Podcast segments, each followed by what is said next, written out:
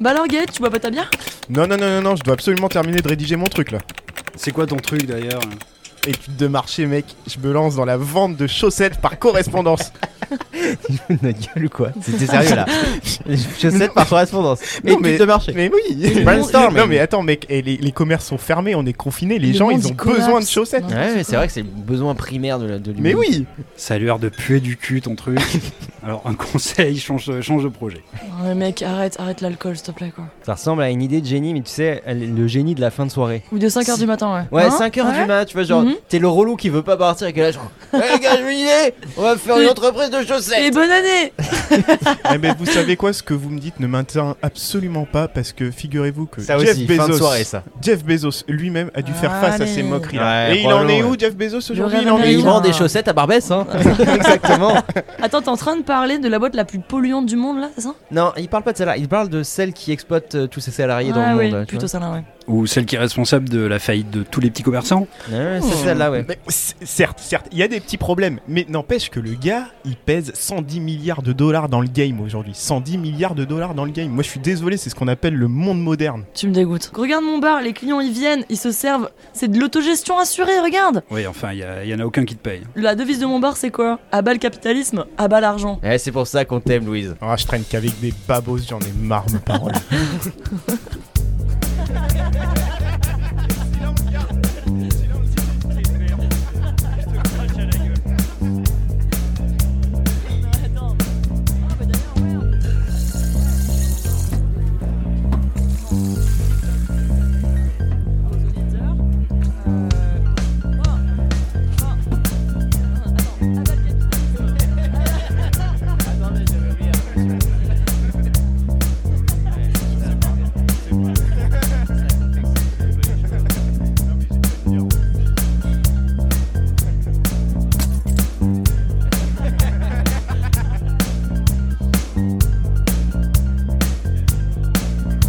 là, tu t'es dit, genre, le mec, il est au chômage, il passe son temps dans le bar à Louisette, il s'est dit, il faut que je me sorte les doigts du cul et que je me mette à fonder mon entreprise. Bah, ça bien évidemment, les gars, l'ascension sociale, il y a que ça de vrai, Ouais. l'ascension Par les sociale. chaussettes, Par les mais chaussettes, ouais, quoi. Non, mais suis Essaye en- les slips sales, Ah, ça marche mais bien. Vous savez quoi Vous avez pas assez d'ambition. non, mais le problème, c'est que vous avez pas assez d'ambition, voilà. Moi, Ouais. j'ai vu plein d'exemples, plein d'exemples de gars qui arrivaient à s'en sortir. Ils avaient peut-être des idées, les gens ils se moquaient d'eux, mais au final, bah, ils s'en sortaient quoi. Hmm, Parce Ouais, qu'ils avaient de la volonté, c'est ça Parce qu'ils avaient de la volonté Ouais, et, du par- mérite. et du mérite, Et exactement. des idées voilà. brillantes. t'es et des tellement idées américain, brillantes. putain. T'es Mais trop euh, américain oui, là. bah écoute, euh, voilà, Quand on veut, on peut. Quand on veut, on peut. Il suffit de Exactement. traverser la rue. Non, mais d'ailleurs, j'ai demandé aux gens sur Twitter euh, avec le compte du bar euh, quel était le film qu'ils préféraient bar en Louisette, termes- ou qui symbolisait le plus, tu vois, ce qu'était l'ascension sociale. Et ils m'ont répondu à 65% Rocky Balboa. Donc voilà. T'as j'ai fait un PowerPoint Euh, oui, j'ai fait un D'accord. Rocky PowerPoint. Balboa, parce que Rocky, il vendait des chaussettes, c'est ça Non, Rocky il vendait pas des chaussettes, mais l'exemple de Rocky m'inspire un peu, euh, j'avoue. Et puis moi, je suis prêt à rentrer euh, dans la compétition et dans la lutte, vous voyez. Donc euh, Rocky Balboa, voilà, euh, un modèle. euh, C'était le quoi les autres choix du truc? Alors, t'avais Rocky Balboa, du coup, t'avais euh, à la recherche du bonheur, Oh donc là euh, qui a pas remporté beaucoup, un Tu franc succès tu quoi. T'avais tu aussi, fais un Rubik's euh, Cube et t'es pris dans une boîte quoi. T'avais Scarface, alors euh, qui arrive en deuxième position. 25% des gens euh, considèrent que Scarface est un bon exemple d'ascension sociale. Donc 25% sont des cons. ouais, à discuter quoi. Parce que- Et euh, t'avais euh, Pretty Woman, le film avec Richard Gere et Julia Roberts, euh, qui a récolté une dizaine de pourcents euh, des voix. Donc voilà, mais le grand gagnant du, du sondage, c'était Rocky Balboa. 65% des auditeurs qui considéraient que ça représentait bien euh, ce qu'était euh, l'ascension sociale, tu vois. Le, le- le- le rêve américain. Bah, le rêve américain, Donc exactement. nos auditeurs sont des gros boomers, si j'ai bien compris. Euh, voilà. Alors maintenant, le mec qui a fait le sondage est aussi un gros boomer, donc C'est vrai. Qui Non, vend mais- des chaussettes. qui vend des chaussettes. Ok, donc Rocky, qu'est-ce que ça nous dit sur le, le mythe de, de l'American Dream? Bah, Rocky, c'est ce. Il y a peut-être des jeunes qui nous écoutent. Dessine-moi Rocky. Euh, non, mais euh, Rocky, bien sûr, ce, ce prolétaire issu des quartiers euh, de Philadelphie, des bas-fonds de Philadelphie, euh, prolétaire d'origine italienne. Les va- talons italiens. les talons italiens, Sylvester Stallone. Et, oui. Et du coup, qui va se lancer euh, bah, dans, des, dans des matchs de boxe et un jour qui va avoir la chance de sa vie parce qu'il y a le champion du monde euh, poids lourd qui va lui proposer un combat. De chatouille. On va se chatouiller pendant deux heures. Un combat de pouces. Voilà. Combat de boxe et puis euh, voilà. Avec donc du on- beurre. on va, on va suivre le parcours de, de, de Rocky là-dedans, qui va mettre en œuvre justement pour euh, être. ouais, on euh, suit surtout ouais, tout sous le, le- le travail, quoi. C'est vraiment le, le truc du. Ouais, alors dans le premier, dans le premier, tu le suis beaucoup dans ses conditions de vie, tu vois, tu vois vraiment comment il vit, dans quel type de quartier Ouais. il vit, et Il y tu a vois un peu truc la. très social. hein, Ouais, très très social. Est-ce qu'il vit dans l'austérité Ah bah, euh, totalement. Presque rien. Ah bah, oui, totalement. oui. C'est souvent le début des, Mm, des- de ce genre de film ascensionnel, tu vois, où les mecs ils mangent une boîte de flageolets et ils boivent un peu d'eau, tu vois. C'est ça, oui. Et Il à a pas de quoi s'acheter à bouffer, il a rien. Ouais, c'est frugal. ouais, ouais. c'est ça, c'est Mm. ça. Et même, euh, t'as des scènes qui se passent dans son appartement. Son appartement, il est délabré au possible. Mm. C'est une petite pièce, il y a tout qui est entassé, etc. Donc c'est le vrai, le vrai prolétaire de Philadelphie, quoi. Et un jour, il a cette chance qui se présente à lui de euh, d'affronter le, le champion du monde des, des poids lourds et de sortir euh, bah, de ce de ce quartier euh, de ce quartier populaire. Mm. Alors dans le premier film, ce que ça nous raconte, c'est pas tellement un parcours d'ascension sociale, c'est surtout dans les dans les films suivants en fait, où il va y avoir son ascension sociale. Dans Ouais. le premier film, tu Oui, Parce qu'il échoue hein, dans le premier. dans le premier, ouais. Enfin, il, euh, il Il- bat pas le Non, champion. non, non, il perd, il perd le, le combat à la fin, mais euh, c'est vraiment dans le 2, en fait, on va commencer à le voir sortir. Parce qu'il commence de- à manger des protéines, quoi. Bah oui, et puis déjà, bah déjà il, il reçoit l'argent, tu sais, de, Ouais. euh, du- de son premier combat euh, contre Apollo Creed. Mhm. Et dans le 2, il va y avoir la revanche, et c'est à ce moment-là, en fait, qu'on va, qu'on va, qu'on va suivre euh, son parcours. Ouais, mais d'abord, ça raconte quand même. Tu vois, c'est. c'est- Certes, il n'y a pas tout de suite l'ascension, mais il y a déjà le mérite, en fait. Ah oui, oui. C'est ça qui est central, je pense, euh, et pourquoi on pense à- au rêve américain euh, Rocky, quoi. C'est vraiment cette idée de mérite, et, euh, et c'est lié aussi à, à l'idée d'un d'un certain déclassement de certaines populations qui, Mais par le corps. malgré leur mérite, enfin, ne seraient pas à la hauteur sociale de- qui leur revient de droit, quoi. Mm. Ouais, ouais, ouais. non, mais- C'est c'est un scénario donc, qui, est, qui est vraiment porté hein, par euh, Sylvester Stallone. C'est lui qui l'a écrit. hein. Ouais, Euh, ouais. C'est lui qui a écrit Rocky. Au début, personne n'en voulait de, de ce truc-là. Et bon, ça s'est monté parce que euh, bah, c'était pas très cher à produire, quoi, finalement. Et ça, ça a été un gros carton. Donc il y avait, euh, il y, a, il y a quand même eu toujours un, un petit fond comme ça de social chez Mm. Sylvester Stallone et dans finalement beaucoup de ses premiers films en tout cas. Et par contre, ouais, tu disais que c'est l'ascension sociale par le corps. Mais ouais, je pense Ouais. que c'est déjà une des limites, quoi, peut-être de, de la représentation de Rocky comme euh, un symbole de l'American Dreams. Ouais. C'est que On ça fait se pas fait tous de la boxe. ben, ça se fait par le sport, quoi. Ouais. Ouais, ouais. Et qui est peut-être un des, euh, un des seuls trucs qu'on propose aussi à, à certaines euh, populations de, déclassées ou mal classées euh, de pouvoir s'en sortir, c'est euh, fais du sport, bah, en gros, voilà, si t'es si t'es fort à, de manière Mais tu, tu l'as ce discours-là en moi- Argentine avec Lionel Messi et Diego Maradona. Ouais, t'as le sport et puis, et puis le domaine artistique. Ouais, ouais, ouais, mais pour moi, c'est pas, c'est pas, c'est pas une, c'est pas un hasard en fait si Rocky ressort en première position. Alors déjà, c'est un, c'est un film qui, qui a marqué son époque, mais comme on le dit, c'est un film de sport. Et en fait, quelle idée euh, pour symboliser la compétition sociale, quoi de mieux en fait au final que, que le sport et l'idée de bah, la compétition et l'accès aux meilleures places va passer par l'affrontement, va passer par le duel, Oui. va, va passer par l'affrontement à l'autre. Donc il y a Mais une qui va lui de- donner une forme de, de comment dire de, de il va après il va, il va gagner en pouvoir d'achat en fait c'est ça l'idée Oui, il oui, va accéder à une nouvelle forme de vie Oui, oui, bien mais son sûr. schéma ascensionnel il le fait dans le sport Bah oui, c'est ça. mais c'est quand même une représentation extrêmement inégalitaire de l'ascension sociale. Enfin, c'est uniquement euh, par. euh, Il y, a, y y une inégalité énorme euh, entre les corps de, de chacun. Ouais, ouais. Et quel que soit le travail qu'on fait, euh, cette inégalité de corps va quand même durer. Enfin, euh, Mm. Ouais, mais je pense Ouais, mais qu'il y a- ce, ce travail, tu peux le faire sur toi. Tu vois, le sportif, en fait, il va et les sportifs d'ailleurs en général portent vachement ce, ce discours de la méritocratie parce Ouais. qu'en fait, tu n'as que ce que tu mérites dans le sport. C'est Eh que oui. tu t'es pas assez entraîné. Oui, mais parce Euh, que ouais. tu avais des, des trucs à la base. Oui, oui. Il y, a, Non, mais il y a des gens à la base qui peuvent s'entraîner autant qu'ils veulent, ils n'y arriveront jamais. euh, Oui, Ouais, oui, mais je pense que dans la sûr, mythologie du sport, il y a- ça n'existe pas ça. Ben il y a- il y a ben l'idée un peu que euh, oui, je suis Le sportif, c'est purement de l'entraînement et, et Bah quel oui. que soit ton milieu, ton. Mm. Il n'y a pas l'idée de prédestination un peu sportive. non, mais c'est dans la mythologie, comme tu dis. c'est dans la Et- mythologie. Et dans la réalité, il y a une prédestination énorme à pouvoir faire certains, Ah, certains sports ou c'est- pas du d'autres. tu Bien penses sûr. que c'est de la pure fumisterie et du coup c'est pas de la fumisterie, mais c'est un Pas de la mythe, fumiste. tu vois. Oui, mais voilà. oui. Et, et quand tu regardes bien les scènes de Rocky qui transcendent le plus le spectateur, et c'est pas un hasard, c'est les scènes d'entraînement en fait. Ouais, tu sais ça, où ouais. t'as la musique Mm. qui apparaît de, euh, de Bill Conti, tu sais, et avec ces scènes où il fait des pompes, ces scènes où il va s'entraîner, ces scènes où il va faire euh, des, où il va taper dans les sacs de viande, enfin Ouais. dans les sacs de viande, où il va taper Où il va euh, monter sur, les marches. Là. où il va, ouais, où Ouais. il va courir sur les marches, tout ça. à Et en Washington fait, ça- devant euh, Washington d'ailleurs non? À Philadelphie. Il arrive pas devant la Non, c'est à. Philadelphie. Ouais, c'est à Philadelphie.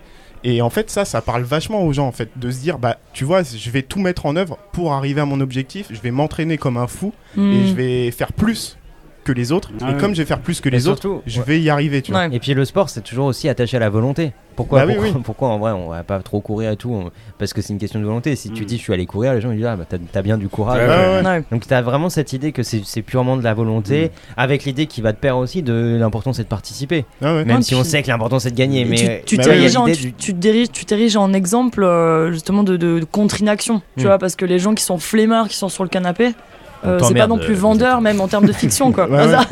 Ah, mais c'est vrai. Donc c'est ça- c'est aussi pour dire pour les classes travailleuses, continuez de travailler Ouais. Ah quelque bah part. bien sûr, et lâchez pas, et lâchez pas. Les Et prolétaires, continuez à faire des trucs de prolétaires et à travailler à l'usine, quoi. Et ce que tu disais, hein, il y a une inégalité de départ qui est bien là, mais en fait, le- tout le discours de Rocky, c'est dire ouais, peut-être. Bah alors travaille deux fois plus, deux fois plus que les Ouais, autres. euh, si- plutôt que de te lever à 5h du matin, Mm. tu vas te lever à Mm. 4h du matin, tu vas faire ton jogging plus tôt, tu vas faire plus de pompes, tu vas, tu vas taper plus fort dans les sacs de frappe.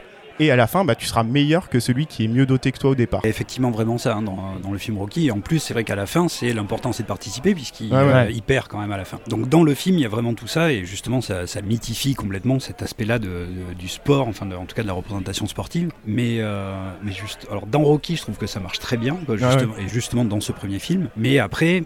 Ça, ça reste quand même dans un truc. Les petits pour vous en sortir, bah ouais, taper dans des sacs de sable. Ouais. Ah oui, oui, oui, il y a, oui, oui, tu tout vois, à il y a- y que ça, quoi. Ouais, ouais, tout à fait. Non, je suis d'accord. Ouais, euh, du coup, ça renvoie une certaine forme de limite où, Mais à le part film le sport, est tellement bien pas- fait qu'effectivement, euh, mais euh, ça met de côté quoi, justement tous les aspects un peu Mm. euh, litigieux quoi, de cette forme d'ascension sociale, qui est une ascension sociale euh, quand même très dirigée par un truc. Enfin voilà, c'est Non, mais euh, ça, ça met aussi en relief une chose, c'est que si tu peux monter que par le sport, ça montre bien que la société, il y a une forme d'immobilité sociale.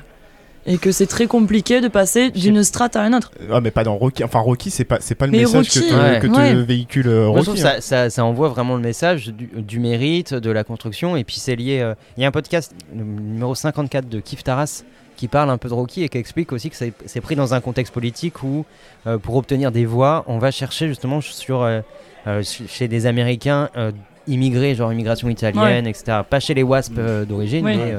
Donc euh, la chercheuse dans, dans Kif Taras, ça parle de ça et elle dit bah, c'était une manière aussi de montrer un truc qu'on a- qu'on récupère aussi aujourd'hui en France, de dire il y a une population un peu déclassée qui reste des blancs, parce Ouais. que c'est important que ça reste des blancs, mais qui, qui sont méritants et qui pourtant euh, ne, ne sont pas à la hauteur. Il faut, il faut qu'ils travaillent, etc. C'est Ça, ça vient déjà du véritable mérite. 19e avec les grosses vagues d'immigration italienne, euh, Ouais, oui, polonaise. Oui, à ce C'était une terre de prospérité, mais il fallait y aller. et Au on- moment de Rocky, en fait, on, on récupère un peu ce mythe, euh, ce mythe américain de la conquête, et Mm. on va chercher chez des populations qui étaient, qui, qui étaient pas non plus les populations les plus déclassées. Hein. C'est pas les, les Afro-Américains ou, Ouais. ou les, les autochtones américains, mais c'est ceux qui étaient un- parfois un peu stigmatisés. Et on va les chercher pour dire, bah, en fait, c'est vous qui méritez. Ouais. Je pense que Rocky montre aussi ça. Il y a, y a- il y a des gens qui, qui sont méritants parce que. Et, et avec le- la mythologie du travail, quoi.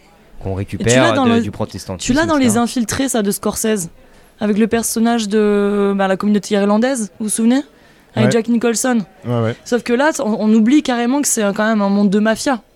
Mais il y a, il y a tout son discours sur euh, la volonté, sur le mérite. Ah bah oui. Et il Bah, forme, mm. euh, je crois que c'est Mark Wahlberg. Non, non, non, non, il forme Matt Damon. Matt Il Damon, Matt putain, je confonds tout le temps. Ouais, ouais, c'est ça. Mais t'as ce discours-là, justement. On est des Irlandais, donc il y a une espèce de, de toute puissance qui fait que Ah ouais. on est une communauté, comme dit Steven, avec du mérite. Ouais, Oh, ouais. On s'est sorti littéralement les doigts du cul. Maintenant, on mérite notre place dans la société. Mhm. Et dans Rocky, euh, t'as parfaitement ce, ce truc-là. Et si on prend un peu de, de recul sur Rocky, en fait, on l'a sur Rocky, mais en fait, on l'a même plus globalement dans le, dans le milieu du sport, comme je disais. Et c'est un truc qui marche assez bien dans la, dans la boxe. Tu vois, Ouais. la boxe c'est pas un hasard si en fait c'est un sport qui. Tu penses à Edouard Philippe Bah oui, mais je pense qu'en fait ça, ça participe à une forme de mythe, ça aussi, Ouais, tu ouais. vois. Sur le, port fait du que Havre. Ed- Edouard Philippe il communique vachement autour du fait qu'il se lève tous les matins pour aller à la salle de boxe et pour euh, boxer, tu vois. Mm. Et ça renvoie aussi à une forme de, de mérite, de moi je me lève tôt, moi je fais partie de cette France travailleuse, tu vois, qui va, Hmm. qui va tout mettre en œuvre Et Jean pour. Castex, qu'est-ce qu'il fait il, fait des... Euh, il joue je- aux boules. Je pense, je pense pas.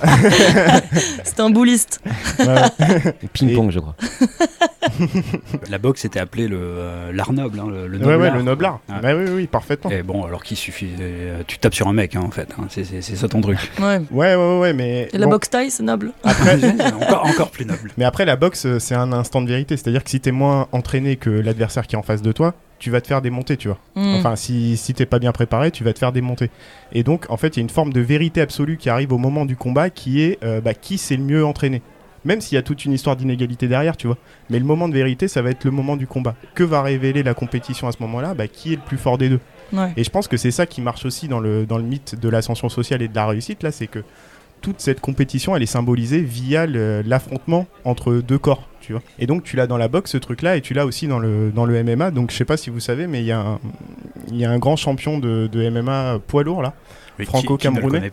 ouais. qui s'appelle euh, Francis Ngannou, on n'arrête pas d'entendre euh, parler de lui. Bah, on, attend, on entend parler de lui quand on écoute des trucs de MMA. Oui, voilà. moi, Non, non, personnellement, non, j'en non, ai non, jamais non, entendu parler. mais, non, mais même dans les médias mainstream, en fait, on entend vachement parler de ce gars-là. Et c'est assez marrant parce que il vient de battre un mec qui était champion depuis, je sais pas moi, 5 ou 6 ans, qui s'appelait euh, Stipe Miocic. Et en fait, c'était un gars, Stipe Miocic, qui ne vendait absolument pas.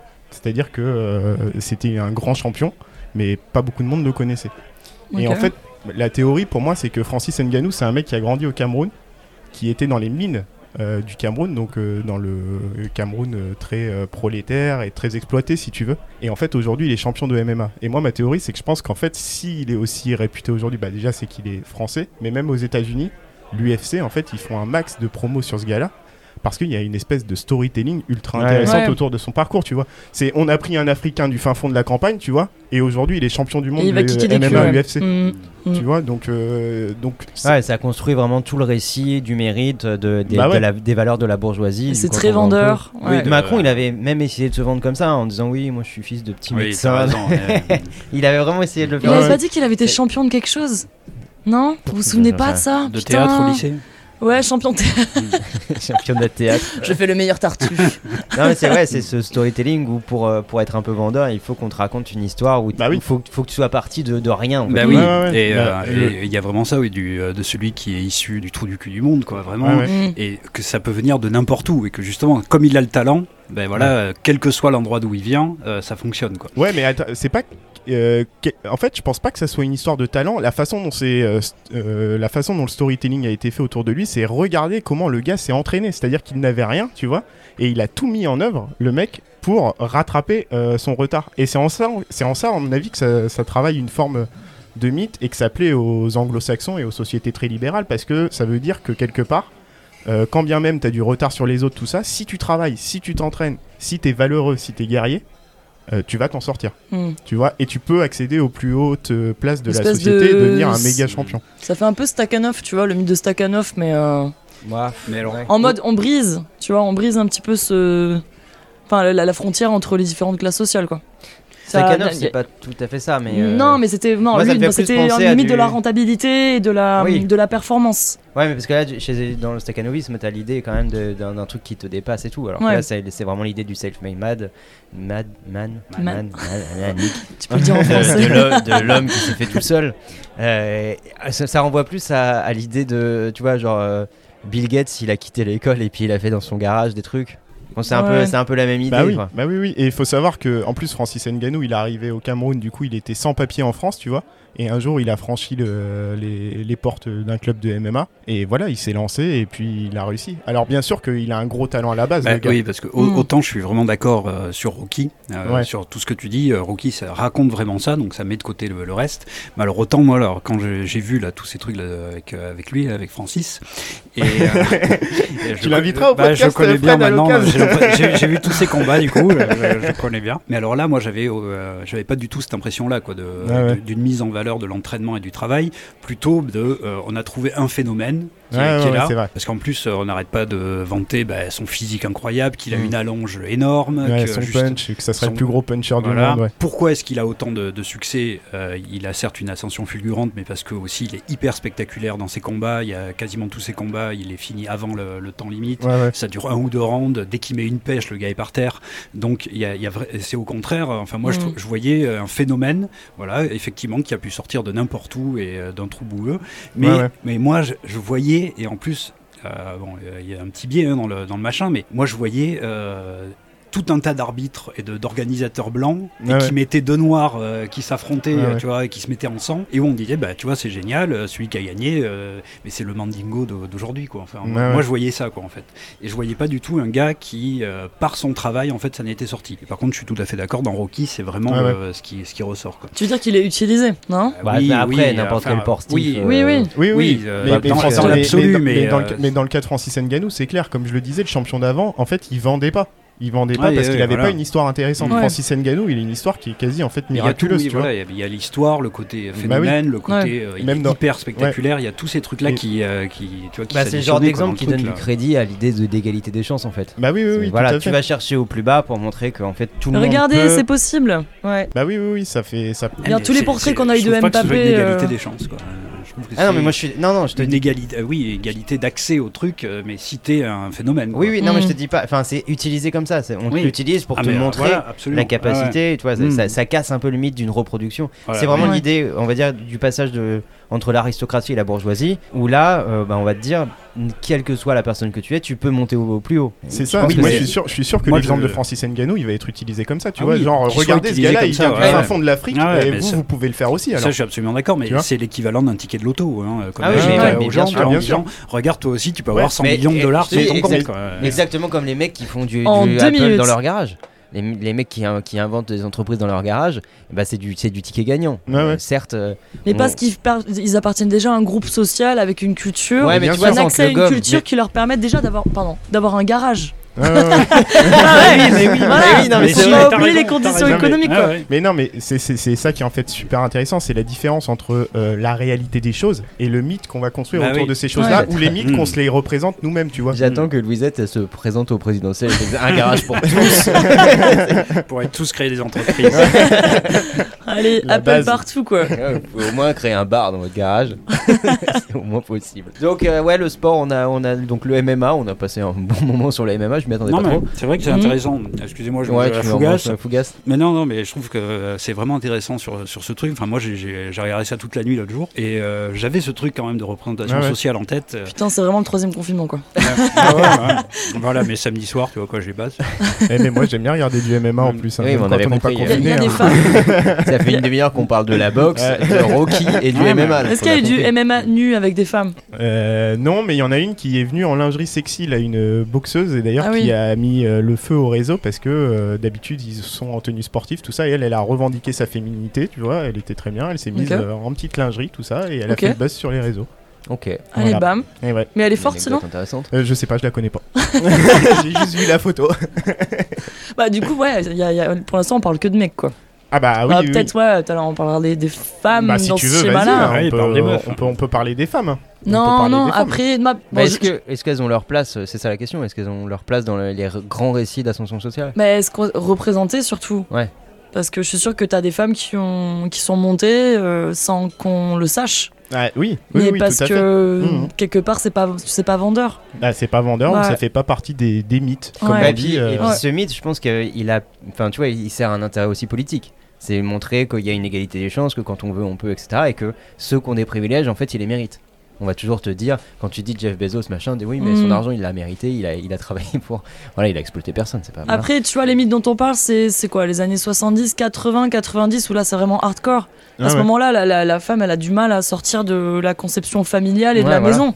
Ouais, ouais, Donc euh, déjà, faut s'extraire de la maison pour ensuite monter, euh, Ouais, bah, mon- pense monter dans la société. Il n'y a pas ouais. d'intérêt politique à présenter le mythe de Non. femmes qui, qui perceraient. euh, qui percerait ce truc d'ascension sociale. Enfin, Ouais. Est-ce qu'on a vraiment des exemples de, de, de ça dans les fictions surtout Dans les Bah, grands déjà- mythes en tout cas Bah déjà, ce qui est, ce qui est assez intéressant, c'est que quand euh, on s'intéresse un peu à l'ascension sociale et à sa représentation dans la pop culture, bah on trouve beaucoup plus facilement des exemples de parcours masculins Oui. Ouais. que de parcours féminins. Tu Si. vois, il n'y a pas beaucoup Ah, de oui. personnes. Bah, il y en a pas énormément. T'as Battle of the Sex, Sexes, Ouais. la, ba- la bataille des sexes. C'est Oui. avec euh, celle qui joue dans La La Land, Et Maston Emma Stone, avec Steve Carell. En fait, c'est un biopic. Ok. Ça, c'est un biopic qui parle de Billie Jean King, euh, donc qui va affronter Steve Carell, qui était une ancienne star du tennis. Donc ils font un match euh, masculin-féminin. Mais là, il n'y a pas vraiment de schéma ascensionnel, quoi. Parce Ah bah qu'elle ouais, en fait, ah elle bah fait ouais. sa carrière. Oui, oui, ok. Donc ça reste en biopic, Ouais, tu vois. Non, mais euh, enfin, que, que tu des exemples à la marche, tu vois, qui existent et que de temps en temps tu une œuvre qui sorte. Mais déjà, quand on te parle des œuvres les plus marquantes, tu vas avoir Mhm. tendance à parler de parcours de mecs, tu vois, plutôt Bah que de sortir des parcours de filles. Et ensuite, dans la représentation, euh, dans la représentation culturelle, euh, je pense qu'il y a beaucoup plus de récits qui se sont développés autour de figures masculines qu'autour de figures féminines. Et quand il y a eu des figures féminines qui ont été représentées, bah elles ont souvent posé problème. hein. J'en ai un, Vas-y. j'avais oublié. Bah, The Queen Gambit. Oui. Dans les très récents qui ont bien fonctionné. Oui, c'est vrai. En plus, il y a le double schéma, c'est elle, elle est orpheline, donc elle réussit à se faire Comme adopter. Euh, Comme... comme Batman, ouais. Euh, et ensuite, il y a le schéma euh, bah, par le sport, d'ailleurs. Non, Parce par que les échecs. Non, mais Ouais, attends. non, mais ouais. On va dire, on va... si le golf c'est un sport, les échecs c'est un sport.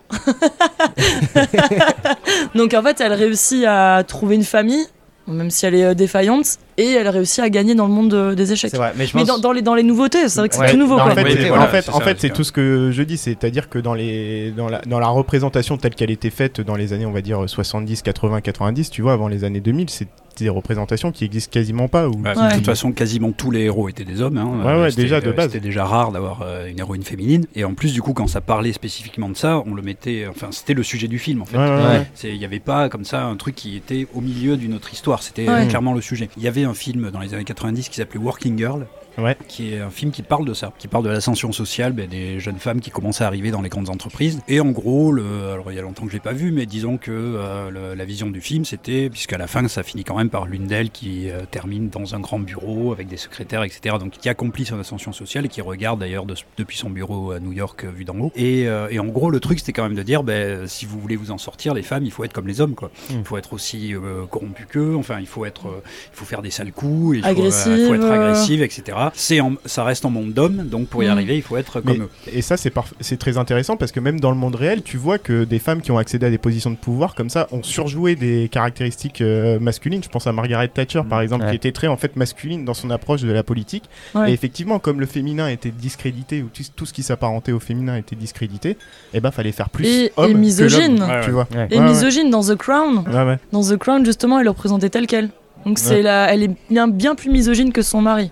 Dans la Mhm. série, hein, je veux dire. Après, je, je connais Ouais, pas trop le personnage historique, mais. Et, euh, et du coup, il y avait aussi un pendant à ce film-là, Working Girl, euh, un pendant euh, français, qui s'appelait Promotion Canapé. Je si- Ouais, ça pas vu. ouais. me dit quelque chose, mais je... Et qui là, alors te raconte en fait euh, l'histoire de, de jeunes femmes qui travaillent à la poste. Qui joue là-dedans déjà? C'est des gens qu'on voit plus du tout maintenant. euh, une meuf qui a, qui a un nom à particules, euh, Claire Mine de machin, Claire de machin. Ouais, bon. bref, c'est des gens qu'on voit plus question. maintenant. et alors dans ce film, pour pouvoir gravir les échelons euh, sociaux et pour pouvoir avoir des meilleurs postes euh, à chaque fois, mais là cette fois ça passe pas par le talent ou par le, ou par le travail, ça passe par coucher avec celui qui est au-dessus de soi. Ouais, ouais. Donc c'est la promotion canapé telle qu'on la, la Classico connaissait amigo, voilà, quoi. euh, à l'époque, où pour qu'une femme puisse progresser dans la société, ben là ça va pas être, elle va, il va pas falloir qu'elle fasse comme les mecs, comme, comme disait l'autre film. Là il va falloir qu'elle couche avec des mecs. Mais chose Ah. Qui est encore d'actualité. Euh, vous vous souvenez avec le- l'affaire Pierre Ouais, Mendes? bah. Pierre Ménès, pardon. Pierre Ménès. Oui, Ouais. mais il y a eu du coup euh, cette affaire a C'est surgi. une affaire Sam Mendes qui va arriver. Ça- Aucun rapport. Pierre Ménès. Mais en fait, ça venait d'un reportage de Canal Plus sur euh, les, les femmes consultantes dans le sport. Les chroniqueuses. Et t'en as une, la première question qu'on lui a posée, c'est euh, T'as couché avec qui pour arriver là? On est en Ouais, 2020, oui, putain, Bah oui. 2021. Ouais, ouais, ouais. Donc c'est encore d'actu. Ben oui, oui, tant que. Comment t'es arrivé là bah oui. Sachant que t'es une femme. Donc T'as en su fait, c'est qui quoi Ouais, voilà. En fait, soit tu fais plus mec que le mec, soit tu couches avec le mec, ou soit. euh, Tu le tues. Ou, ou soit la, la troisième possibilité, et ça, ça- ça- c'est très visible dans un film qui s'appelle Pretty Woman, ou soit tu vas être totalement dépendante. euh, Mhm. du mec pour gravir euh, les échelons sociaux. Dans Pretty Woman, on a le personnage de Julia Roberts, du coup, euh, qui est une prostituée au début du film et qui va Mhm. rencontrer eh ben, le personnage de Richard À Gere, Los qui lui est Angeles. un, ouais, Ouais. qui lui est un multimillionnaire, euh, qui est dans la finance, dans les affaires, qui fait dans le rachat d'entreprises, etc. Et en fait, ce qui se passe, c'est que euh, le personnage de Julia Roberts va euh, s'extirper de son milieu social, mais seulement parce que elle rencontre Ouais, elle va justement le personnage de. Richard Gere. Elle va pas être- s'extirper, elle va- Elle oui, est elle attirée va être par la voiture de course. Elle est attirée oui. par la voiture de Ouais, course. c'est vrai que Ah j'avais oublié. Le champagne et les fraises. Ouais. Donc elle est complètement vénale. Elle est Ouais. pas- C'est son, ouais. c'est son côté vénal qui l'attire. Bah, non, son- elle a pas un côté vénal. son- et elle a son plus boulot, un- et son non, boulot. Non, non, je pense pas qu'elle ait un Mais côté vénal, par tu vois. souci scénaristique, ils se sont dit, eh, on va dire que c'est une pute, euh, voilà, comme ça, ça ira plus vite, Ouais, quoi. sachant que lui est un Mm. fumier aussi, hein, parce que Oui, c'est vrai oui, au qu'il début fait du rachat ouais. d'entreprise, machin. Ouais, c'est une petite merde, C'est une merde également. Mais à la fin, c'est moins une merde. Bah, Oui, parce que c'est- il a du cœur à la fin. Oui, Bah, finalement, je t'aime bien. C'est lui qui a. Il y a que lui dans le lot qui a une évolution morale en fait. Ouais. Parce que elle, du point de vue euh, moral, elle, elle reste à peu près la même personne. Ouais. Lui, il a une certaine évolution justement parce que oh, à la rencontre de ça, il va décider qu'en fait, il va arrêter d'entuber les gens euh, parce qu'elle lui a dit tu construis rien de tes mains. donc il s'est dit ouais bon c'est bon maintenant je vais finir de la thune pour que les autres construisent à ma place. je vais arrêter de démanteler leurs entreprises.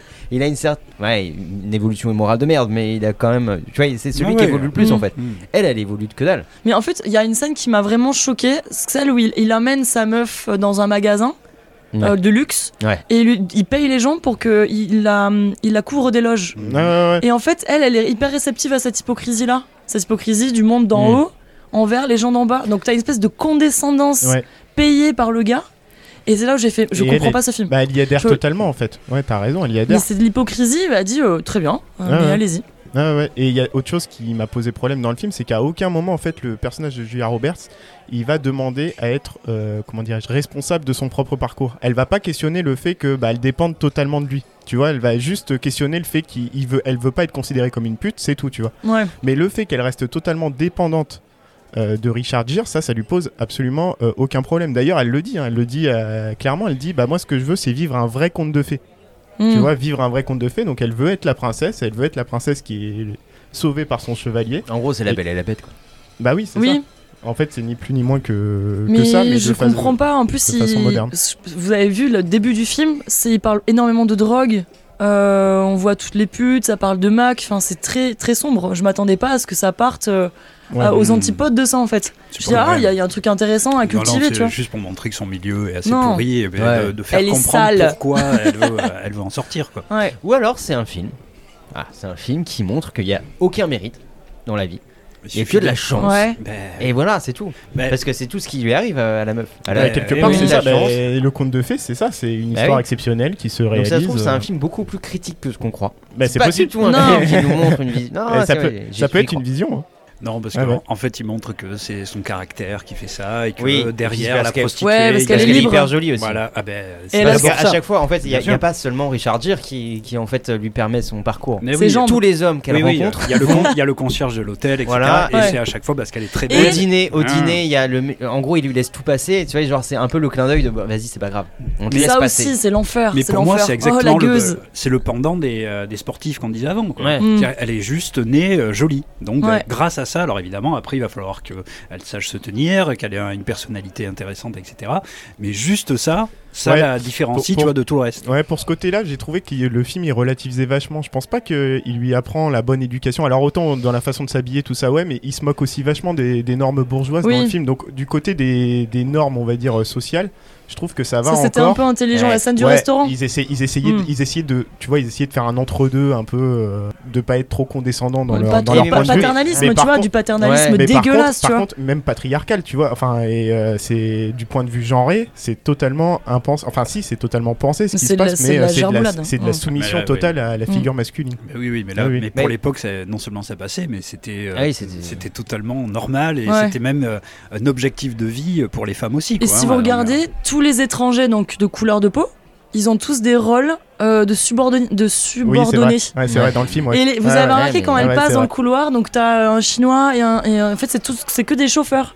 Et ils bavent devant elle. C'est leur seul rôle. Mm. Servir et baver devant les jambes de Julia Roberts. Mais même du, du point de vue des classes sociales, euh, il y a cet aspect aussi où tu vois, genre les premières, la première nuit à l'hôtel ou, le- ou les Ouais. premières nuits, où il la regarde vraiment comme une sorte de phénomène de foire. Bah, de toute façon, Tu vois, il y a un truc un peu paternaliste de Mm. je la Bah, regarde un peu comme une Mais non, enfant mais et comme une enfant Ah, un peu bizarre. complètement. Non, mais- Ah oui, oui, non, elle mais est c'est pire que ça. Je euh. pense que, je pense que ce qui lui plaît et ce qui fait qu'il tombe amoureux d'elle, c'est qu'il la voit comme une sauvage, quelque chose d'exotique, tu vois, quelque Ouais. chose qu'il n'est pas habitué à voir. Ouais, en fait, vraiment c'est en ça pas à lui- son moule à lui, quoi. Ouais, Son, c'est ça son qui lui modèle plaît de en fait. C'est l'idée que euh, cette femme dérange en fait. Mm. Ouais, en plus, elle incarne, elle un peu l'espèce de fraîcheur, la candeur, euh, l'absence de soucis. Oui, euh, oui. L'authenticité ouais. aussi un peu. C'est vraiment Ouais. ça aussi hein, qui la différencie justement d'une prostituée un peu plus euh, peut-être basique dans les films comme ça, c'est Mm. cette candeur, ce côté euh, Et petite 112 prin- cm de petite jambes. princesse, euh, oui comme ça, qui a, qui, a, qui a les yeux qui pétillent un petit peu et c'est ça qui à chaque fois va faire craquer tous les hommes Ouais, effectivement du, du film quoi, tout le temps Mm. et euh, va la mettre en porte-à-faux dès qu'il y a une femme par contre et, euh, et d'ailleurs Ouais. il,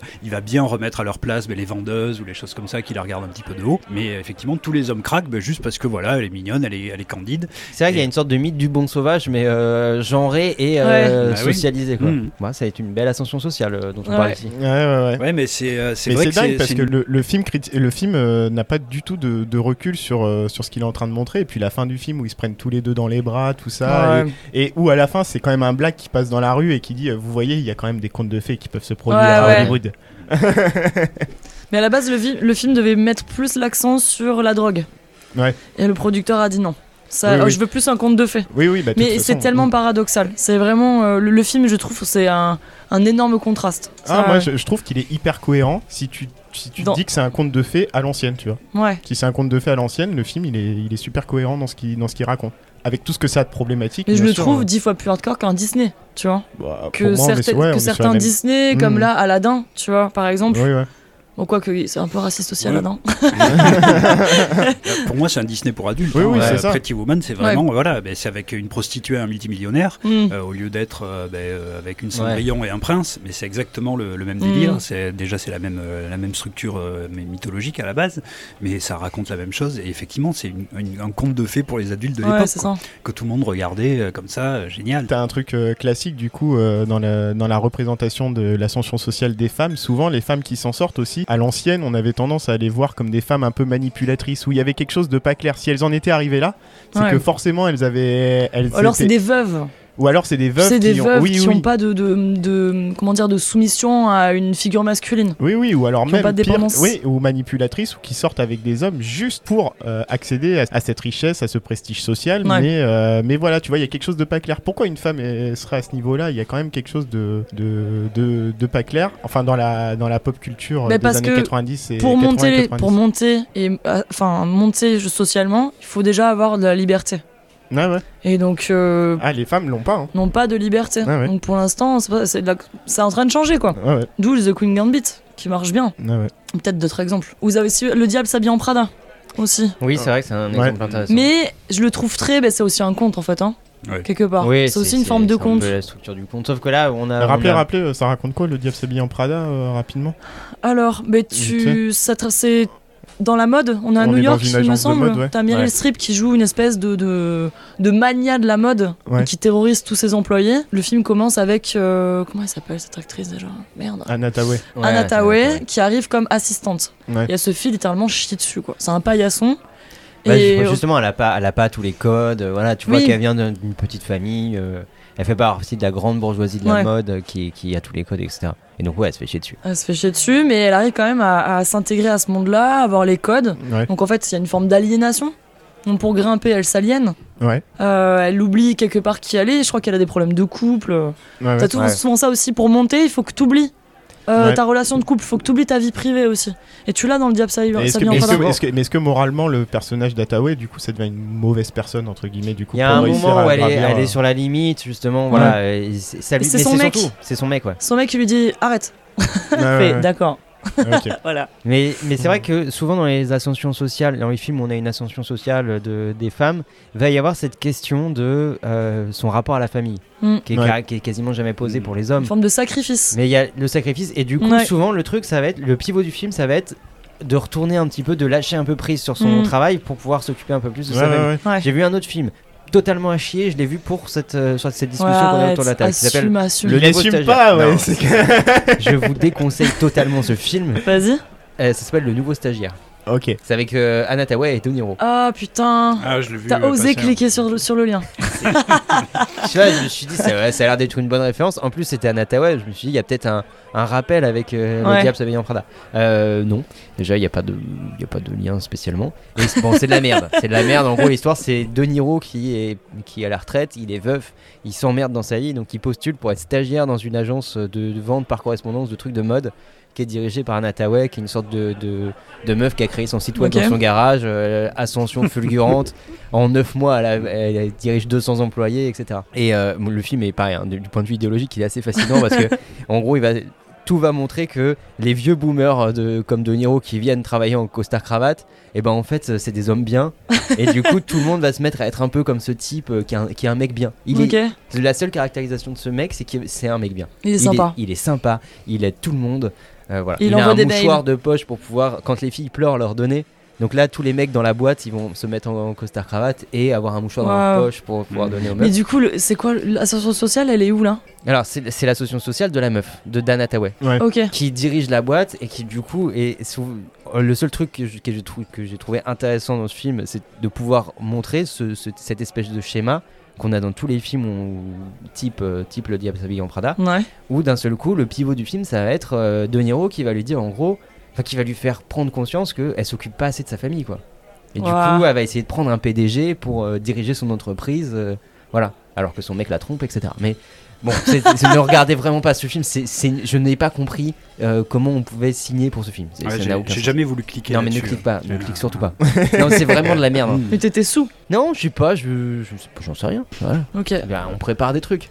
Donc tu veux qu'on parle de ta préparation du cyberpunk là Ça- ça veut- T'as regardé tous les reboots de merde de tout Ah oui, c'est vrai. Voilà. Et je m'endormais Eh, tu sais que ça y est, ils ont sorti la première BD cyberpunk au fait C'est vrai Ouais, ouais, ouais. Du coup, hésité à te l'acheter, mais bon, je me suis dit, c'est bon, on va arrêter la blague euh, à un moment donné. C'est bon, là. Ça, dès qu'on prépare une émission, on déteste ce qu'on fait. du coup, j'ai brûlé le CD Cyberpunk, quoi. Putain. Euh, mais du coup, ça, c'est intéressant ce que tu dis, c'est-à-dire que Non. même quand. euh, Pas du tout, c'est pas du tout intéressant. Je En parlais du nouveau stagiaire, mec. Oui, oui, non mais, non, mais ce qui est intéressant, c'est que, euh, c'est que même quand la femme, en fait, euh, elle va réussir à être euh, clean au niveau professionnel, qu'elle s'est faite seule, qu'elle a trimé pour accéder à sa position, et bah il va encore y avoir cette forme de méfiance du euh, bah non, bah en fait, si t'en es arrivé là, c'est que t'as abandonné ta famille, tu vois. Hmm. Ouais, Euh, mais il y, a chose- tou- ouais, il y a toujours un truc comme ça. Bah ouais, du coup. euh, C'est comme tu disais, c'est ça ou euh, le- la mesquinerie. euh, Bah ouais, ouais, ouais. Alors que dans À la recherche du bonheur, Ah, parlons là, de à la non, mais recherche euh, là, du coup, on a un peu une euh, contraposée. Donc là, euh, t'as le, le papa célibataire, bon, Ouais. fraîchement célibataire, si j'ai bien compris, Oui, c'est oui, ça oui. Euh, qui doit s'occuper de son gamin et en même temps essayer de vendre ses petites machines, essayer de percer. Et, ouais. Pff, ce film. à la recherche du bonheur. Ouais. Ouais, en fait, c'est un film qui revient sur l'histoire de Chris Gardner, du coup, qui est joué par Will Smith. Et Chris Gardner, du coup, c'est un mec qui a été limite SDF avec son, avec son gamin. Euh, il s'est lancé, en fait, euh, d'abord dans la vente de petites machines qui marchaient absolument pas. Médical, c'est ça hein, des ouais, machines de petites médicales, machines hein. médicales, je sais plus trop ce que Mhm. c'était. Un jour, il croise un, un financier à Wall Street et il le voit euh, dans une Ferrari ou une voiture de sport Ouais, et il le le regarde il fait, courtier, ouais. Ouais, il le regarde il fait euh, Eh, mais comment vous avez fait pour obtenir ça? C'est facile faut devenir courtier J'ai et enculé du des coup, à gens. partir de là, le gars devient stagiaire. Du coup, il touche pas une thune pendant, pendant des mois et des mois pour euh, devenir courtier. Et, Et en fait, ce qui est d'assez euh, fascinant dans À la recherche du bonheur, c'est qu'à aucun moment, euh, ce mec qui va se retrouver dans une misère terrible, à aucun moment il se met en colère et il accepte toujours sa condition. Et à la fin, bien sûr, bah, il, gagne, euh, il gagne le gros lot, il est recruté par une entreprise, il va devenir un grand financier, etc. Et ce film, euh, idéologiquement, il pose de, de nombreuses questions parce que parce qu'en fait, euh, le personnage de Chris Gardner, pour moi, il incarne le plus euh, quelque part la, la soumission au système, quoi. Et l'idée qui est défendue, c'est que si tu te soumets Docile. les- Ah, c'est la si t'es docilité. doci- ouais. Si docile et que t'acceptes tes choses et que tu travailles, Ouais, c'est qu'il faut que t'aies aussi la volonté. ah faut que t'aies Ouais. la volonté. Ah oui, oui. Même si t'es un clochard, que tu vis dans ta voiture, Voilà. t'as l'esprit pour passer un concours après qui est ultra dur. Exactement. Euh, non, Ouais, ouais, Non. c'est ça. t'as pas le mental pour le faire et t'as pas l'état physique pour En le fait, faire. Le personnage de- d'ailleurs Chris Garner, c'est ce qu'il raconte. Il dit en fait, même si vous êtes dans une situation absolument abominable, si vous avez la volonté de vous en sortir, vous vous en sortirez. Ouais. Il faut juste vous mettre dans des conditions psychologiques positives pour que vous vous en sortiez. Hmm. En fait, il faut arrêter de voir euh, le verre à moitié vide, il faut voir le verre à moitié plein et essayer T'en de le remplir le plus possible. la question elle est vite Ouais, répondue c'est quoi. exactement ça. Ouais. Et il faut savoir que euh, ce film-là, en fait, euh, à la recherche du bonheur, il a été projeté dans une petite ville du, du Tennessee. Il y a une projection Mhm. spéciale juste pour les SDF de la ville. Euh, je vous jure que c'est vrai, les gars. On dirait Jean-Michel Blanquer. Putain, c'est Jean-Michel Blanquer. et, et- et- et le maire a projeté ça au SDF en disant Vous voyez, donc si vous voulez vous en sortir, il suffit de faire comme Non, Chris c'est Garner. une blague. Tu vois Donc c'est. C'est gros. Bah ouais, Ça, c'est- je suis sûr que ça a marché. Mm. Bah, et en tout cas, et même Chris Gardner lui-même, il dit euh, il faudrait que ma vie, elle soit apprise par tout le monde pour que euh, on règle les problèmes sociaux aux États-Unis. Ouais. Donc en fait, ce qu'il est en train de dire finalement, c'est euh, restez juste positif, les gars, et vous allez vous en Je suis sortir. sûr que le mec il a, il a, il a omis tellement de petits détails scabreux de son histoire. Bah, bien non, c'est évidemment. Il a bien lissé, tu vois. Voilà, ils, sont là, ils sont avec un, un état d'esprit négatif, les pauvres. Mais oui, mais il suffirait qu'ils traverse switchent. la rue, Eh ouais, putain. mais bien sûr, putain. Merde. Ouais, ouais. si, si le gouvernement nous écoute, ils vont dire ah, c'est une bonne idée, peut-être le DVD du film sera remboursé par la Sécu. Non, mais c'est vrai que, en tout cas, idéologiquement, le film il pose quand même vraiment problème Bah, parce que. Aussi, tu sais, dans, dans ces récits-là, tu disais, ils voient pas, ils voient pas tous les trucs, mais t'as aussi le truc de ne pas vouloir les voir. Que, à chaque fois que t'as des récits de, de gens qui ont des places sociales assez élevées, bah en fait, y tu vois bien qu'ils ils- tu essaies de, de tout attribuer à ton mérite. Ouais. Bah oui, C'est trop difficile de dire, Mm. bah en fait, je ma place, je, c'est pas une question de mérite, c'est juste j'ai été, Mm. un- j'ai j'ai fait les bonnes rencontres au bon moment, etc. Mm. Ouais. T'as envie de croire à ta propre mythologie, de dire bah si j'en suis là, c'est parce que je m'en suis sorti tout seul, euh, même si oh, tu, même s'il y a des trucs hyper flagrants. hein. Je te dis, les, les, fi- les fils de médecins et tout qui disent je me suis fait tout seul, t'as envie de dire bah pas tout à fait. Non. Mais je pense que psychologiquement, pour vivre aussi ton propre récit, il faut que tu montres que, que tu es responsable du truc. Et le seul moment où il va se plaindre, en fait, dans le film, c'est assez intéressant, c'est euh, il, est, il- arrive à s'en sortir à peu près. C'est juste avant qu'il soit à la rue, en fait, et il dit à ce moment-là, il, il va gueuler, il va gueuler parce qu'il dit qu'il y a un truc qu'il n'a pas anticipé, euh, c'est que l'État prélève des impôts, en fait.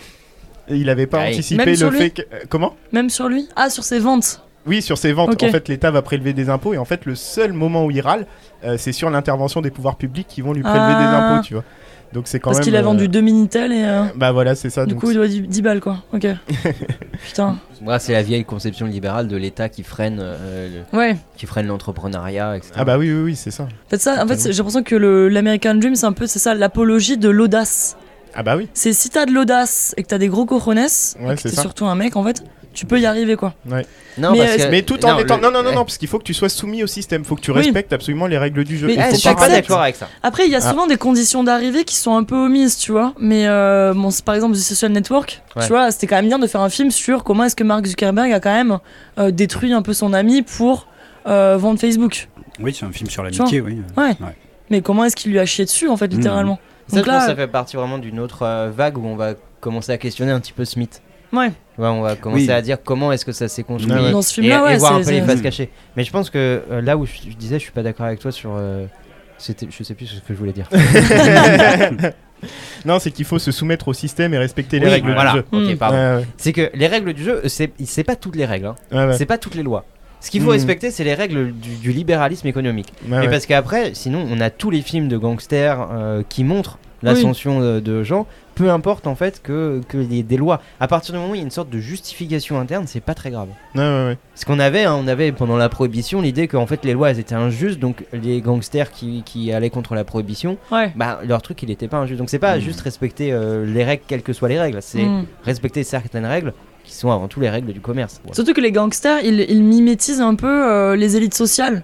Ah bah c'est ça, de Légales, toute façon. limite. Ah oui, Ah Donc oui. en fait, c'est une forme façon. de dandisme, tu vois. Il y a ouais. une forme de de- d'accès à la culture. Mm. Mais pour ça, le, le personnage de Jack Nicholson dans Les Infiltrés, tu vois, il a cette figure de paternalisme, mais du mauvais côté de la barrière, en fait. ouais, ouais, bien sûr. Mais voilà, t'as cette idée de mérite, du coup, qui, qui entrecroise euh, Ah bah toute façon, le- c'est des... le- les bas-fonds et le monde des élites. ouais, c'est des mecs qui, qui adhèrent totalement aux valeurs américaines, hein, aux valeurs de l'argent, oui. au pouvoir de l'argent, tout ça, et qui veulent juste que les autres euh, ont, mais qui peuvent pas avoir d'une autre manière que en faisant, qu'en étant euh, dans la délinquance. Quoi. Et, et souvent Mm. le cinéma nous a montré ça aussi dans des moments de crise économique où euh, tu peux plus montrer des, des sortes de, Ah de ouais. youpies comme peut être Richard Gere dans Pretty Woman. Ouais. C'est- On a des premiers films de, de gangsters, euh, de, de réussite de gangsters dans les années 30, euh, crise de 29, etc. Tu peux, tu peux pas montrer vraiment des, des- des mecs qui réussissent par des voies légales, financières. Mhm.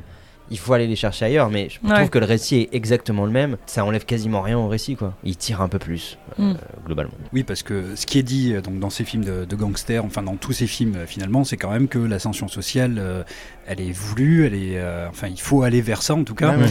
et elle reste effectivement assez personnelle. Quoi. Il, y a, il y a un côté individualiste terrible, donc Mm. même dans les films comme ça où on est issu d'une euh, communauté, euh, même pauvre, etc., mais quand on s'en sort, on s'en sort seul. Ouais, On c'est va évidemment euh, profiter ses potes, etc., mais on va pas euh, tu vois, essayer de, de transformer le Ouais, quartier c'est pas, qui nous c'est a- pas une ouais. lutte, c'est pas le, le grand soir du prolétariat. Ben non, voilà. c'est- Non, on, non. Va, on va pas transformer notre quartier euh, Non, qui non, est, non. euh, où tout le monde vit dans la merde, on va juste s'en sortir euh, soi-même quoi. Ouais, ouais, bien Et l'imagerie, Mm. euh, par exemple, du rap est exactement sur le même, Ouais. euh, sur Ouais. le même créneau, quoi, que cette imagerie, bon, gangster, mais cette imagerie ultra individualiste des États-Unis. quoi. Ouais, ouais, ouais, ouais.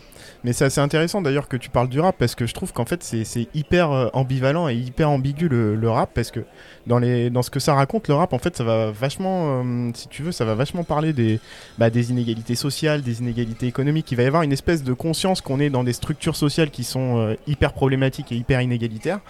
Mais à côté de ça, de temps en temps, c'est aussi la musique qui va faire la part belle à l'égocentrisme, tu vois, euh, avec l'ego trip, etc. Et qui va aussi dire aux gens, euh, vous avez vu mon exemple, moi j'ai bossé, j'ai fait de la musique, tout ça, et je m'en suis Mais sorti. tous les artistes sont un peu égo-tripi- égo-tripiens, quoi. Mais ouais, et, Ça, et si vous voulez vous en pas que les sortir, rappeurs. Si vous, oui c'est vrai, mais si, mais euh, mais le rap c'est d'autant plus flagrant qu'en fait euh, t'as ce discours-là sur les inégalités aussi. Tu vois, tu vas Mhm. avoir ce discours-là sur le climat social, et de l'autre côté, tu vas avoir euh, la figure de l'individualisme et du si tu veux, tu peux, Mhm. bats-toi, vas-y, passe en force s'il faut, Ouais. mais tu vas t'en sortir, tu vois. Et il y a ce truc toujours hyper ambigu dans le dans le rap. Il y, a, il y a tous ces aspects-là, quoi. Le, le rap, ça, ça agrège tous ces trucs-là, et il y a souvent en fait plusieurs étapes dans la carrière d'un rappeur.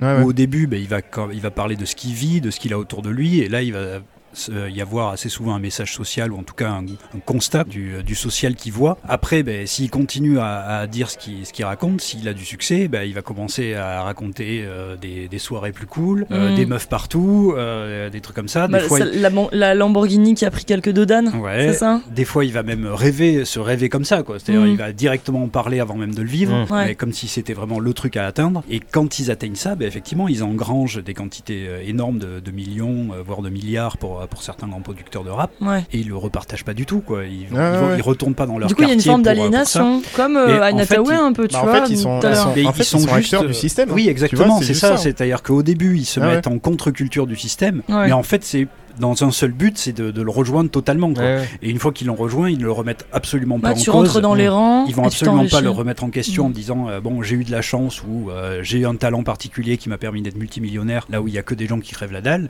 Euh, essayons de changer ce système-là. Ben non, et, ils disent euh, ceux qui ont du talent, euh, ils s'en sortent comme moi, donc euh, Ouais, démerdez-vous. il y a- une mise en avant du travail, Bah juste- oui. et justement se servir de sa condition d'origine comme, oui, exactement. Et moi je comme un porte-étendard ouais. de, Ouais. de j'ai réussi. Exactement. Euh, tu, tu fais référence à Booba. euh, Bah oui. Booba, Je il- fais ni la queue au Ritz, ni au McDonald's. Ouais, mais voilà, mais Mm. du coup, t'as as, dans cette simple phrase la- les, deux, les deux versions. Quoi. Ouais. Il va au McDo, il va au Ritz, il Ouais, est ouais. capable d'aller dans les deux parce qu'il vient de l'un et puis il va à l'autre. Et, et il rappelle régulièrement qu'il a que un BEP en poche, etc. Donc il Ouais. y a vraiment ce truc de montrer aussi qu'on vient de la misère, Mm. parler de la misère, mais montrer que, bah, en fait, nous, on s'en est sorti. Pour moi, le, le- le- le rap, c'est vraiment la musique de, de cette, comment dire, de, de ce libéralisme, de, de l'American Dream, du self-made mad, du, du Ouais. nique Oui, mais avec- mère, oui, mais self- non, oui, oui, oui, oui, mais pas que, parce qu'il y a quand même cette qui se con- fait tout il y a quand même cette conscience au départ que la, la société est hyper inégalitaire, là où des vrais Ouais, mais- libéraux vont presque, vont peut-être avoir tendance à. Ouais, mais c'est c'est presque minimiser. pire, moi je trouve. Ah oui, Euh, bah, oui, oui. t'es- C'est-à-dire que tu as la conscience de ça dès le départ, Ouais. et une fois que tu t'en es sorti, bon ben terminé. Euh, oui, tu vas donner à une ou deux écoles Après, ou un truc comme tu- ça. Mais et- en même temps, mais en même temps, est-ce que c'est pas une forme de discours par défaut? C'est-à-dire que euh, on reconnaît qu'on fait partie du système. En gros, qu'en tant que personne, on va pas avoir le- les moyens de le changer ce système-là. Donc, à part Mm. dire aux gens, bah, Faites concrètement, euh, essayez, essayez quand même Ouais. et, et travaillez plus parce que de toute façon, on n'a pas d'autres possibilités. Bah, t'as pas 10 000 solutions. Ouais, mais Et du coup, et- c'est une proposition politique, je suis désolé. Ah c'est ça bah que je oui. dis, c'est la Mais musique oui. du libéralisme. C'est que la seule chose qu'on te propose, au lieu de, Ouais. de dire, eh ben, allez, allons tout cramer, Ouais, ouais, ouais. parce que parce qu'on peut le faire, qui serait une sorte de rap euh, d'extrême gauche, on va dire, mais Mais il en existe. Hein, Mais il en a- il en existe. il en existe, C'est pas ça hein. qui perce. Mm. T'as bah, NTM à l'époque qui a quand même sorti son gros tube. Qu'est-ce Oui, qu'on euh, attend qu'est-ce pour qu'on foutre le attend feu, tu vois Ouais, Il y a- Ouais, ouais. il y a Public Enemy euh, aux États-Unis. Fight the Power, Il y a, euh, NWA il y a pas que des qui faisait un petit peu. Non, mais euh, ça reste toujours des. euh, enfin, euh, aujourd'hui, euh, Joe Star, il joue dans le remplaçant sur TF1. Ouais, ouais, ouais. Je sais pas si vous l'avez vu. Ah, si, j'ai- regardé, Ouais, c'est- une- Non Et mais tu sais que j'ai failli vomir. Ça a Ah explosé les audiences. Incroyable. Ça a explosé Ouais, les audiences. J'ai regardé aujourd'hui sur Twitter, tout le monde a adoré. Bon, Ah ouais. Ah. Euh, venez Mm. faire prof. euh, Enfin, je sais Ouais, pas s'il y a des gens qui sont profs. hein. Ah, ça m'a énervé aussi. Mais, Je ne mais sais- bon, j'imagine Ouais. le métier de prof, c'est pas ça. Mais t'as raison, hein, Joey Star, c'est une figure complètement schizophrénique. Mais oui, hein. mais non, Mm. non, non. Enfin, ouais. je veux dire, euh, si t'as raison, c'est une figure schizophrénique, mais qui est complètement dans la mouvance du rap. Ouais, quoi. Oui, oui, oui. Il Ouais. démarre en disant qu'est-ce qu'on attend pour aller à l'Elysée brûler les vieux et les vieilles. Ouais, ouais, ouais. Je suis toujours d'accord avec ça 20 ans après. Ouais. Et aujourd'hui, non, Je euh, il prend TF1. des millions, euh, tu vois, pour jouer Et qui jouait un flic, il a joué un flic Et dans il un Police flic, aussi. et ouais. il joue machin, donc Ouais. il est complètement dans le, dans le système. Et euh, voilà, quoi, lui, euh, le 9-3, il a pas changé, hein, euh, grâce Mais à après, lui. je trouve que c'est plus simple de, de, de porter un peu le- le- le- l'uniforme de rappeur. Dans le sens où tu as autant de liberté du coup dans les sphères euh, plus hautes que de les bas-fonds. Tu peux rentrer dans ton quartier et euh, partir faire des soirées au Fouquet.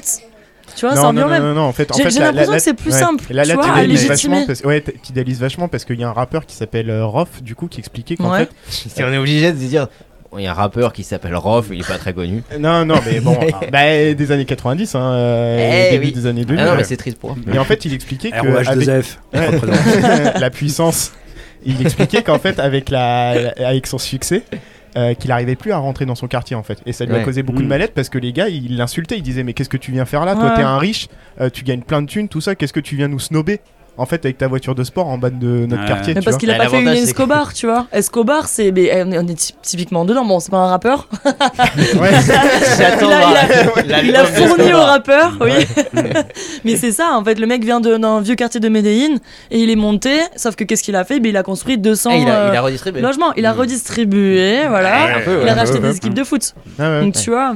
Mais en même temps, est-ce que, est-ce que L'avantage, individu- pardon. Oui, mais d'accord. L'avantage juste, Rof, maintenant il peut retourner dans son quartier. Oui, Ouais. Pas de problème. Ouais. Retourné. non, mais, non, mais, non, mais ça c'est très intéressant parce que est-ce que c'est aussi le rôle des artistes, même si une fois qu'ils ont connu le succès, c'était un, c'était Ayam et Akhenaton qui disaient ça. Alors je j'adhère pas à tout ce que dit Akhenaton, mais là Mhm. il le disait, il disait, est-ce que c'est mon rôle de construire des maisons de quartier par exemple? Mais Il dit- si si t'as eu Ah. un message social au début de ta carrière, Eh, si, si t'arrives en disant j'en ai rien à branler, moi ce que je veux c'est des putes et du blé, bon on va pas te, tu vois, euh, une fois que tu l'as, Ouais, ouais, tu prends les, les rappeurs blancs, les rappeurs blancs souvent ils font ça, tu prends les mecs genre Vald et tout, ils disent moi je, moi je fais des Ah putes oui. et de la coke, c'est tout ce que je veux. mais personne va aller lui reprocher de pas Ouais. avoir. Ouais. Mais à partir du moment où tu parles vraiment de ça, où tu as vécu, t'en sors, machin, et une fois que t'en es sorti, tu dis bah fuck le, le système, euh, moi je, tu vois, je, je Ouais, prends ouais. ma thune et puis euh, les autres vous avez qu'à vous en sortir comme moi je l'ai fait. Euh. Non, ouais, pour moi il y, a il y a quand même un, un petit, Surtout, tu- une tu- dichotomie là-dedans. quoi. Tu, tu parles d'Akhenaton, moi j'ai vu, euh, j'ai revu là quelques interviews de, euh, à l'époque, Ouais, la ouais. grande époque euh, de Hayam. Euh, ils ont le discours, ils disent ils font de la musique pour que les jeunes des quartiers deviennent ingénieurs, etc. Donc Mm. ils sont pleinement dans ce, dans ce modèle-là.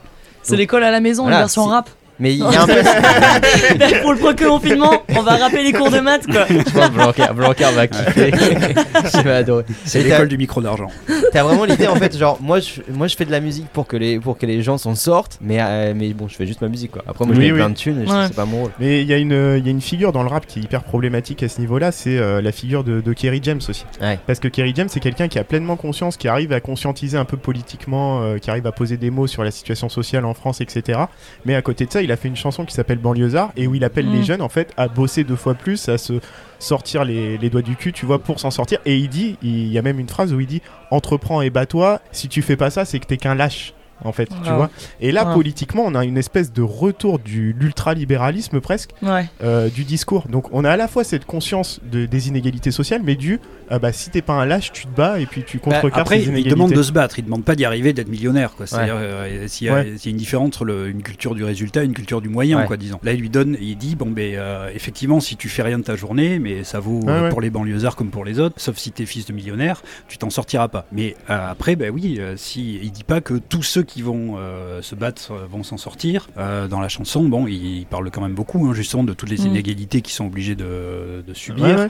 Euh, bon, ben, banlieusard est fier de l'être, euh, il faut se battre quand même pour, euh, pour pouvoir essayer de s'en sortir. Oui, Je- mais la proposition, elle aurait pu être, comme on disait tout à l'heure, politiquement tout autre. C'est-à-dire appeler, appeler peut-être plus à une mobilisation collective pour euh, changer Euh, les D'accord, structures, oui, tout oui, ça. alors ok, oui, sur Mais le, le pro- l'individualisme. mais- le problème, le problème, c'est qu'effectivement, on est face à des personnes qui sont indi- enfin, des individus avant d'appartenir à des collectifs. Donc, tu peux aussi considérer que le système, il est là, tu l'aimes pas. Mais c'est plus simple mais- d'avoir un discours, attends. c'est plus simple d'avoir un discours individualiste que d'avoir un discours collectif. Enfin regarde, je suis désolée mais avec ce qui s'est passé avec les gilets jaunes par exemple, on est typiquement là-dedans. On est vraiment là-dedans. Mm. Donc on a vu, enfin c'est tombé, enfin c'est tombé à l'eau cette histoire de discours collectif. Donc est-ce qu'on peut vraiment en vouloir aux rappeurs euh, de ne pas essayer euh, de fédérer par un, un- par leur rap? Après, Ouais, tu vois, d'être dans mais- une forme, enfin, j'aime pas ce mot-là, mais être dans une forme de pragmatisme. Tu vois, compte tenu des choses telles qu'elles sont aujourd'hui, bah, il faut que tu te battes euh, Ouais. beaucoup. Mais regarde, pour revenir sur Kerry James, parce que moi je trouve ça, tu disais c'est un exemple intéressant parce qu'il est ambigu et là t'as montré un peu qu'une seule face. C'est la Ouais. face un peu entrepreneuriale de Kerry James. Il a actuellement d'ailleurs une sorte d'émission sur, euh, sur euh, Insta et Facebook Ouais. euh, qui est le banlieusard du mois. Il va chercher des, des banlieusards qui ont réussi, euh, des entreprises, etc. Mais Kerry James, on était, on était allé voir sa pièce de théâtre qui s'appelle Avif, Ouais. qui était assez fascinante. Parce que je pense, mais qui m'a montré que James, je pense, c'est quelqu'un qui est vraiment en recherche, en fait, de, entre ce- cet aspect, euh, on va regarder politiquement la situation, et d'un autre côté, on va encourager euh, les individus Ouais. euh, à, bah, à se battre par eux-mêmes, à, leur dire il y a des conditions sociales qui sont dégueulasses, donc il faut que tu travailles deux fois plus. Et la pièce, en gros, pour, pour situer la pièce de théâtre, euh, c'est une pièce écrite par Kerry James, dans laquelle il joue un des deux personnages. Il y a un autre personnage qui, qui joue avec lui, et en gros, ils sont dans un concours d'éloquence. Mhm. Et il y en a un qui va montrer que, euh, en gros, les jeunes des, des quartiers, euh, s'ils sont dans la merde, c'est à cause de conditions politiques. Ce qui est Avec intéressant, c'est que c'est le Mhm. personnage qui vit dans un quartier qui va défendre cette position-là. On s'est, on s'est confondu, je crois. Ah, pardon. La- Pardon. Euh, L'idée que les jeunes peuvent s'en prendre qu'à eux-mêmes et que l'État est Voilà. responsable de rien, c'est le personnage qui vit dans un quartier qui va Qui est avoir incarné cette, euh, par ce Kerry point de James. vue-là. Ouais. Alors que c'est le mec du 16 e un Voilà. peu licence de sociaux, Ouais. qui va dire, euh, voilà. Et il y a vraiment, en fait, les, les deux personnages ont des arguments hyper percutants, en fait. Ouais, ouais. C'est, il y a pas, il y en a pas un qui gagne vraiment face à l'autre. Non, non. Il y a, il y a véritablement, je trouve, les deux discours sont traités dans sa pièce à, à vraiment à pied Mhm. d'égalité. Il y a des Mhm. bons points de chaque côté, il y a des mauvais points de chaque côté. C'était assez malin et t'en ressors avec, avec le truc de ouais, je sais pas quoi en penser. J'ai trouvé ça assez puissant. Et je pense que Kerry James lui-même, il essaie de faire un peu un pont, il sait pas trop. Je sais, Ouais. pas, je sais pas ce qui se passe dans son esprit à lui, mais quand tu vois ça, quand tu quand entends Banlieusard, tu te dis il est en recherche de quelque chose. Il, il a identifié un problème, il, a, il, il cherche une solution et il y a quelque chose comme ça. Donc, Je pense que tu vois, il faut pas catégoriser comme ça en disant il y a, il y a cet aspect problématique euh, directement. Il y a plus une recherche chez Kerry James. Non, j'ai pas dit pro- ouais, j'ai pas dit problématique, j'ai dit ouais une certaine forme d'ambiguïté qui est peut-être liée au fait qu'il cherche encore, euh, Mm. il cherche encore euh, des réponses, euh, des réponses, mais comme euh, comme nous tous. Mais il y a quelque Ouais, chose. mais tu vois, il y a une recherche active pardon, chez, Oui, chez oui. James qu'o- qu'on n'a pas euh, chez Ayam ou chez n'importe qui d'autre ou chez, chez Booba. Booba, il y a assez peu cette, Ah oui, non, c'est cette fini, recherche. ouais. Ils s'en ils s'en bat les couilles, Booba. Mm. Il a le droit. tout Mais à les- fait. quand, Ah tu oui, oui, l'écoutes- quand tu l'écoutes politiquement, il continue à se dire de gauche, hein, le mec. Qui ça? Booba. Ouais, Et mais Booba. Booba, ouais, Booba, il fait ce qu'il veut. T'es t'es ouf, hein. il est Il, ouf. Il a, il a jamais été. Quoi. il écoute politiquement. Il est à gauche Ouais, ouais. du 16ème. Voilà. Il est. De Miami, de Miami, de. Miami, à gauche de Miami, mais, mais ouais, on a, on a James. Après, je trouve qu'aujourd'hui, il y a aussi une sorte de.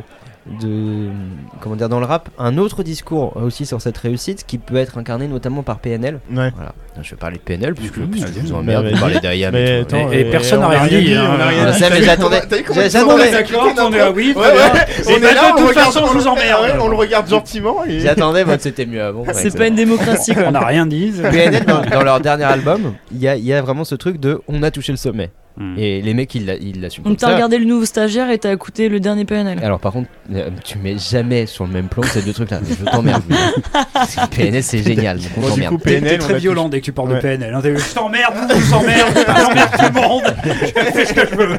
Eh, parce que c'est un peu Euh, Tout va vulgaire. bien, tout va bien. Putain, c'est la RDA quoi. Non mais là, Hein tu dis n'importe quoi. Euh... bon, recouvre la raison. Mais ça, une bière, s'il te plaît. Euh, on, donc on a ce truc de, on a Servez-nous une bière, ma brave. Ma gueuse. Ouais, Excuse-moi, c'est ton, c'est- cervoise. c'est ton métier hein, à la base. hein. Au lieu de discuter avec des gens. Au lieu de parler de rap. Donc il y a ce truc de, on a touché le sommet. euh, voilà, on est, on est arrivé au plus haut. Le clip de ODD, il commence, ils sont, merci Louise. Ils sont au-dessus, enfin ils sont au- tout en haut de la tour Eiffel, etc. Et il y a ce discours de, on est arrivé tout en haut, mais notre vie c'est toujours de la merde. Et il y a presque une sorte de regret de- d'une certaine, euh, d'une certaine misère où il y avait un truc un peu plus authentique, etc. Je trouve que ce discours-là, c'est un truc que- qu'on entend un peu euh, récemment, mais qu'on n'avait pas trop avant, du truc de la- l'ascension sociale par l'argent. Bah, en fait, c'est pas non plus un idéal de vie euh, Mmh. Ouais, extraordinaire. Alors qu'avant, on avait Mmh. vraiment. euh, tu prends des types genre, genre Booba, chez Booba, t'as vraiment cette idée que c'est c'est le, le but ultime, et puis une fois que t'as fait ça, c'est bon quoi. Là, Ah. on a un autre discours. faut- Mais, mais oui, alors je suis d'accord sur le discours de PNL, mais quand même le discours sur l'ascension sociale, si tu regardes bien, euh, et la pièce de Kerry James, elle est là pour le, le montrer aussi, c'est que ce discours de l'ascension sociale et ce mythe de l'individu qui se fait par lui-même, en fait, il perce beaucoup parmi les populations qui sont les plus dominées ou parmi Ah les oui. populations qui sont Ah les oui, plus oui, en marge de la société.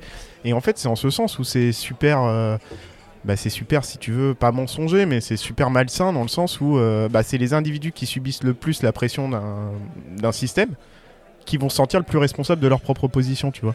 Mais les, classes qui veulent, euh, qui veulent reproduire, euh, justement, les, enfin, qui veulent de la reproduction de classe, bah, évidemment, euh, c'est pas, Ouais, c'est ouais. pas ceux qui sont tout en bas. Ouais, Eux, ouais. ils rêvent du, euh, d'une C'est pas Catherine sociale. Deneuve qui va mettre du PNL quoi. Et, Ouais. et quel- et- non, mais elle fait de la pub pour le Bon Coin maintenant. Donc en, en termes de, Mais non. en- en termes de déclassement social, il y, a il y a de quoi dire avec elle aussi. Ouais, ouais, je te jure.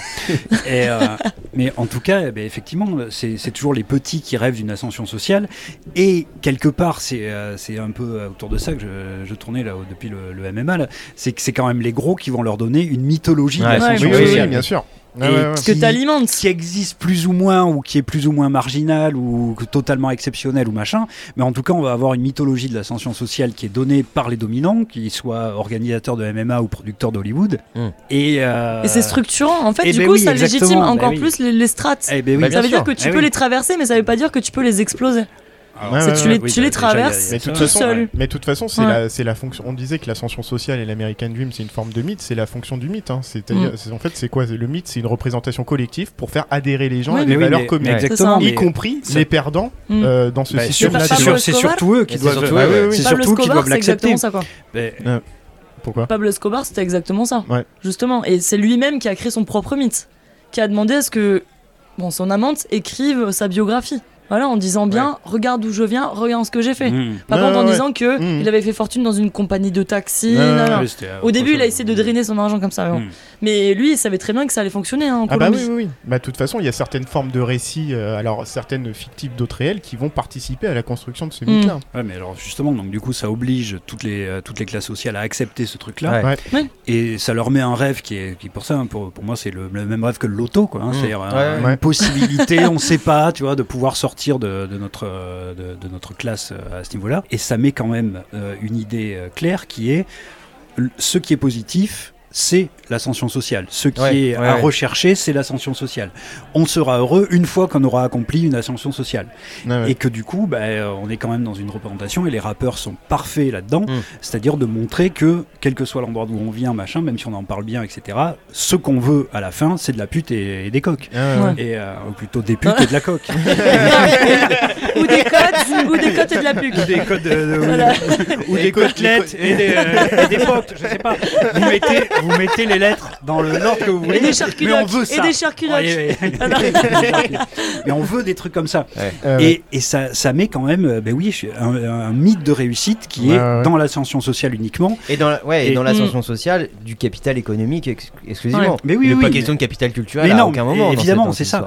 Et donc, tu es là, non seulement tu acceptes ces, classements-là, tu te dis que tu as la possibilité, toi, de t'en sortir, etc., mais tu acceptes tout un système, en fait. Ah, ouais, ouais. C'est-à-dire qu'en en faisant de. C'est-à-dire, c'est en contrôle des rêves, en fait. hein. En faisant de ton rêve euh, un rêve d'ascension sociale, alors Mm. que, à mon avis, euh, c'est un rêve complètement marginal dans, euh, pour, pour les gens, mais en faisant de ce rêve-là quelque chose à obtenir, bah, tu fais que tu acceptes tout Mm. euh, ce qui est autour Donc on de- revient à la de ça, quoi. docilité, à la soumission, euh, Bah, toute façon, à la non remise en question de ça. De la, Bah oui, oui, matrice, Ouais. oui. Bah, bien sûr, bien sûr. Sauf Neo et la matrice. Ah oui. C'est peut-être ça en fait, Matrix. Bah, Ah. Peut-être- Et tout ce dont on parle, et tu vois, et tu bleue, putain. On, on- on parle du point de vue des classes Ah oui. sociales, mais c'est exactement la même chose en fait. On en a discuté un peu avec les femmes, mais sur le genre. Un film comme Pretty Woman, un film comme euh, le stagiaire là ou le nouveau stagiaire ou je sais pas quoi là. En fait, c'est exactement ça. En fait, finalement, c'est te dire, bah, ce qu'est- qu'est-ce que c'est qu'être une bonne euh, femme dans la société actuelle, tu vois, c'est d'être euh, soumise à son mari, tu vois, de dépendre de son mari, euh, de pas négliger sa vie de famille, etc. Et ça, c'est aussi une forme de mythe, bon, qu'on déconstruit de plus en plus, de plus en plus dans nos sociétés modernes, Mhm. tu vois. Mais, euh, Mais parce que la femme, finalement, si tu réfléchis dans, dans, dans sa mythification de la maison, c'est celle qui a le pouvoir finalement. Parce que dès lors qu'elle Oui, décide oui, de bien partir, bien elle sûr. fait imploser tout un système de Bah, pensée. Ouais, mais Ah, Qui est celui de Ouais, ouais, ouais. tu restes à la maison parce qu'il faut des enfants, il faut, oui, de, bien sûr. il faut du futur. Donc dès lors que tu as une forme de liberté qui est prise, d'émancipation, bah, en fait tu te rends compte qu'en fait la femme elle a tout le pouvoir dedans. Ouais, ouais, ouais, bien sûr. Mais Bah, c'est pour ça que dans les fictions, c'est pas encore très représenté. bah- Ouais, ouais, ouais.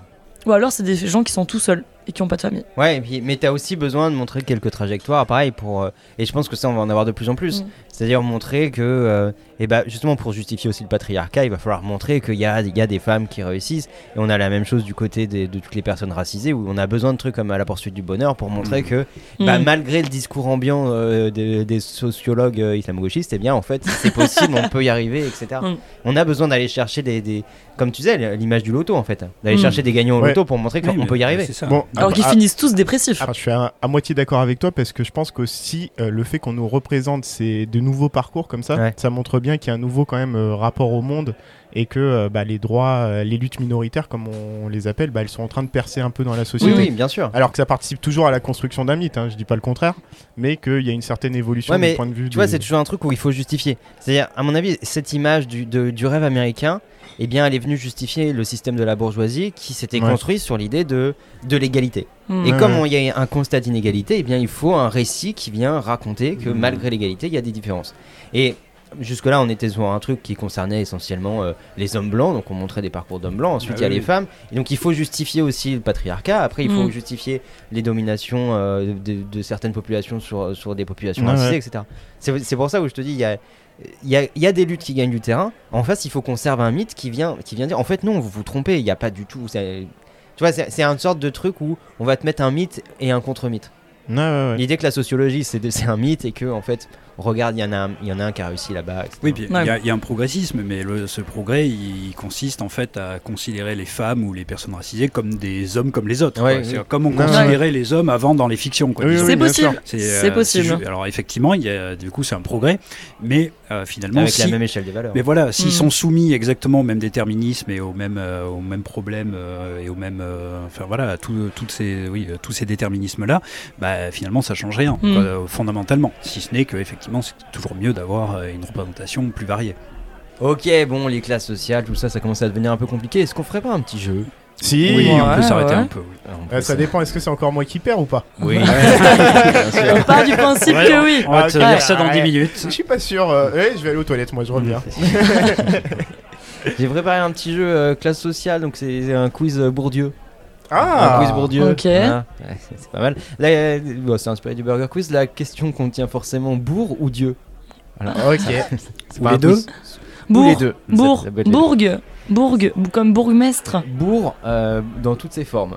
Par exemple, Bourg. si je te dis une expression qui signifie qu'on est en retard, on est À la bourre. à la bourre. Mmh. Ça contient bourg. Voilà. Ok, d'accord. Euh, c'est, de la, de rapidité. C'est de la rapidité. La rapidité ou celui qui gueule le plus fort, je ne sais pas. Ok. Euh, par exemple, première question. Première question, un Mhm. humoriste qui s'est fait voler son vélo et qui aime les salades de fruits jolies jolies. Dieu. Non. Euh, ben, euh, c'est euh, machin. Merde. euh, Ouais, c'est machin, ouais. euh, La question contient bourg ou Dieu. Putain, comment il s'appelle ce con Eh, vélo Ah, je sais pas. Euh, Ah non, non, sais attends, pas, attends. putain, je sais je- pas, moi, je je sais l'ai qui pas. c'est, donc attends. Je l'ai pas. Mais, Putain, Un putain. humoriste qui date un peu. ouais. Waouh. Hein. Ah merde. Qui a joué souvent avec euh, De Funès, par oui, exemple. Oui. Euh, c'est bon, ça y est. Putain. Ah, Euh, bah. Bourville. Ah, Putain. Un point pour Fred. Oui, Est-ce que quelqu'un peut noter les points Ouais, je C'est bon, il y a ouais. Fred qui le fait. Mais je regarde ce qu'il note. Ça va. Là, je me suis mis un point. Voilà. Parce que c'est lui qui a eu le point. Bourville, les gars. Ouais, bon, Ouais, ok. On reste chez les humoristes. Un humoriste qui Mhm. fait fureur à l'extrême droite. Dieu donné. Dieu donné. Ouais. Putain. Ah, Ah, je pensais que Ah. t'étais Dieu donné avant, quoi. Ah. Mais je Eh, comprenais pas la Dieu salade de euh, la fruits. salade de fruits, non. Bah genre- la salade de quenelle, ouais. Ok, quelqu'un qui a demandé à Abraham de sacrifier Dieu. Isaac. Dieu. Ah, 3 points pour Fred. Je crois que Fred, il va. T'as révisé la Putain. Bible, putain. Foiré. Un humoriste et un acteur inconnu. Euh, Bah, Dieu. Bourdon. Didier Bourdon. Ouais, Didier Bourdon. Ok. Ah, Dieu, Bourdon. Euh, dans le style Burger Quiz. Ouais. La question contient bourg Ah ou oui, Dieu. Ouais, ouais. Un adjectif musical qu'on ne peut pas franchement attribuer à la, à la bande son de Tenet. Ah, euh, di- Hmm. C'est un, peu compliqué. Tu peux répéter. Un adjectif musical qu'on ne peut pas franchement attribuer à la bande son de Tenet. Est-ce que vous voulez un indice Sourdionine Sur Johnny. euh, Indice, la, la définition littérale, c'est agréable à l'oreille. Ah. Mélodieux. Mélodieux. Ah, Mélodieux. Putain. Ouais. Ok, un adjectif qui peut décrire l'expérience vécue devant Tenet. Hmm. Question contient bourg ou Dieu. Ouais. Un adjectif qui peut décrire l'expérience vécue devant Tenet. Un peu large, vous voulez un indice? Oui. Indice, la définition littérale, c'est qui rebute en provoquant l'ennui ou la lassitude. C'est en, marche aussi pour la en Snyder bourrant. Cut. Non. Bourratif. ok, bourratif, je prends. Putain. Je pensais à, à Ouais, bah, fastidieux, mais euh, Ah, bourratif, Fastidieux, ouais, ouais. bourratif, je prends. Eh, Louise, Louise. Ouais, moi je vous regarde. Allez, question 7. Un nom commun à la finance et aux gonades mâles. Hmm. Indice chez vous, les gonades mâles, c'est les couilles. Ouais. La finance et les gonades. La bourse. La bourse Oh, bravo. Putain, et c'est moi qui réponds sur vos gonades là. c'est quand même incroyable. Question 8. Un homme politique de droite qui se présente à gauche et qui fait du miel. Montebourg. Montebourg. Arnaud Montebourg. Montebourg. Bien joué. Je m'attendais pas du tout à ça. tu sais que je le sais grâce au miel. Bah, bien sûr. En même temps, un homme politique de droite qui se présente à gauche, euh, ça peut être Jadot, ça peut être tellement de monde. Ouais, oui, là, t'as tapé Ouais. trop large. Ah, Mm. le miel, le miel par Le contre. miel, euh, ouais. Voilà. Mm. Alors, indice, j'aurais pu donner les marinières. Ah ouais. voilà. Tu sais, ça, c'est Mm. parce que je regardais le CP régulièrement. Bah, c'est bien. Question 9, question géographie. Une euh, région dans laquelle on fait du vin? La Bourgogne. Et la Bourgogne, Ouais.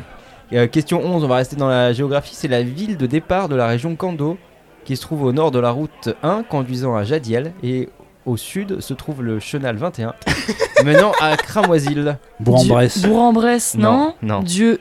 Pensez euh, fiction. Non. Là, vous cherchez des vrais trucs. Pensez. euh, Euh, re- tu peux répéter? La ville de départ de la région Kando, qui se trouve. Enfin, au nord se trouve la route 1, conduisant à Jadiel. Et au sud se trouve le chenal 21, menant à Cramoisil. Alors, Cramoisil, vous êtes dit Bourg-en-Bresse non, Ouais. bah, non, euh, Pensez, Bourg, euh. Pensez euh, Sacha. Oui, oui, euh, bah, c'est- comment il s'appelle Bourg, euh, Bourg-Clocher Non, C'est pas Bourg-Clocher c'est pas Bourg-Clocher.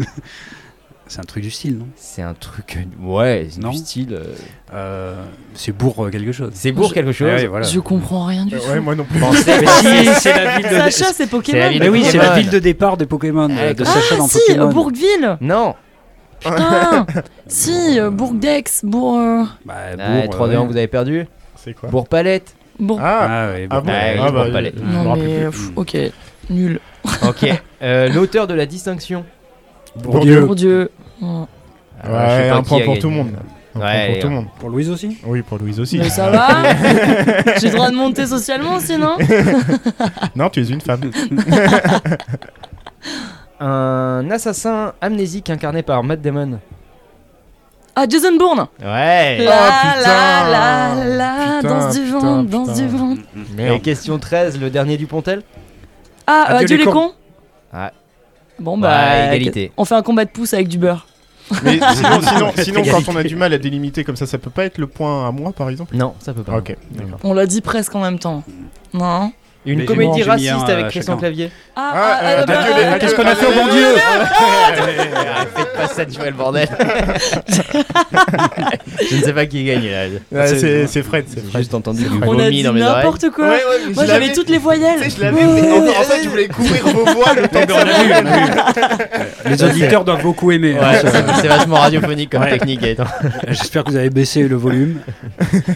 Euh, dernière question. Selon Jacques Brel, c'est comme les cochons. Les bourgeois. Ouais, les bourgeois. Euh, Alors, euh, au niveau des scores, euh, je crois que euh, Fred a surperformé. Alors, oui, euh, je suis à 8, euh, Gaëtan est à 5, Louise est à 4. Oh là là. Oui, Ah, mais comme j'ai un petit handicap et une mycose, du coup j'ai 5. Eh bien, j'avais pas précisé, le gagnant paye sa tournée. Ah, Fred, tu vas payer ta tournée. Bah, bah non. Ah bah si, c'était c'est le c'était- gagnant. c'était la, la règle. Ouais, c'est écrit les- sur ma fiche. Les règles, On il ne faut les remet donner pas en cause le système. Sinon, non. alors c'est un jeu de merde. Alors, on va faire un autre jeu. Ah ouais, super. Où le perdant paye sa tournée cette fois. Ah bah Ok. super. D'accord, très bien. Alors là, on va le faire un peu style euh, question pour un champion. Ah, ok. Donc c'est, vous savez, euh, je suis, je suis. Ouais. nanana, Alors du coup, attends, on a le droit de faire ça quand on, quand on gagne perd. euh, on a le droit de dire en fait on fait un autre jeu. Bah, si t'as préparé un autre jeu, ouais. Ah ok. si t'en as un comme ça, Ok. tac, Putain, mais je vais en préparer. ouais. venir avec une caisse de jeux. prépare des jeux. Ramène des J'en aurais monopolies, vingt en des trucs. réserve. voilà. Ok, donc là le perdant euh, paye sa tournée. Ouais, là c'est le perdant qui paye sa tournée. Ok. Alors, donc c'est comme dans question pour un champion. Question hein, de l'ai dit. rapidité, du coup. Je suis, je suis, je suis. Voilà, le, le premier qui répond. garde la a C'est gagné. le, le thème c'est quoi du coup Le, thème caoutchouc c'est non, c'est euh, le euh, L'ascension l'ascension sociale. sociale. Ok. C'est Euh, le thème de l'émission. Voilà. On reste sur le thème de l'émission. Alors attention, prêt? Je suis, je suis, je suis top. Je suis un putain de génie financier et scientifique. Mark Zuckerberg. J'ai fait fortune et j'ai désormais un véritable empire. Petit entrepreneur devenu milliardaire, Iron j'ai- Man. j'ai même réussi, en dépit de mon handicap capillaire, à devenir président des États-Unis. Pourtant, Euh, des Donald peu- Trump Mais non, non, c'est pas lui. Alors, vous deux, vous la fermez maintenant. Ah J'aime beaucoup ce jeu. Ah, merde, ah oui, oui, oui. ah oui, tu peux pas. Ah oui, ah merde. Vas-y, continue. Pourtant, des petits merdeux de journalistes sortis du Kansas ou du trou du cul de l'Amérique n'arrêtent pas de me discréditer. Je suis, selon mes incarnations, froid et calculateur ou alors excentrique à la voix qui déraille. Hmm. Je suis chevelu ou chauve, héros ou vilain. J'aime la lettre L et je déteste la lettre S. C'est Edouard Je Balladur. suis, je suis, je suis. Oui, Lex Luthor. Ah, mais c'est des personnages Mais Mais Ah, ouais. mais il y avait le petit truc sur Donald Trump, Non mais évidemment. Donald. Trump. Non mais moi je dis Donald Trump scientifique. Non mais. Un problème capillaire. Ouais.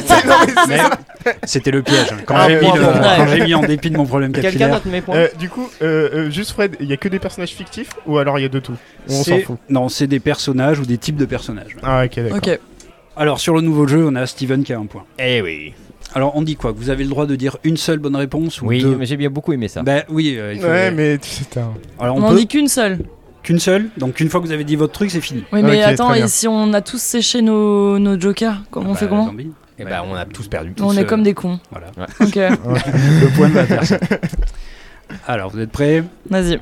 Je suis, je suis, je suis top. Je suis une petite souillon qui ne sait pas s'occuper d'une maison correctement.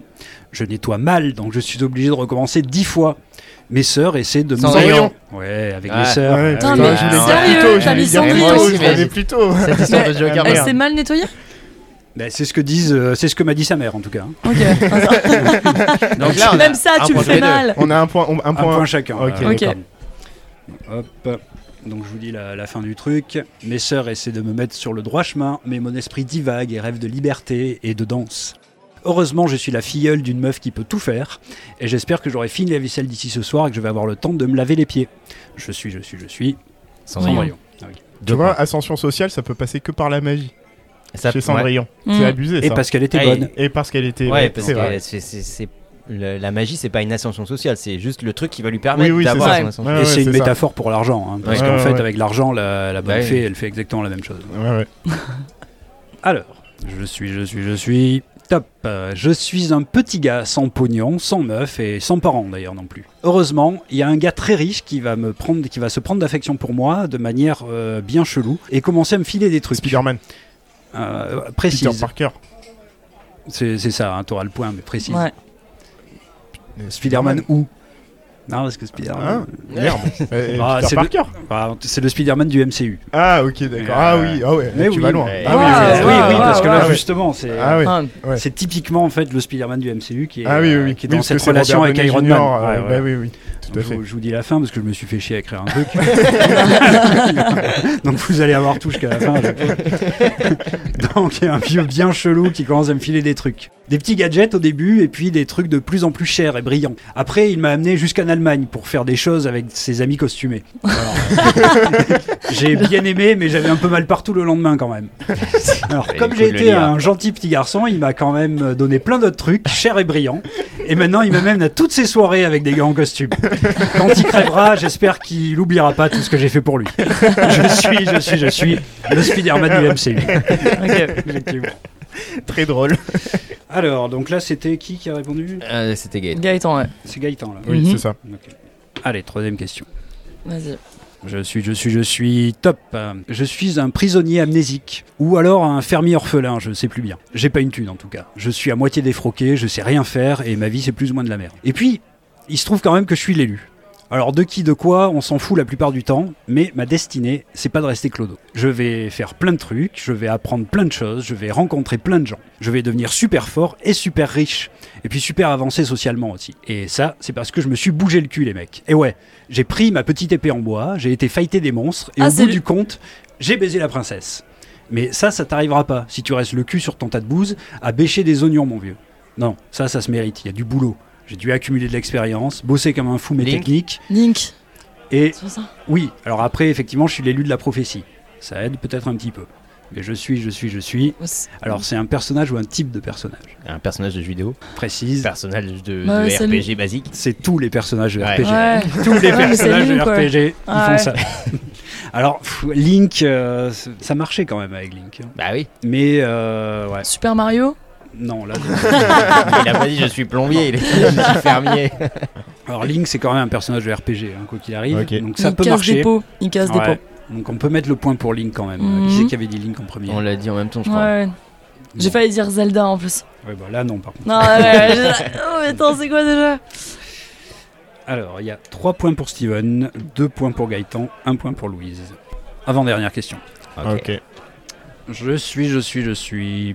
Je suis une petite fille pauvre allant de ville en ville pour essayer de survivre. Il se trouve qu'en grandissant, je deviens plutôt pas mal et qu'un gars du coin veut me baiser. Euh, pardon, m'épouser. Euh, en fait, ça revient exactement au même. Et il arrête pas de me foutre à poil et de me baiser en levrette.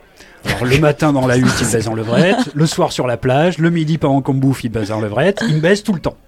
Alors, j'ai décidé que maintenant, c'est moi qui allais le baiser. Et c'est devenu ma philosophie dans la vie. Je les baise avant qu'ils me baisent. J'ai appliqué cette philosophie toute ma vie et comme j'ai eu trois garçons plutôt costauds, ben personne ne l'a ramené. Alors après, euh, oui, j'ai eu un petit peu la folie des grandeurs. J'ai foutu le bordel dans une ville ou deux Daenerys. et mon mari m'a tué. C'est Daenerys. Ah là là je l'avais depuis un moment, je me suis dit. bon. Ah, Putain, il va gagner. ouais. Euh, Ouais, ouais, là, ouais. Alors dernière question, on peut la faire compter double hein, si vous voulez. Oui, euh, super. oui, oui, oui, Non, mais- oui, je suis pour. Alors, On appelle ça de la condescendance. en plus, celle-là, euh, honnêtement, c'est vraiment une question de spécialiste. attention. Ah ouais, c'est, euh, là, c'est pour, là, c'est pour les Ouais. experts. Il faudrait vraiment. Ouais, on va voir. Celle- Celle-là, je sais pas comment vous allez la trouver. Alors, Heureusement que t'es pas prof, quoi. ouais, heureusement. Alors, celle-là, les gars, c'est impossible. Donc, allez-y, je note sur 20. Je suis, je suis, je suis top. Je suis dans le village où j'habite, celui qui a pris un gros melon. Je ne veux pas de métier ou de qualificatif, je veux commander. Voir mes congénères accomplir mes quatre volontés et se prosterner devant moi est un putain de kiff. Alors oui, ok, c'était pas trop l'ambiance au village. Euh, le coup du roi, tout ça, mais quand je me suis fait faire un bonnet en or, ils ont compris. Ces tas de communistes euh, constructeurs de barrages qu'une société marche mieux quand il y a des dominants et des dominés. Et ça, c'est quand le dominant, c'est moi. Je suis, je suis, je suis.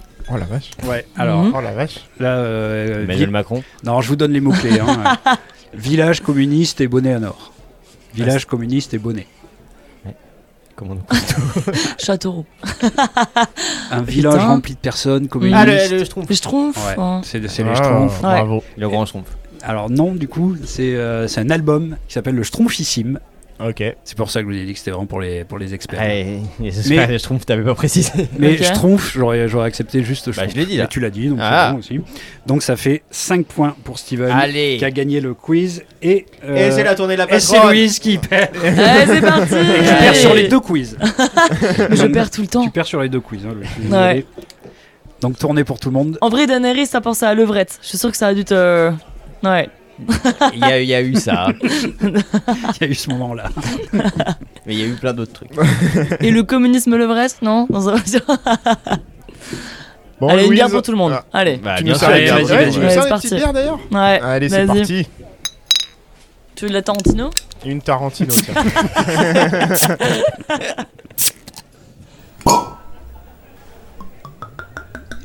Alors avec ce quiz là, on a vu quand même là, ce truc de, euh, bah, des jeux vidéo et notamment des, des RPG qui parlent quand même beaucoup d'ascension sociale, qui parlent même que de ça, et par contre qui vont donner comme objectif de vie sur le long terme, hein, RPG c'est une Mm. espèce d'aventure sur le long terme, Ouais. qui va donner comme objectif de vie, ben oui, de passer du petit paysan ou du petit, euh, du petit prisonnier ou de du petit orphelin Mhm. euh, à l'espèce de grand cador du royaume qui va tout posséder, tout avoir et avoir des, des caractéristiques et des skills euh, Mhm. absolument énormes.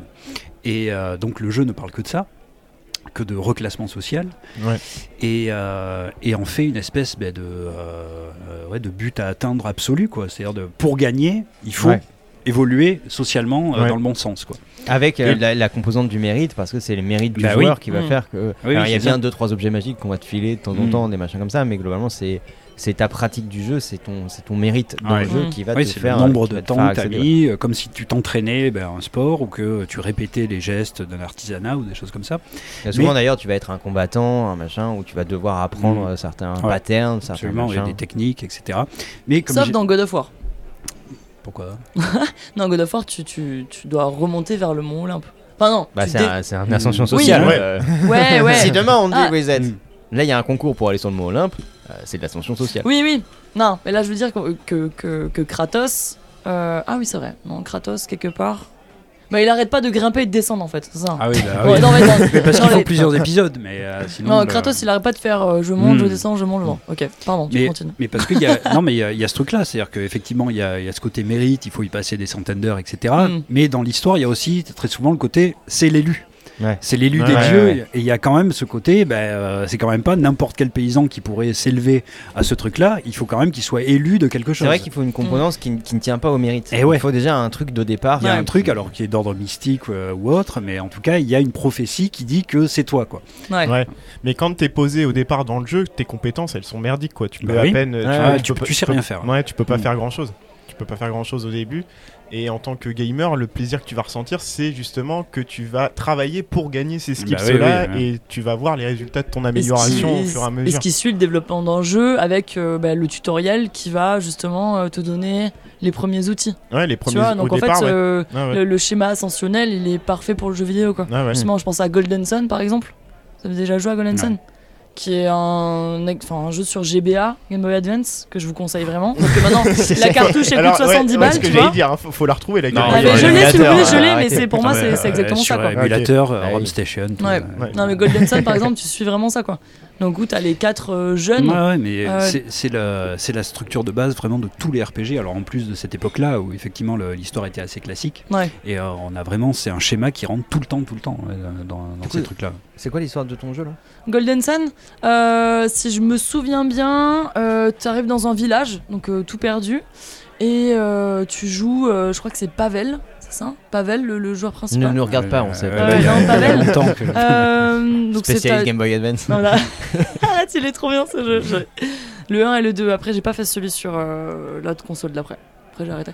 Et, euh, et en fait, c'est un, un- un- un monde où tu récupères des djinns, des créatures Mm. euh, de terre, de feu, d'eau, euh, qui Pokémon. cumulées. Voilà. En fait, ça fait un peu le cinquième élément dans le délire. Tu vois, et tu dois toutes les réunir justement pour, pour essayer de sauver le monde. Voilà. Mais toi, t'arrives dans ton, village est complètement éclaté par Mm. une lutte entre les forces du mal et les forces du bien. Et toi, tu te retrouves comme par hasard dans ça, et on te dit bon, mais en fait, finalement, c'est toi qui as ce pouvoir de les rassembler et de venir nous combattre. Mais c'est vrai que Ouais. c'est- intéressant du coup à chaque fois ce, ce truc de y a l'élu, c'est comme si on, on mélangeait euh, des mythes un peu de l'aristocratie avec des mythes de la bourgeoisie. Mm. Où, euh, Mm. pour pouvoir être vraiment l'élu, il va falloir mériter de l'être. Il y a une sorte de truc un peu en boucle, un peu bizarre, un peu à la- euh, truc de prédéterminisme qu'on peut avoir dans les Ouais. religions où euh, à la fois tu es prédéterminé par Dieu mais il faut quand même que tu travailles pour euh, montrer ta prédé- prédétermination. Mm. Mm. C'est assez chelou. On a ça dans le genre dans, dans le Disney de, de- dans le Hercule de Disney où euh, le mec c'est l'élu, c'est Hercule Mhm. mais il faut quand même qu'il travaille énormément pour atteindre. prouve Mm. quelque chose, oui. Ouais. alors, oui, il y a- il y, a ce côté, il y a le côté du mérite, quoi, qui, Ouais, ouais. qui est toujours là. ouais. Mais, le, euh, mais effectivement, oui, ce, ce mélange de, de mythologie bourgeoise, du mérite et d'une mythologie, euh, oui, royale, euh, d'être choisi par Dieu ou par, par une main Mm. mystique, c'est, euh, oui, ça, ça se retrouve tout le temps dans les RPG. Et euh, et ça, ça- questionne quand même euh, le, euh, ben oui, le, but de, de- de ce qu'on fait. C'est-à-dire, le, le jeu, pour réussir, il va falloir euh, s'élever socialement. Ouais. Il va pas falloir trouver sa place dans la société, il va pas falloir être le meilleur possible, il va pas falloir. euh, euh, c'est- pas le. euh, on n'est pas dans le cosmos grec, quoi. Ouais, ouais. Euh, Il faut pas être, tu vois, en harmonie avec, euh, avec son environnement et trouver sa bonne place, quoi. Non, non, il faut aller le plus loin possible, être le plus fort possible, avoir les armes les plus fortes possibles. Et on est là aussi. hein, c'est ce même mythe, à mon avis, qu'on ressasse depuis le début, du rap au MMA, en passant par par par Pretty Woman, quoi. non, mais ce truc, que, voilà, pour réussir, il faut s'élever socialement. Ouais, ouais, ouais. Et là, tu as un jeu vidéo qui te propose pendant des centaines d'heures d'accomplir ça, Mm. mais de le faire par petites touches de- d'expérience Mm. accumulée, par petites touches de tiens, j'ai gagné une compétence, j'ai gagné une épée, j'ai gagné un truc. Mais Ouais, ouais. le, la finalité du truc, c'est ne reste pas paysan toute ta vie, deviens un grand chevalier, deviens un grand mage, deviens. Ouais. Ouais, et surtout, euh, capitalise. En fait, c'est ça, c'est que tu as, une capitalisation Ouais. de, à la fois de l'équipement, des compétences, oui, oui, etc. oui, si Il va tu bosses, falloir- c'est pour avoir ça. Quoi. Il va falloir en avoir un maximum, Mm. quitte à en avoir une qui sert à rien. Ah il bah faut oui, les oui. avoir. C'est aussi, en, on va dire, en méta euh, dans les jeux, c'est aussi le truc des badges en fait. Capitaliser des badges, etc. Ouais, et puis le Mm. plaisir que tu ressens, c'est vraiment que tu vois au fur et à mesure les résultats de ton action, tu Ouais. vois les résultats de ton Mm. apprentissage et ton amélioration. quoi. Ouais. Ton- en fait, ton élévation, tu, j'ai presque envie de dire la finalité du RPG. Euh... T'as atteint la fin du jeu, t'as atteint la fin du jeu, mais c'est le plaisir, il est vraiment euh, au fur et à mesure de l'aventure et quand tu constates ton progrès au, Oui, fur et à mesure. c'est grinder euh, Ouais, de- petit à petit euh, les trucs. C'est Ouais, ouais. c'est ça qui fait le- Ouais. le, plaisir de base, quoi, qui est un plaisir de machine à sous, quoi, en fait. hein. Euh. Vraiment, tu t'en mets un peu, puis hop, tu, tu, re- tu reçois comme ça petit à Ouais. petit. Et euh, mais euh, mais oui, oui, moi ça me euh, ça, ça m'interroge toujours sur. Ben, sur, ouais, sur, sur les rêves qui sont implantés quoi quand même là-dedans. Enfin, sur, Mais Ouais, ouais. ça, tu le retrouves aussi dans mon Cyberpunk 2077. Euh, non, où t'as. Mais en fait, tu te, tu te pimpes constamment ton Ouais, corps. ouais. Ah oui. Mm. tes armes, plus tu vas évoluer, plus tu peux avoir accès à. enfin, déjà, plus tu as d'argent, de, comment, de euro-dollars, plus Ouais. tu vas pouvoir t'acheter des, des trucs performants et aller te faire pimper les yeux, euh, sauter de plus en plus haut. Euh, et tu as aussi euh, l'ascenseur, ben, tu as la notoriété aussi, qui va augmenter. Et euh, au bout de, je crois, 60 heures de jeu, euh, j'ai réussi à, à accéder au niveau super, enfin au niveau max de notoriété. Mm. Comment tu comment t'acquiers de la notoriété En fait, en gros, tu vas voir dès que t'as des gens dans la rue qui sont dans notre gang, tu vois, tu les tues. Ah. Et voilà, c'est un Notoriété à l'ancienne, Le schéma, il est très simple. Ouais, ouais. Ce jeu, bon, et, Et, euh, les, il- aspects, les aspects physiques, euh, genre les vêtements, les modifications des yeux, etc. Ouais, Est-ce que ouais. ça augmente ta Et notoriété ou pas? selon ton avancée dans les missions principales et ta notoriété, tu vas avoir accès à différents lieux Ouais. de- de- d'achat de, vêtements. Hmm. Euh, les armes qu'on va te proposer sont plus performantes. Euh, donc en fait, il y, y a un schéma qui suit. Je pense que c'est pas encore au point. Parce qu'en fait, il y a la, la map est tellement grande qu'en fait, tu, as des lieux, tu te dis, ouais, je, tu sais pas si tel ou tel vêtement correspond à telle classe sociale. Hmm. Tu Hmm. vois? Mais le, Ouais, le- ouais. la- le principe du jeu, c'est euh, je suis V, euh, que je vienne du désert ou que je vienne de- des gangs des rues. Mon but, c'est d'arriver à, à- ben, au corpo et à Hmm. détruire les corpos. Ouais, ouais. Donc, tu vois, donc, Cyberpunk suit ça, totalement. Hmm. Mais euh, oui, bah, il, est, euh, il est basé hein, sur les structures RPG les, euh, de, de la même manière. Ouais. Donc oui, oui, je sais, tous les jeux suivent ça, mais aucun ne, ne va te proposer. un- enfin, il y a- il y, a des, Il y en a. toujours, voilà, des- il y a toujours des, des petits jeux ma- à la marge qui vont, qui vont faire ça, mais la grande majorité du truc, c'est voilà, si tu veux évoluer dans le jeu, si tu veux réussir le jeu, bah, euh, il faut que tu accomplisses une ascension sociale et elle est inscrite dans le truc. T'imagines le jeu où tu dois descendre? Mais, ah ouais, mais euh, est-ce Soit qu'il y en une a de Ça? Ça pourrait être rigolo. Eh, je suis sûr que ça pourrait Soit la pire merde, ne fais rien. Eh, Il y a des jeux qui proposent juste être fermier, de gérer sa ferme, mais même là, Ouais, ça, ouais. ça mais implique oui, mais quand tu même dois une gérer- Je parle de. Farm tu dois Simulator. ouais, mais tu dois devenir un gros capitaliste. Exactement, du- voilà, Ouais. c'est ça. C'est que même, même ça, ben, ça te demande d'avoir de plus en plus de poules, de plus en plus de choux, de plus en plus de machin. Donc on est quand même, ben oui, mais on est quand même dans, dans cette logique-là Oui. de de s'étendre, euh, de, de progresser dans les trucs. Ouais, à la limite, Et- ton harmonie, il faut qu'elle soit. En fait, il faut que ce soit un système viable. C'est pas une question d'harmonie. euh, Genre, tu peux pas faire genre permaculture simulator. Mais non, voilà, oui. tu, tu vois, tu vas essayer de pas avoir trop d'impact. Ah ouais. Il faut que t'aies pas trop d'impact pour que Mm. pour que cela comme dans Permaculture les. Simulator. Non, mais effectivement, Ça le, jeu vidéo, il te demande jamais d'être dans une balance, quoi. Ouais, il te demande toujours de progresser, progresser. Euh, Dès que tu arrives à une balance, il va y avoir des, euh, des choses en plus qui vont venir te mettre des bâtons dans la les roues. ouais, la balance, ça va être là juste pour, euh, pour ajouter un niveau de difficulté. Oui, Comme voilà. un gouvernement ultralibéral, il faut quand même balancer quelques aides de temps en temps parce que Ouais. sinon le truc Mm. s'effondre. Mais le but, c'est quand même d'accumuler, de, de, de grossir en fait. Mm, Toujours, toujours de, de grossir, d'accumuler et effectivement de progresser socialement. Quoi. Et, euh, et là encore, ben, euh, oui, c'est. Mais, mais même, je, euh, je suis en train de, de réfléchir à, à qu'est-ce qu'il peut y avoir comme jeu qui nous propose autre chose comme modèle, tu vois, un RPG Ouais, qui ouais. nous propose autre chose. Alors, à part des, des jeux marginaux, mais est-ce qu'il y aurait un, un modèle dominant qui pourrait nous proposer autre chose Ah, parce que même Animal Crossing. Mais tout, euh, tout te demande Bah, de Pokémon, grossir, hein. tout. Après, il faut pas euh, confondre l'ascension avec le challenge. Ben, Ah bah si, bah moi ça, ça Oui, mais dans les RPG, truc, quoi. Euh, dans les RPG, c'est euh, justement les deux sont confondus. Quoi. Que le- Adibou, non, Adibou, c'est le. ah, pardon, parce que c'est ultra pop comme référence. C'est pour On ça a que je tous te joué parle à des Adibou. RPG. hein. Oui, dans notre- c'est tu vas cultiver tes trucs pour faire ton gâteau qui n'a aucun lien avec les ingrédients que tu as cultivés, Ah oui. d'accord Voilà, alors, C'est moyen Adibou RPG, côté. Adibou. Oui, voilà. les, les éléments RPG sont pas primordiaux à- à Adibou. mais si on prend vraiment ce, ce genre-là, mais euh, c'est un genre qui en plus aujourd'hui irrigue euh, ca- Mm. quasiment tous les autres, Hmm. euh, ben oui, il y a, il y a ce, cette progression, ce côté il faut qu'on soit dans une courbe ascendante quoi, Ouais. en Ouais, et permanence. puis ce quoi. La côté, croissance. ce côté accumulation, surtout tout avoir plus, avoir mieux, tu sais, euh, avoir plus de choses, pouvoir mieux faire les choses. Ouais. Et je pense que ça c'est la base de, de tous les jeux. Effectivement, euh, t'as plus de compétences et t'as des meilleures compétences Mm. et tu veux en gagner plus pour pouvoir faire plus de Tu trucs l'acquisition de biens matériels. Et c'est vrai que ça, dans les jeux Ça- vidéo. ça peut euh, mais aussi. même a euh, ça. Skyrim, ça, euh, The tous les- Witcher, non, mais c'est. tous les Bethesda, ils te parlent Ouais. de ça. Ils te, euh, ils te donnent un grand euh, terrain de jeu où tu vas pouvoir faire tout ce que tu veux, devenir tout ce que tu veux. Mais dès que tu vas choisir quelque chose, que tu vas devenir euh, guerrier, mage, voleur, euh, assassin, Mm. euh, homme politique, ce que tu veux, ben, on va te mettre une courbe de progression. Quoi. Et le but, à partir du moment où tu t'engages dans une, dans une carrière de ce style-là, c'est quand même de progresser à tous les ouais. niveaux, quoi, tout le Mm. temps.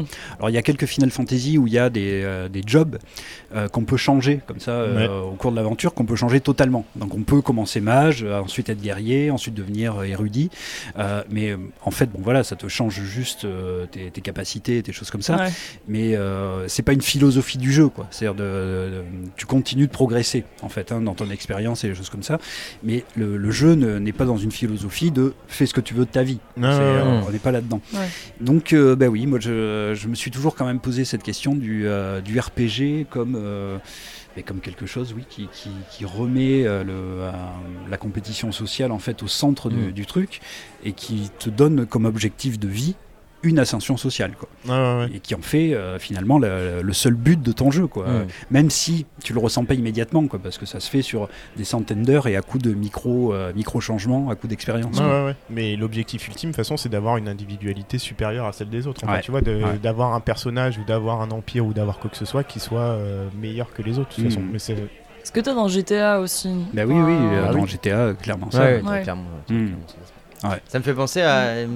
Euh, Quand je bossais en bibliothèque, je, je bossais souvent à côté d'une meuf que je connaissais absolument pas, Mhm. mais qui me fascinait parce qu'elle elle- elle gérait sa vie et son- ses études comme un RPG. Elle se faisait des petites fiches, Ouais. vraiment hyper calligraphiées, c'était super beau à regarder.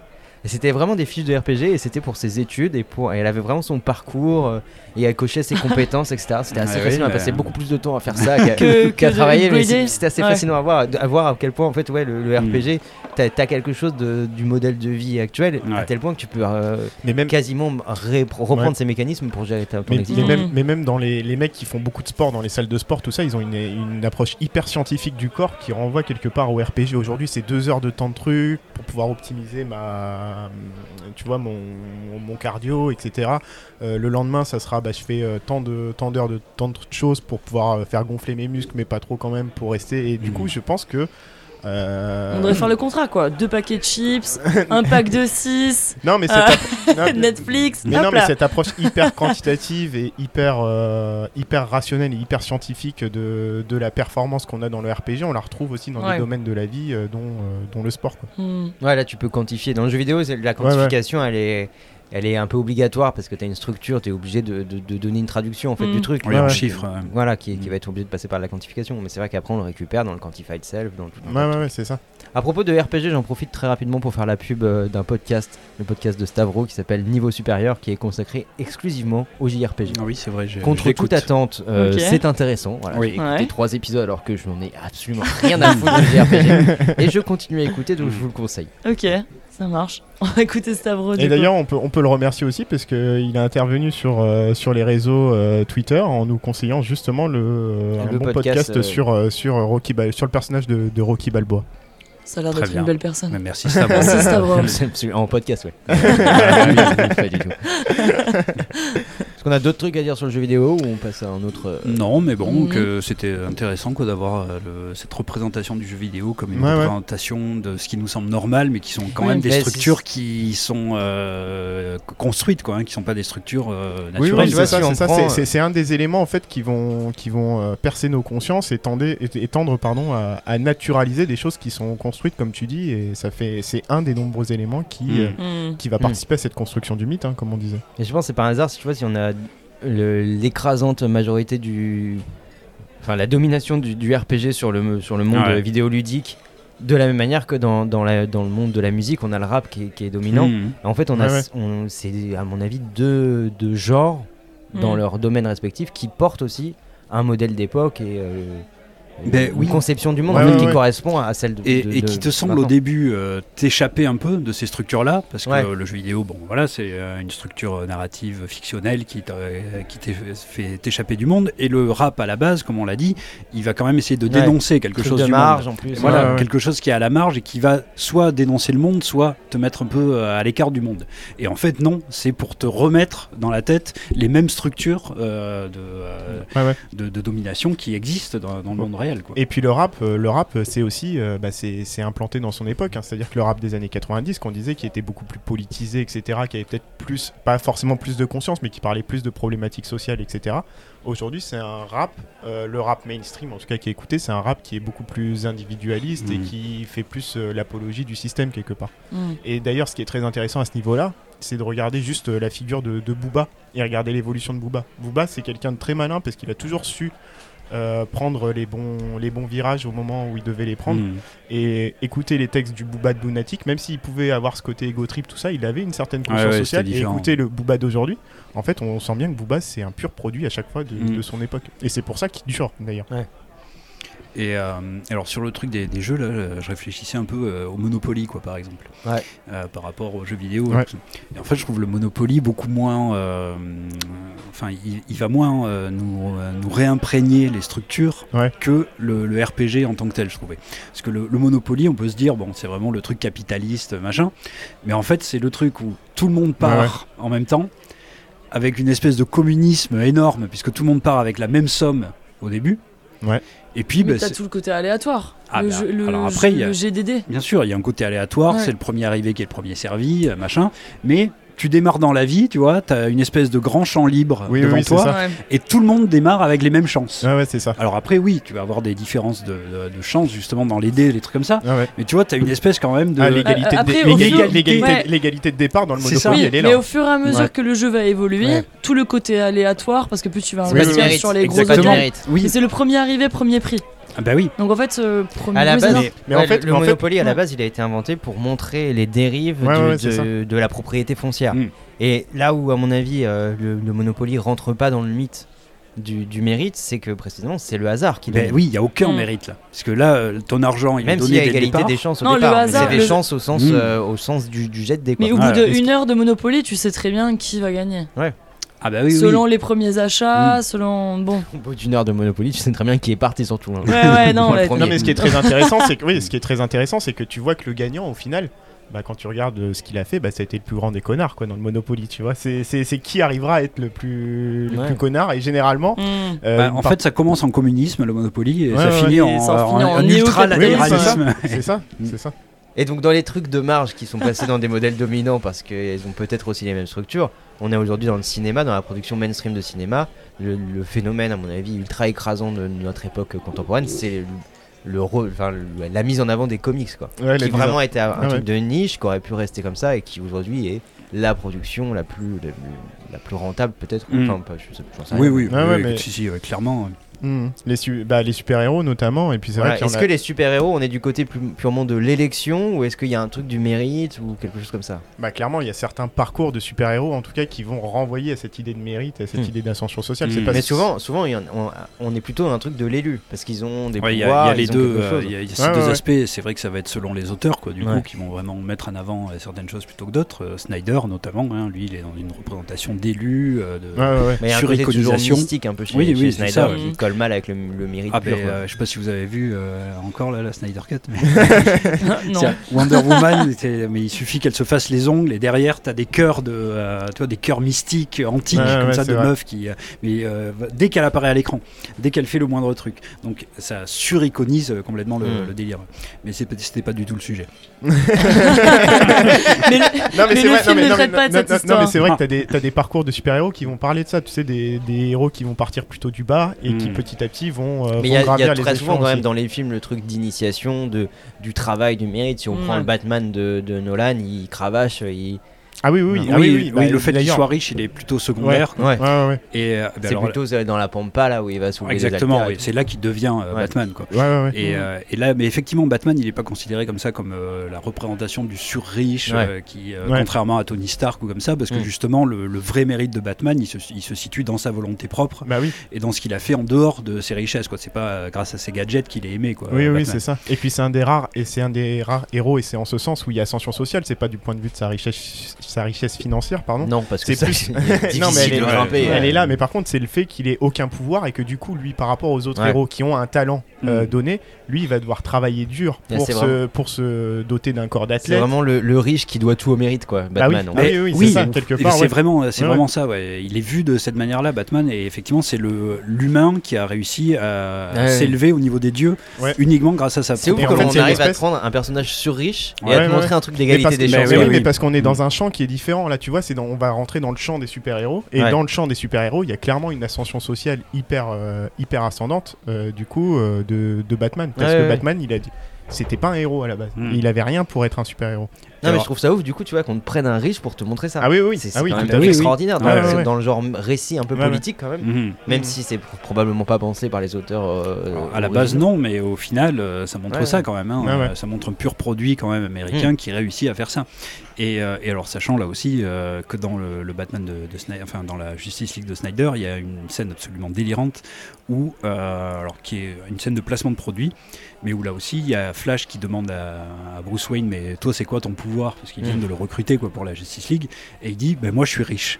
Il Ah, dit ça textuellement. Et Mhm. là, s'ensuit plusieurs plans où euh, bah, il y a Ben Affleck en train d'allumer sa, Ouais, ouais. Il a quoi? Il a une Mercedes, Ouais, il allume ça. ça. et on voit des placements de produits incroyables. C'est une pub de 10 secondes pour la Mercedes. Mais tu vois, En disant si t'es riche, t'as cette voiture. et je trouve que Snyder, en fait, il a pas compris du tout où se situait la mythologie Batman. En Ah, fait, mais là, on en parce que- reparlera parce que là, moi, ça m'énerve déjà. Parce que, parce que justement, en fait, euh, Batman, son pouvoir, c'est sa, sa, sa volonté. Si tu veux vraiment jouer sur le personnage de Batman, Mm. tu dis bon bah c'est vrai que t'étais riche, mais euh, t'avais aucun super pouvoir et au contraire, mon, euh, le- mon, mon, mon pouvoir, Bah oui, c'est pas ma richesse, c'est ma oui, volonté, bien sûr, exactement. c'est là-dessus qu'il aurait fallu jouer. Alors même si c'est pour un placement de produit, euh, je suis Ouais, ouais. d'accord, ça, Ouais. ça dénote le fait que Snyder il est à côté de la plaque sur- dans la, en tout cas dans la Dans la Ouais, représentation. dans la quoi. représentation et l'analyse qu'il fait des personnages. Euh, un autre exemple, Batman a toujours un flingue dans tout le film La Justice League.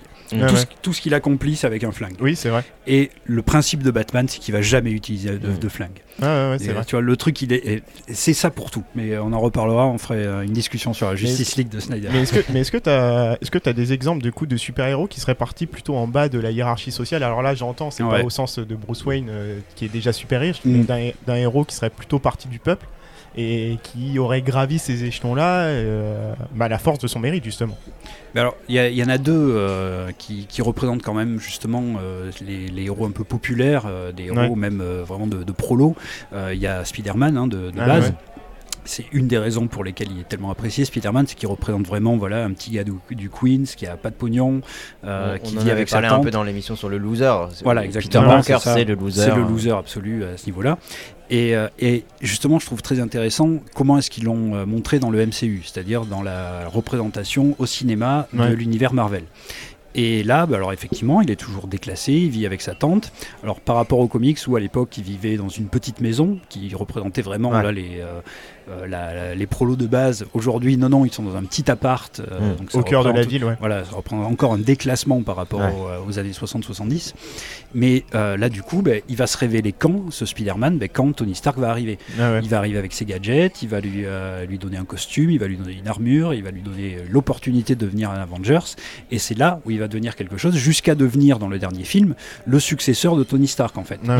Et donc, on a Peter Parker qui est l'exemple type normalement du, euh, du héros prolo Oui, qui fait son costume à la couture un peu dégueulasse, etc. Exactement, qui va tout faire lui-même, qui est vraiment, enfin voilà, c'est le petit gars du Queens qui, Qui est, va faire du euh, MMA.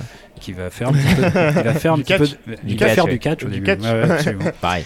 Mais euh, au final, aujourd'hui, dans les films, on le montre comment? On le montre comme le successeur de Tony Stark Mm. et le gars ouais. qui accomplit une ascension sociale et qui, dit- qui même son parcours démarre là, quoi. Démarre ouais, quand Tony Stark arrive. Donc on est vraiment là euh, face au truc où euh, là encore on est, on peut pas rester avec un, un héros euh, populaire qui a des petits problèmes de, de boulot, de, de thunes, etc. Il Ouais, faut ouais. absolument qu'on en fasse, euh, tu vois, le successeur de Tony Stark Ouais, et un mec qui est destiné donc à avoir euh, plusieurs milliards, euh, peut-être un jour. Enfin, en tout cas, tu vois, à devoir gérer ce genre de truc. Il- voilà, l'ascension sociale est au centre du parcours de Peter Parker dans les, euh, dans les films. Ouais, c'est vrai, et ça se ressent même au niveau de son costume, où il a des costumes qui sont en or, Ah oui, des costumes de Tony Stark, en fait. qui pètent dans tous les sens, Mm. etc. Alors que, ouais, ouais, ouais, je suis bien d'accord, et euh, c'est bah, c'est un signe de son époque, hein, qu'aujourd'hui, euh, alors, aujourd'hui, on a besoin d'être, euh, enfin, le, Bah. le héros a besoin d'être riche ou d'accéder à une certaine forme de richesse, alors que pour moi, à la base, ce qui fait la force de Spider-Man, c'est que justement, c'est le, c'est le super héros avec des super pouvoirs. Mais qui reste, qui reste dans son, dans son quartier. ah bah oui, c'est euh, son titre, le Friendly Neighborhood. Ouais, c'est ça. Voilà, c'est euh, ouais, vraiment le héros du quartier qui reste là-dedans et qui est. bah oui, il n'a pas vocation à devenir, euh, à devenir milliardaire, euh, Peter Parker. ouais, ouais. S'il le devient, ben, l'histoire de Peter Parker s'arrête là. Mm. Enfin, en tout Ouais, cas, elle, elle est plus représentative de, de toute la symbolique qu'il porte. Mm. Euh, do- donc là, ben, euh, en faire un successeur de Tony Stark, est-ce qu'il n'y a pas un truc aussi de.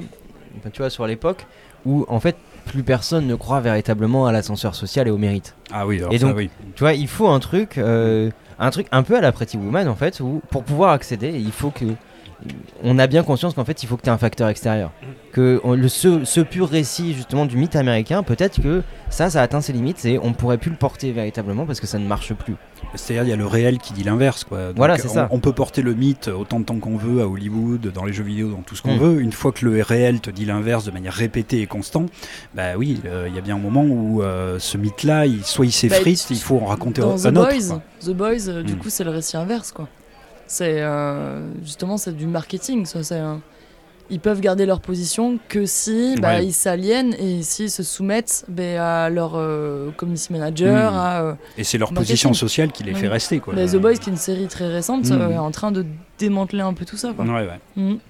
Ah, tu vois, je sais pas s'il y a un, en soi un démantèlement. Là, je dis pas que le Peter Parker de.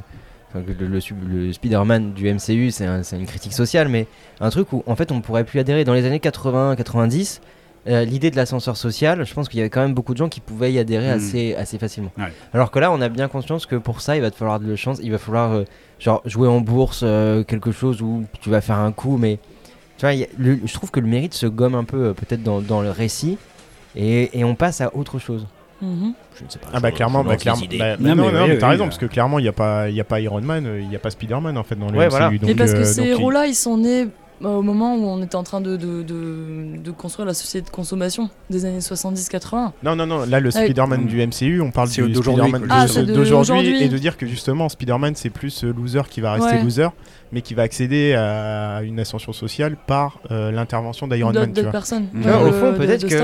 Aussi, Ouais. euh, Ouais. Pretty Woman, l'ascension sociale de, de Julia Roberts, si elle avait été montrée uniquement par son mérite dans les années 90, c'est- on peut pas y croire. Parce Mm. que euh, parce qu'une femme Mais à oui, cette oui. époque-là, eh ben, euh, il Ah, faut bien bien un sûr. facteur Euh, non, mais extérieur. elle mais est bien sûr. prostituée, elle est Mm, bien prostituée. sûr. ce jour. Exactement de la même manière que Peter. Parker, aujourd'hui, on peut plus y croire Mm. parce que Mm. l'ascenseur euh, social est Oui. cassé, là, tous les machins. Mais non, on- mais, mais, dit mais ça, c'est- là. ouais, mais je le comprends pas sur la figure de Spider-Man parce que pour moi, justement, le Spider-Man original, ça aurait été une très bonne figure aujourd'hui. Euh, Oui, parce l'a que- dit- comme on l'a dit, c'est un Justement, loser il, reste il loser. reste, ouais, il reste, il reste loser. loser. Ouais, mais ça, mais ça, parce qu'il y a aussi, je pense, une sorte de, de contradiction où on croit plus dans le mérite qui permet de monter, mais l'objectif, la finalité de monter, elle est toujours là. Ouais, Donc il faut ouais, que ça fasse un oui, peu rêver. oui, oui. Il faut qu'il y ait, et tu vois, euh, tu vois, on a ça dans le rap, on a ça un peu partout. Il faut que les mecs aient un maximum de pognon pour que ça fasse un peu rêver. Bah oui, oui. Donc Mm. Peter Parker, on peut plus le faire, on peut pas le faire augmenter socialement par, par le mérite, on le fait augmenter par ailleurs. Mais il faut qu'il fasse aussi un peu rêver. Ça peut pas rester un- une sorte de, de loser clodo euh, Ouais. qui fait ses Mais costumes à la main. mais de toute façon, toutes les, toutes les enfin, problèmes. tu vois, je pense pour, en, en termes marketing. hein. Mais je dis pas oui, que ça peut pas. Exactement, c'est ça. C'est qu'en termes marketing, pour euh, les gars de chez Marvel Ouais, euh, ouais. Cinéma, ça pouvait pas être Mm. ça. Il fallait qu'il ait un costume brillant, un truc. Il, euh, ouais, plus il fallait qu'il ait un lien avec Tony Stark puisque c'était le plus populaire, etc. Mais oui, voilà, au, en- au niveau marketing, mais au niveau profond Ah oui, de, oui, la narration, bah si, il en te parle pour les mecs qui font Ouais, l'échec. ouais, ah bah oui, oui, Ouais, je suis ouais. d'accord. mais de toute façon, le MCU, c'est ça. hein, Ils ont gommé. Enfin, il me semble-t-il, ils ont gommé toutes les problématiques sociales qui étaient pourtant assez assez importantes euh, de- dans l'écurie Marvel. Quoi. Mm. Ils, pense- ils essaient, enfin, pour eux, ils en mettent, euh, ce qui est vrai, ils en mettent un petit peu, Ouais, de même temps là en dans temps, le, et puis c'est dans le Faucon oui, voilà, Ouais. dans le Faucon et le Winter Soldier, ouais, ouais. ils en mettent aussi un petit peu, mais oui, oui, c'est très édulcoré, mais là, c'est le problème des, des films de comics aujourd'hui, c'est-à-dire que je pense pas que les super-héros euh, soient simplifiants, c'est-à-dire qu'ils proposent des, euh, des, des vues simplifiantes sur la société. Par contre, la manière dont on les montre au cinéma, c'est complètement Ouais. ça. Mais tu regardes Ça, ça- euh, Tony Stark, c'est un peu l'histoire de Arnaud, quoi. tu vois Il a quand même eu l'appui des corporations militaires Mm. pour euh, faire son empire. Ah ben oui, oui. Donc, Et c'est- euh, et c'est un héritier, hein. papa Ouais. était lui-même un, Oui, un industriel. Il y a une deuxième figure dans, dans les comics euh, qui te semblait intéressante à part Peter Parker. Alors du coup, euh, là on disait que Peter Parker, effectivement, il n'avait pas eu d'ascension sociale et qu'aujourd'hui l'ascenseur étant cassé, on, euh, on le faisait intervenir euh, Tony Stark.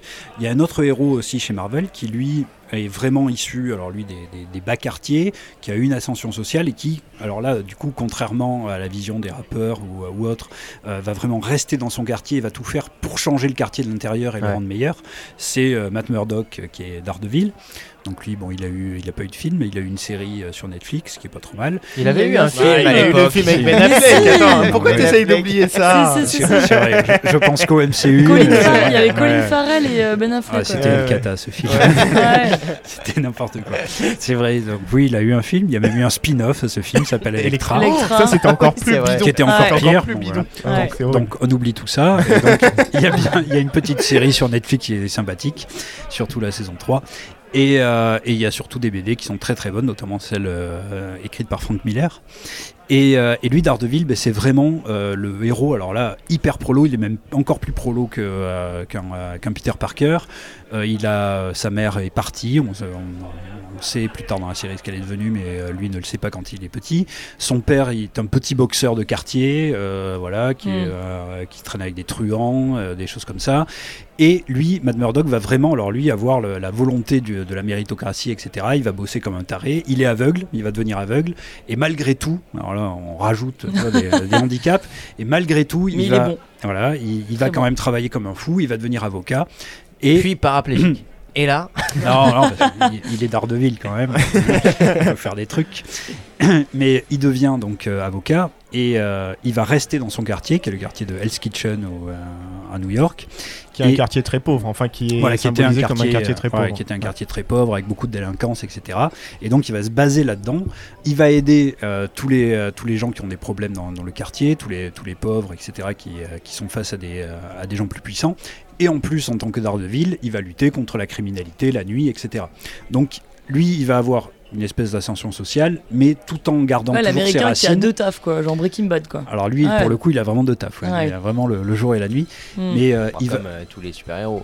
Ouais. Ouais. mais Batman, il dort le jour. C'est ça, c'est comme il est riche. C'est vrai qu'il a pas besoin de Il n'a pas besoin de travailler et il a Alfred qui lui prépare sa, sa bouffe à C'est 16 vrai. heures. Donc c'est quand même pas mal ça. Ouais, Alors- et puis dans le cas de Daredevil, c'est complètement complémentaire en fait entre Ouais, ce qu'il fait la journée Ouais, et, la nuit, et la nuit, il, a son costume de super-héros Mm. pour régler les affaires euh, qui lui viennent sur son bureau la journée quoi. Exactement. Et donc lui, il reste à un niveau de quartier. C'est pas un grand super-héros qui va aller ouais. combattre les menaces cosmiques. Il reste vraiment dans son quartier.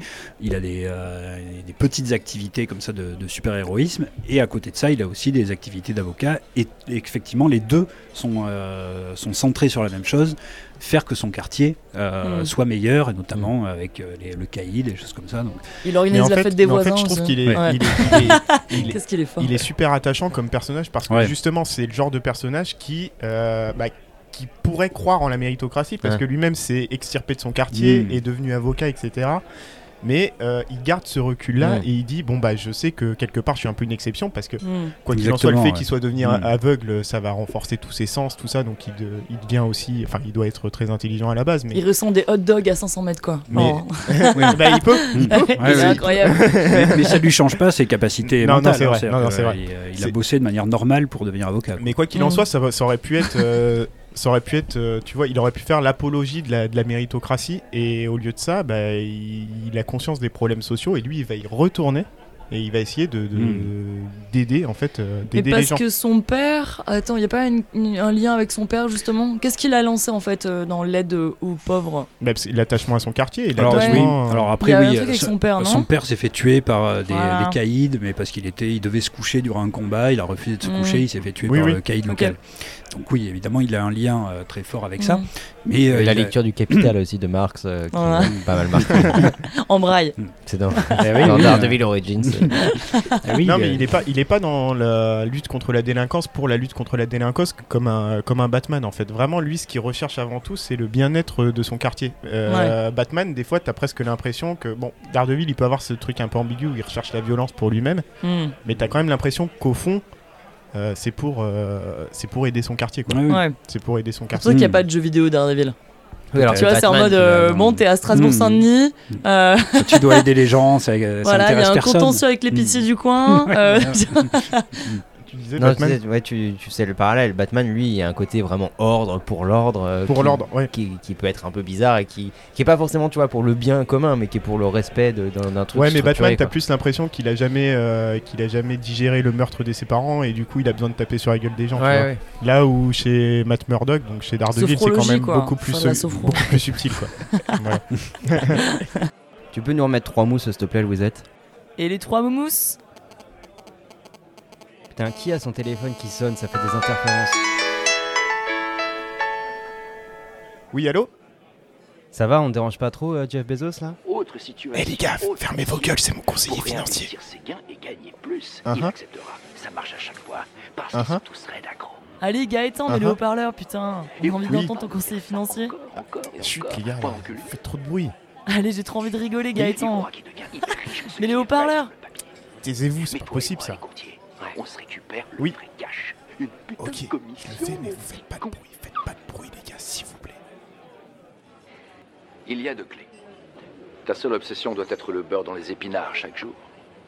Le but du jeu, prendre l'argent dans la poche de tes clients pour le mettre dans la tienne. La coque et les putes, mon pote. J'entends bien ce que vous dites, mais du coup, comment je fais concrètement pour vendre mes chaussettes? C'est du vent, du bluff. Poudre aux yeux, ça n'existe Non, mais pas, ça n'a rien de réel, ça n'a aucune importance, c'est pas dans tableau périodique des éléments. Putain, le fils Putain, de... Mais rien de La réel. finalité, du coup, dans tout ça, je comprends pas, moi, c'est bien de fidéliser les clients, non? J'emmerde les clients. Ah ouais, t'emmerdes les clients là, c'est moi qui t'en mets un trou du cul. Tiens Putain, mais Louisette, t'as cassé mon téléphone, tu fais chier, bordel Bon, c'est bon, Gaëtan, calme-toi. Des téléphones, tu vas t'en racheter plein avec ta société de chaussettes. T'auras peut-être même un téléphone professionnel de chaussettes. Donc recentre-toi sur notre sujet. On en était où? Bon, ok, d'accord, vas-y, viens, on reprend. Bon, les gars, on a fait un peu euh, l'apologie, euh, l'apologie de l'ascension sociale. Enfin, on a Je fait crois pas qu'on ait l'apologie. fait Non, non, non, l'apologie, on a pas- non, non, non, on a eu un regard très critique, mais on parlait des œuvres. Votez Macron. Ouais.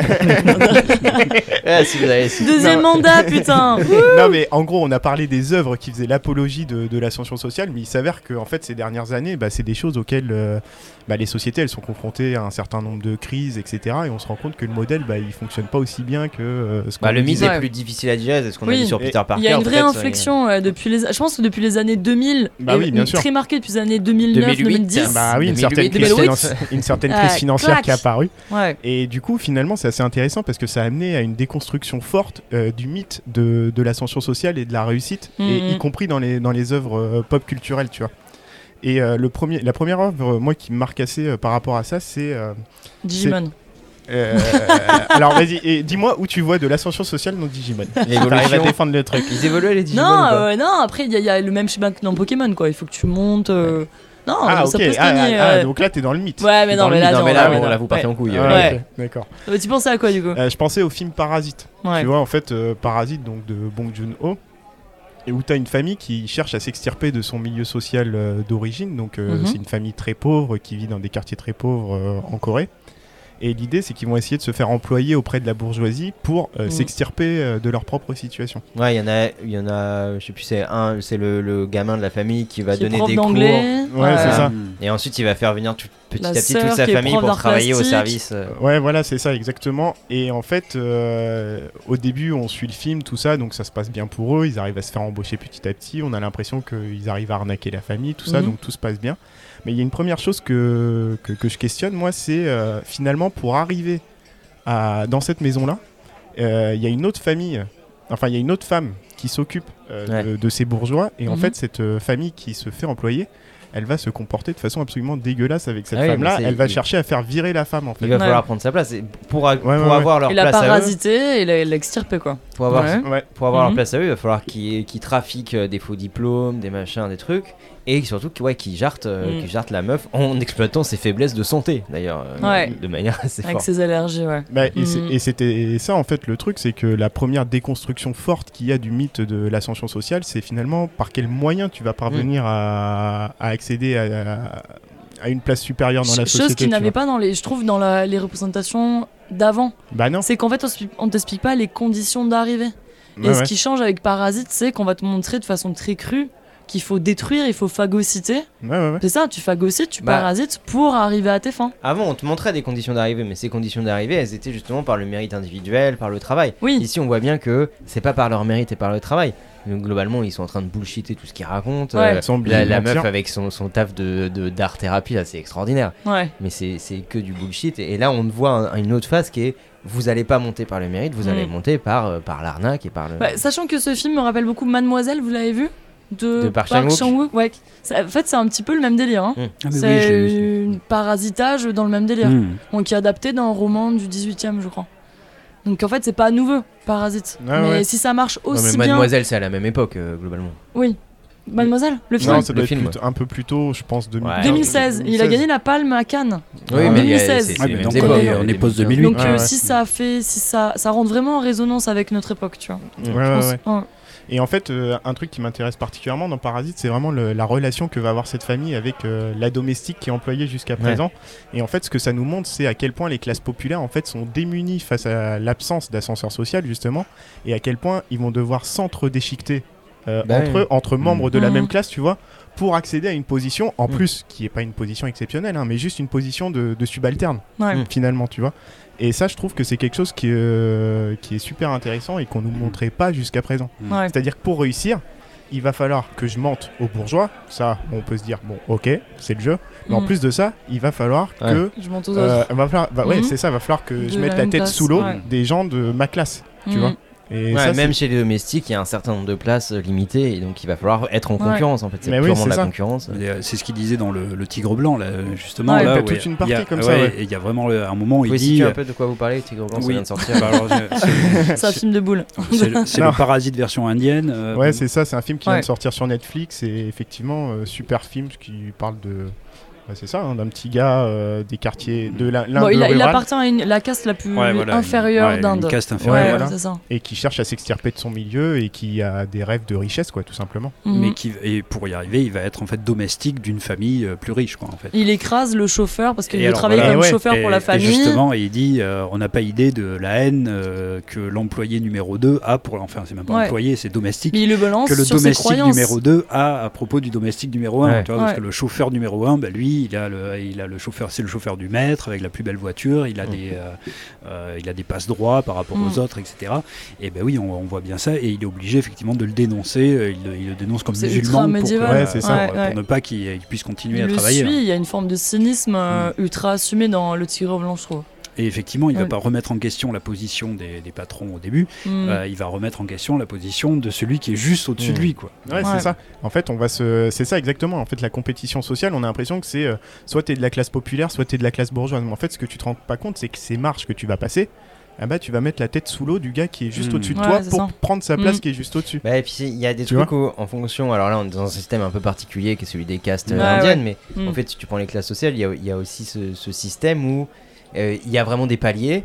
Et les paliers, on va, on va moyennement les remettre en question. Va- ce qu'on va remettre en question, c'est ceux qui sont sur le même palier que nous oui oui et qui vont avoir légèrement plus de Bah, droits. évidemment voilà c'est ça Euh, Oui, oui, bien sûr. Et tu regardes, tu regardes dans le monde du travail, c'est exactement comme ça. Souvent, euh, genre à McDo, t'as as ceux qui sont euh, chefs de trucs, en fait, ils sont chefs de que dalle. Mm. Et c'est eux qui vont avoir euh, des, des micro-privilèges de merde. Mm. Chef de la ligne free, quoi. Ah, Il y a des trucs comme ça, quoi. Ouais. Et c'est eux, ou alors les, les chefs de ligne hein, dans les, dans les, sur les lignes de production, dans les usines, tu, tu, tu en mets en question plus leurs petits privilèges parce Ouais. qu'ils ont Ouais. un peu plus que toi. Mm. Et à un niveau politique, on va dire, regardez, il y en a qui ont un peu plus, un peu plus Oui. d'alloc, un peu plus que Mais oui, c'est exactement ça, de, ça, même le- la position de manager dans une boîte, finalement, c'est la position la plus à chier du monde.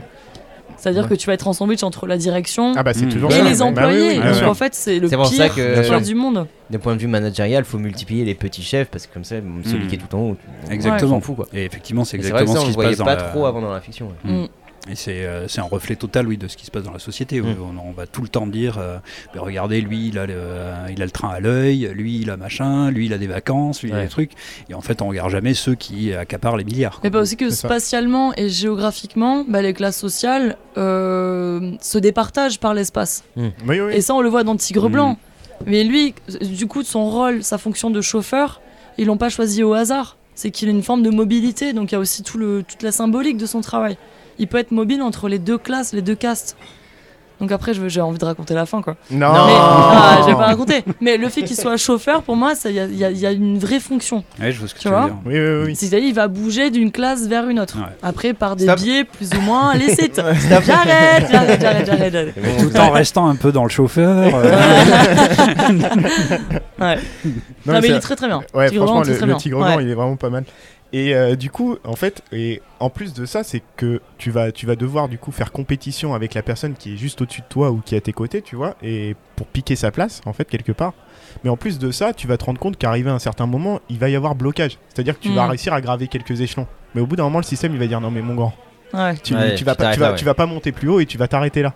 Et en fait, je trouve que c'est ce qui. Ou alors, tu vas redescendre de plus belle. Ouais. Et c'est ce qui se passe parfaitement dans Parasite et dans la deuxième partie Mm. du, du film Parasite où. euh, bah, C'est la viol- En fait, c'est violent. Ça devient violent parce que Bah du oui. coup, c'est impossible de passer du, du bas vers le haut. Ouais, ouais. Bah oui, oui, oui. C'est impossible. Et dans Parasite, on a toute cette scène de. euh, bah, à partir du moment où ils ont fait des crasses et où ils ont tué euh, le. Ils ont tué la domestique. euh, me- Il l'a tué la domestique, je me rappelle plus. Elle tombe dans les escaliers, Ouais, elle voilà. est salement amochée, Mm. ouais. Ouais, Ouais. voilà. Et à partir de ce moment-là, bah, il y a. Là, la- elle redescend d'ailleurs. Elle Mm. tombe Oui. vraiment de, de- du haut vers le bas. Mais euh, on en discutait dans la première émission, je me rappelle, c'était Fred qui discutait ça, qui disait que la mise en scène de Bong Joon-ho, elle était pensée autour de la verticalité. Ouais. Ouais, Et ouais, toute, la, vrai. de- toute la scène de milieu, pas de milieu de film, mais trois Même quarts pour du film, descendre chez eux, c'est un énorme escalier Mm. avec l'eau qui tombe. euh, Ouais. ouais. Mm. Mm. ce qui se passe, c'est qu'après avoir fait cet acte-là, du coup, avoir bousillé la vie de cette domestique-là, eh bien, il y a une inondation qui se produit, ils sont obligés de redescendre Ouais. chez eux, et on voit tout ce processus de, de redescente en l'image fait, de la chute euh, totale. Ouais. Ouais, ouais, Oui, oui. ouais. Mais euh, il y a exactement la même chose d'ailleurs dans le Tigre Blanc où dès qu'il a un hubris, euh, c'est voilà où il, Ouais. euh, Mm. il a une démesure, il, il n'est plus à sa place. Ouais. C'est quand il est, vous savez, habillé en Maharaja à moitié, puis Ouais. euh, du Ouais, coup ouais. Les, les autres membres, Oui, euh, enfin les, les autres domestiques se moquent Mm. de lui, etc. Il, Ouais. il commence, à, bah, il commence à avoir de l'ubris, hein, exactement comme la famille de, de Parasite. Et c'est là où il reçoit à chaque fois sa plus grosse punition. Euh, Dans. Parasite, effectivement, c'est le, c'est le déluge euh, quasiment divin. Et euh, dans, euh, dans Tigre Blanc, c'est l'accident qui, va, qui va lui coûter, enfin qui pourrait lui coûter beaucoup dans le film aussi. Mm, C'est ça. ouais. En fait, il y a le système, il y a le système qui te, qui te rappelle à l'ordre. Ouais, Quelque voilà. part qui dit Ouais. Ah, tu t'es pris pour plus beau que C'est tu n'étais. Attends, punition. Mais c'est encore un système mystique et divin, Ouais. quoi, d'une espèce Ouais, de main ouais. invisible là Ouais. qui viendrait te dire euh, non non tu t'es Ouais, pas ouais, bien comporté. Ouais, dans, Euh, Para- ouais, dans Parasite, t'as raison, c'est ça. Mais ouais, dans le Tigre Blanc, c'est vraiment du coup les, les gens de le- bah, les autres chauffeurs Oui, qui viennent se moins- moquer, moins se moquer euh. du, Après, du t'as chauffeur t'as et toute dire. la euh, perversion. En fait, tu peux rejoindre Tigre Blanc et Parasite dans la perversion. Et l'espèce de, de condescendance euh, paternal- paternalistique, on peut dire. ah oui, quoi. ah oui. Alors et dans, a. dans, dans Tigre Blanc c'est euh, Tigre Blanc, c'est terrible. vraiment marqué. hein. La Putain, manipulation psychologique. Ouais, ouais, euh, c'est horrible. Quand il le traite comme l'enfant de la famille, là, Ah, quand Mais tu l'as, tu l'as dans euh, Parasite entre le père de famille et le chauffeur, Mmh, le papa ouais, il y a- Il y, chauffeur. a le même truc, mais ça m'a semblé encore plus violent dans Tigre Blanc là où vraiment voilà il le traite euh, selon les cas, il le traite comme la dernière des merdes ou comme comme l'enfant de- Et- du coin. Et il y a une Mm. scène qui m'a qui m'a particulièrement marqué. Alors c'est après une scène d'humiliation, donc euh, je ne vais pas revenir sur les détails de cette scène-là, mais en gros il se fait humilier par euh, par euh, la famille euh, dont il est le chauffeur. Mhm. Et en fait il redescend de l'immeuble et euh, il est dans un terrain de champ un peu dégueulasse et il y a une euh, barrière et il y a un terrain de golf juste à côté avec un beau gazon. Mm. Mm. Et en fait lui il est bloqué de ce côté-là. Et euh, la mise en scène, elle est très chouette parce que Ouais. t'as un plan, euh, t'as un plan euh, Sur toutes les tours autour. ouais. Bah, sur lui, Mm. sur- t'as un plan sur lui euh, Mm. Et en fait tu vois cette barrière euh, nette entre euh, le champ un peu pourri dans lequel il est posé et le beau terrain de golf qui est juste à côté, quoi. et ce qu'il n'aura jamais et, ce qui lui est interdit quoi. Mm, mm.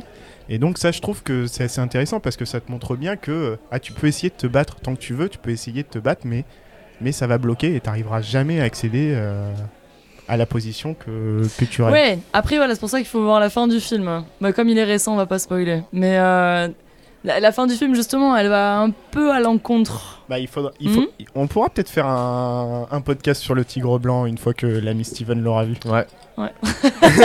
Ça, Steven, tu deux ans et demi. ouais, j'ai toujours, je suis toujours à. Il préfère le nouveau Non, mais stagiaire. Non, mais il y a plein de choses qui sont intéressantes Ouais. comme ça. Ouais, tu préviens des, refs intéressantes. euh, intéressantes euh, au dernier moment avant l'émission. Genre, ah, regardez ça, c'est bien. Voilà. Mais Sérieux, c'était avant-hier. Bah voilà. Voilà. en tout cas, ouais, on a. on- dans, alors, je vais parler de Parasite parce que j'ai vu que Parasite, mais on a vraiment deux, deux nouveaux aspects, je trouve, dans, dans Ouais. cet traitement. C'est cette compétition et on va te montrer en fait euh, la violence de la compétition, alors qu'avant Ouais, on te montrait un- vraiment la compétition au sens un peu sportif, voilà, de, Mm. de Voilà. l'émulation, Ouais, de ouais. c'est cool la compétition parce qu'on Ouais. est en émulation. Et puis les perdants, bon, on les voyait plus trop. Euh, là, on te montre la violence et, et la- les conséquences de la compétition sociale. C'est ça. Et puis l'aspect, euh, l'aspect de toute manière, ta compétition, elle s'arrête à un moment donné. Il y a un moment où t'es hors catégorie. quoi. Voilà. Le le- le message de Parasite, c'est en fait, c'est impossible. Il va falloir passer par le sang. Oui, le, le message de Parasite, c'est clairement Oui. que ça Ah oui, va c'est pas possible. Il faut passer impossible. par, ben, littéralement, les Ah ouais. divin. euh, voilà. Mais Ouais. ce- moi, moi, ça m'avait marqué aussi, c'est ce plan d'ouverture sur les chaussettes et ce plan de fermeture sur les chaussettes. Ouais. Et là, tu dis, t'es plus bactère. T'as un délire nous. chaussettes, toi. euh. Ouais, bah, les gars, ouais, bah oui. Mais c'est en voyant, c'est en voyant Parasite que je me sens livraisons de chaussettes, les gars. les vieilles Artengo là. Est-ce qu'on a d'autres exemples sur la violence de la compétition euh, qui vous viennent en tête? Bah, The Founder, The Founder avec mon accent shitty.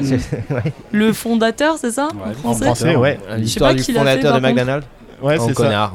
Hmm. L'histoire du fondateur de McDonald's, donc Avec, qui est euh, joué Keaton, par euh, hein. Michael Ouais, Keaton. joué, Ouais. Très Ouais, bien joué par Michael Keaton. Ouais, carrément. Ouais, c'est un excellent film Une qui est petite disponible. merde. Ouais.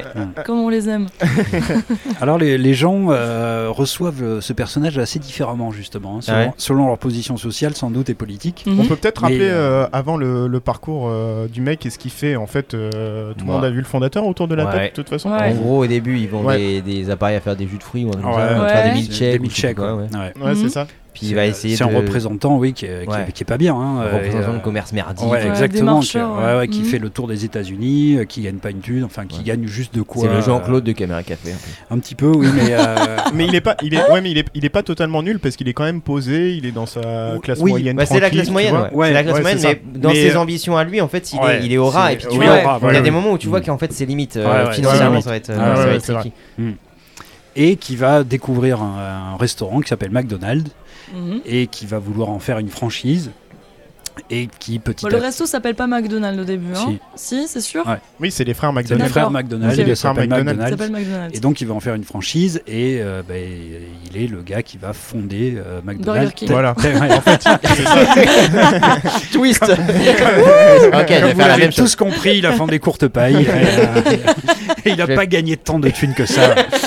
Non, Et non, c'est le mec qui a fondé McDonald's et qui évidemment va devenir euh, le Bah, il a- grand bah, Qui- milliardaire. bah, bah, franchise, bah, ouais. ça, ça se discute qui a fondé, ouais, qui a Ouais. fondé Enfin, la qui a franchise fondé McDonald's. voilà, Ouais. McDonald's tel qu'on Ouais. le connaît aujourd'hui. Ouais, Il en ouais, a fait ça. un empire, Voilà. mais un truc qu'il a, qu'il a mais d'un truc qui existait Oh. déjà à la base. Et ben Bah. tout, le, tout le truc est là. C'est est-ce qu'il a volé ou est-ce que son travail est légitime pour avoir cette Il a que- abusé, il a abusé euh, moralement de, des deux frères. Bah, en fait, les deux frères sont Ouais. ceux qui ont l'idée de base du McDonald's et l'idée de production de la Mm. nourriture en flux tendu, tu vois. Ouais. Et l'idée de dire qu'en deux minutes, ton plat il peut être prêt. Et ça, il leur. Ouais. D'ailleurs, il y a une longue scène qui est assez Sur bien faite et assez bien mise en scène. Ouais. où- Ah, non, mais où- globalement, le film est super bien fait. Ouais, Mm. et où il leur expose le processus de production autour euh, d'un terrain de jeu. Ouais. Et c'est c'est assez cool. Et en fait, l'idée, c'est que Michael Keaton, il voit ce truc-là qui est absolument révolutionnaire. Il se dit, bon, bah, ce truc-là, il peut pas rester dans la campagne profonde américaine. Il faut le développer. Il y a des thunes à se faire, quoi. Et à partir de là, c'est lui qui va mettre en place toute la stratégie commerciale. Bah, le, le système Mm. de franchise. Le qui, système de qui franchise. est McDo, euh, mais il y a Mm. McDo Monde Ouais. maintenant. Oui, oui, oui, Il y a un le mec qui dirige. McDo Monde. oui. Bah oui. Mm. Et sauf Et bientôt, que- ils en mettent un sur Mars. alors. On a... Et sauf qu'il y a deux choses qui posent problème. C'est d'une part, c'est qu'au début, bah, il, il promet aux frères en fait de garder euh, la main mise sur euh, la propriété de McDonald's et d'avoir leur droit de regard sur ce qu'il fait lui, bien Mhm. sûr. Et petit à petit, en fait, il se débrouille pour euh, sortir les frères du, du circuit. Mm. Et, et voilà, donc euh, Finalement, donc, pour leur racheter les trucs, mais là aussi en les entulant à la ouais. fin. Quoi. Et En de fait, dénaturer les recettes originales. Alors parce qu'il y a une scène oui. où on lui dit, ça, ouais. au lieu d'avoir des milkshakes avec chose, du lait ouais. et des fruits, non, Mm. mais c'est non, ça fait partie du délire. Oui, oui, c'est qu'en fait, il prend le concept, mais il va, il va y aller pour euh, de telle sorte que les produits soient moins chers et optimisés. Mm. Donc non, non, quand on lui dit, euh, t'as cette poudre là qui coûte euh, 50 centimes. Au lieu de prendre des vrais légumes, des pardon, des vrais des légumes milkshakes au concombre. Bon, vous avez compris quoi. Voilà, en, en fait, il veut vraiment faire du en fait, profit mais, mais oui, au oui, oui, maximum. parce que Ouais. les, les frères McDonald's, ils avaient vraiment quand même euh, cette chaîne de production, mais aussi une, une vraie exigence qualitative. Ouais, hein, il y a euh, une idéologie derrière. il le dit au début, ouais. j'ai jamais mangé un burger aussi bon et tout. Mm. euh, Et même à un moment, il y a un des frères qui dit bah, euh, bientôt il y aura quoi? Alors euh, des frites surgelées chez McDo Ouais. euh, Tu vois, bah, non, jamais. et, euh, Des voilà. OGM. Et voilà, on montre le, le truc Et- petit à petit. ouais. Et en Mm. fait, pour moi, la figure de ce personnage, donc de Michael Keaton, elle est problématique à un double niveau. C'est que d'une part, comme tu disais, c'est qu'il va dénaturer complètement l'activité que les deux frères Mhm. ont créée. C'est-à-dire, euh, ils voulaient faire un resto rapide mais de qualité. Oui, Lui, local. Voilà. Ouais. Et la deuxième chose, c'est que bah, il va. Est-ce que ce qu'il fait, c'est du vol dans la mesure où petit à petit, il les met totalement en fait hors circuit? Moi, je pense que le film, tu vois, le, le point de vue, on va dire, du réalisateur Ouais. est un point de vue un peu de condamnation morale. Je peux Bah, comprendre je que trouve, la ouais. figure du mec en elle-même, on puisse se dire, après tout, il a, Ouais, voilà, ouais. il, il en a fait autre Ah, mais chose, les etc. Mais quoi. comme on te montre quand même, euh, déjà les, les deux frères sont présentés sur un aspect hyper positif. Oui. Les deux types, oui. ils, sont, Oui. ils sont sympas, ils ont ils une sont, exigence, ils, ils, ils ont sont d'une bonhomie. Ils sont, ils sont Ah bonhommes. oui, oui. ils sont clairement bonhommes. Voilà, c'est vrai, c'est Voilà. vrai. Et Ouais. il y, a, il y a ce truc où à chaque fois on va te montrer les moments où il les a entubés sur des contrats Mm. et où il a profité un peu d'une certaine Avec naïveté qu'il qui pouvait avoir. Je trouve Ouais. que il y a, voilà, il y a un point de vue quand même sur le film. Tu vois, je parle pas du, du fondateur original de McDonald's, mais là le film je trouve montre un truc où tu peux pas adhérer totalement au personnage parce que tu vas Mm. avoir des failles euh, morales Ouais. en fait en Non, mais- permanence. et surtout, Mm. surtout symboliquement, il y a quand même un truc autour du. C'est qu'il vole. En fait, il va voler jusqu'à leur nom. Le nom, Au final, ouais. Il Ouais. vole leur nom de famille. La scène finale sur le. Et ça, c'est quand même assez ouf. Ouais, oui, c'est le truc ultime, ce truc-là, symboliquement. Je te pique Voler ton le nom, nom de quelqu'un. et c'est moi qui suis propriétaire de ton nom de famille. Mm. vois Alors, moi, je trouve que euh, enfin, c'est cette scène, le- la dernière signature, Ouais. qui effectivement le fait basculer complètement. Mais sans cette scène-là, bah, c'est même pas qu'il il leur vole pas hein, le nom, il le rachète. hein. Ouais. Mais par contre, il va, leur, il va les voler sur euh, une clause du contrat. Ouais. Parce qu'il leur rachète l'entreprise et le nom de Mhm. McDonald's un million, pour euh, un million chacun, aux deux. Mm. Et par contre, ils ont droit à euh, style 1% des Ouais. euh, recettes euh, à vie tu vois, de McDo euh, dans le monde. Mm. Et c'est sur ça qu'il les, qu'il les entube, parce que bah, sur ça, ils auraient gagné des centaines de Ouais. millions, voire des milliards. Euh, et sur ça, par contre, les entubes, il les marque pas dans le truc. Mais par contre, Ouais. le nom, il est- il l'achète euh, loyalement. Non mais oui mais, mais pour moi tu confonds en fait ce qu'il y a de légal et ce qu'il y a de moral tu Ouais. vois. Alors il joue il joue très bien avec les règles du système juridique tu vois mais pour moi ce qui fait moralement aux deux frères mais c'est d'une violence Alors attends, si, inouïe tu vois. S'il avait, s'il avait pas euh, eu cette clause, parce que moi c'est cette clause en fait qui change tout. euh, dans, Pour dans- moi ça dans reste la un vision première. Mais s'il avait racheté un million euh, Ouais. le nom de McDo, qui leur avait donné 1% des recettes, que Mhm. les deux frères aient fini multimillionnaires avec des centaines de millions euh, sur leur compte et qu'ils aient vendu en toute connaissance de cause leur truc. Est-ce que ce serait toujours aussi un salaud? Oui parce que en fait moralement si tu regardes en plus comment il est dépeint dans les Ah, autres là, sphères contre, de la je- vie Je suis pas d'accord. dans les autres sphères de la vie comment Avec il est sa dépeint femme. euh, avec sa ouais. femme avec les autres en fait c'est un personnage qui est envieux qui est jaloux et qui souhaite l'accumulation pour Mais l'accumulation on dirait qu'il est insatisfait c'est chronique. clairement un Insatisfait. anti-héros. euh, et du coup, dans toutes les sphères, il est, enfin pour moi, il est détestable, mais au possible. Et c'est pas juste lié à son, à son, à son activité économique, quoi, tu vois. Et moi, je pense que pour un Américain, euh, il représente l'American Dreams et que euh, il y a vraiment que ce truc-là à la fin qui le, qui lui donne une ambiguïté ou qui le fait que- basculer dans le Ouais, Par- rapport à ce qu'on a d'habitude dans les films sur euh, le rêve américain, là Mm. t'as le, pr- t'as le point de vue des deux frères qui reçoivent ces appels. Et qui Ouais. voient, qui Ouais. en fait à chaque Ouais, fois qui qu'ils voit voient qu'ils se sont ouais. fait entuber sur un truc, mais Mm. ils continuent à lui faire confiance, etc. Ouais, ouais. Et je trouve que c'est ces, ces scènes-là de, de Mm. on a la caméra dans le bureau des Ouais. deux frères qui font qu'on on change un peu de Ils paradigme. sont oui, très ça- passifs. ça, je suis Ils sont d'accord. très passifs aussi. euh. Ils sont très passifs parce que Ouais. mais parce qu'ils sont bonhommes, voilà. Oui. Mm. Ils sont là genre oh, il Ils sont entre deux frères voilà. et, Et- on et fait si des sandwichs ensemble. et Mais eux, si Mm. le gars avait pas été là, ben, ils auraient juste eu leur, euh, leur resto et point. Quoi. Ouais, mais ouais. peut-être que c'était ce qu'ils voulaient. Et au final, ils Ah l'ont ben non, même puisque, plus, tu vois. ben non, puisqu'ils ont même dit qu'ils ont essayé de faire des franchises, ils sont pas arrivés. Oui, d'accord. Mais après, imagine l'impact parce que le gars, du coup, te va, te proposer un milkshake à, à 1,50$ et eux à côté, ils vont garder leur activité avec les produits locaux il va le vendre deux fois plus cher. Bah non, ça aurait un impact non, mais attends, sur leur euh, façon de produire. Attendez, aussi. Pour attendez, moi- là, pour vous moi, parlez ce qu'il de fait, c'est- cinéma ou Non, non, non, non, mais- Ah mais pour moi, ce qu'il fait, c'est de la merde. C'est Oui. totalement de la merde. Ouais. Mais là, on parle vraiment d'une ascension sociale qui serait euh, vraiment euh, ben, euh, cheatée, quoi. tu vois. Condamnable. Ouais, oui, ouais. hyper condamnable. Mais- mais pour moi, il y a, En tout- en- il y a- il est ambigu sur pas mal de choses, Mm. mais il reste pour moi dans l'esprit de l'entrepreneur américain. Et par contre, il y a ce dernier truc où il les vole, clairement. Ouais. Mais, Sans ce truc-là, mais c'est toi qui, Euh. me- euh, mais c'est toi qui me parle souvent des premiers. non, mais le, le, le point de- Encore une fois, il fait de la merde, il, euh, il est Ouais. pur produit capitaliste. Là, je parle vraiment d'un point de vue américain, comme Mm. si I'm American, tu vois, euh, voilà, comme si j'étais américain. Euh, pour moi, il représente le le, le Mais capitaliste du coup, ça rejoint qui Mark. Zuckerberg Alors, euh, dans David Fincher. avec les mê- avec les mêmes Pour choses, moi, on ça, ça faire parle un pas de la même montage. chose, euh, euh, David Fincher, mais Ouais. On pourrait remonter le film, ce serait un truc assez intéressant Mm. à faire, de remonter exactement le même film en en Mm. faisant un vrai truc euh, américain, enfin un mythe américain. Mais c'est Je sûr pense que c'est possible. Oui. C'est- Ça, Ah, ça mais peut être pour moi, t'as juste à couper ça. T'as juste tu, à tu couper. ce, non, ce- non, tu- moment-là. D'autres tu, trucs. tu- tu me parles, tu me parles souvent de la dernière scène du film Mm. et qui, tu me dis que sémantiquement ça a toujours du sens et ça symbolise ce qu'on a voulu raconter. La dernière scène du film, il est face à son miroir et en fait Ah il va ouais. prononcer un discours devant, le, devant une assemblée Devant le politique, président, devant et- le président. Ouais. Et en fait c'est un discours qu'il a déjà entendu sur un disque Ouais. et qu'il apprend Au par début du cœur. film. Et en fait il, il le dit devant son discours de façon très fausse. Et en fait tu vois qu'il a un doute dans son regard et tu dis non mais euh, en fait le doute qu'il a c'est euh, est-ce que c'est de moi ou est-ce que je l'ai volé ce Ah, mais- truc là tu Mm. vois Non, mais t'as absolument raison. et en fait, pour moi, tu vois, là, là, le réalisateur, il donne clairement son point de vue moral en disant ce gars-là euh, est un voleur, quoi. Non, mais t'as absolument raison, surtout qu'on voit à ce moment-là sa nouvelle femme qui arrive, qui l'a également volée, entre guillemets. Ouais. Oui, Enfin, c'est euh, à, à quelqu'un, qui il était déjà marié avec elle. Avec elle. Euh, il est dans une immense maison. Bon, là aussi, on sait que pour la voir, ben, il a volé les deux frères, etc. Donc je suis absolument d'accord. Pour moi, c'est pour ça que je te dis, cette scène, pour moi, elle est décisive dans la manière dont le, le- le personnage est représenté. C'est-à-dire que là, effectivement, il tombe du côté des salauds et des voleurs, de manière totale. quoi. Ouais, ouais. Sans ce truc-là, euh, Sans ce, ce petit détail.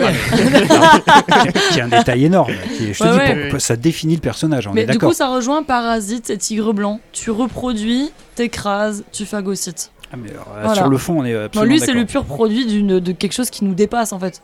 C'est lui, il reproduit, comme tu disais, genre un discours, il reproduit des façons de faire. Ouais, ouais. Et euh, ouais. Bon, après, moi, je reste sur mon truc que sans, s'il avait, s'il les avait pas volés à la fin, euh, il n'y avait pas grand chose de très condamnable chez lui. C'est une merde, c'est quelqu'un qui m'intéresse pas, c'est quelqu'un que j'ai pas envie d'avoir comme pote.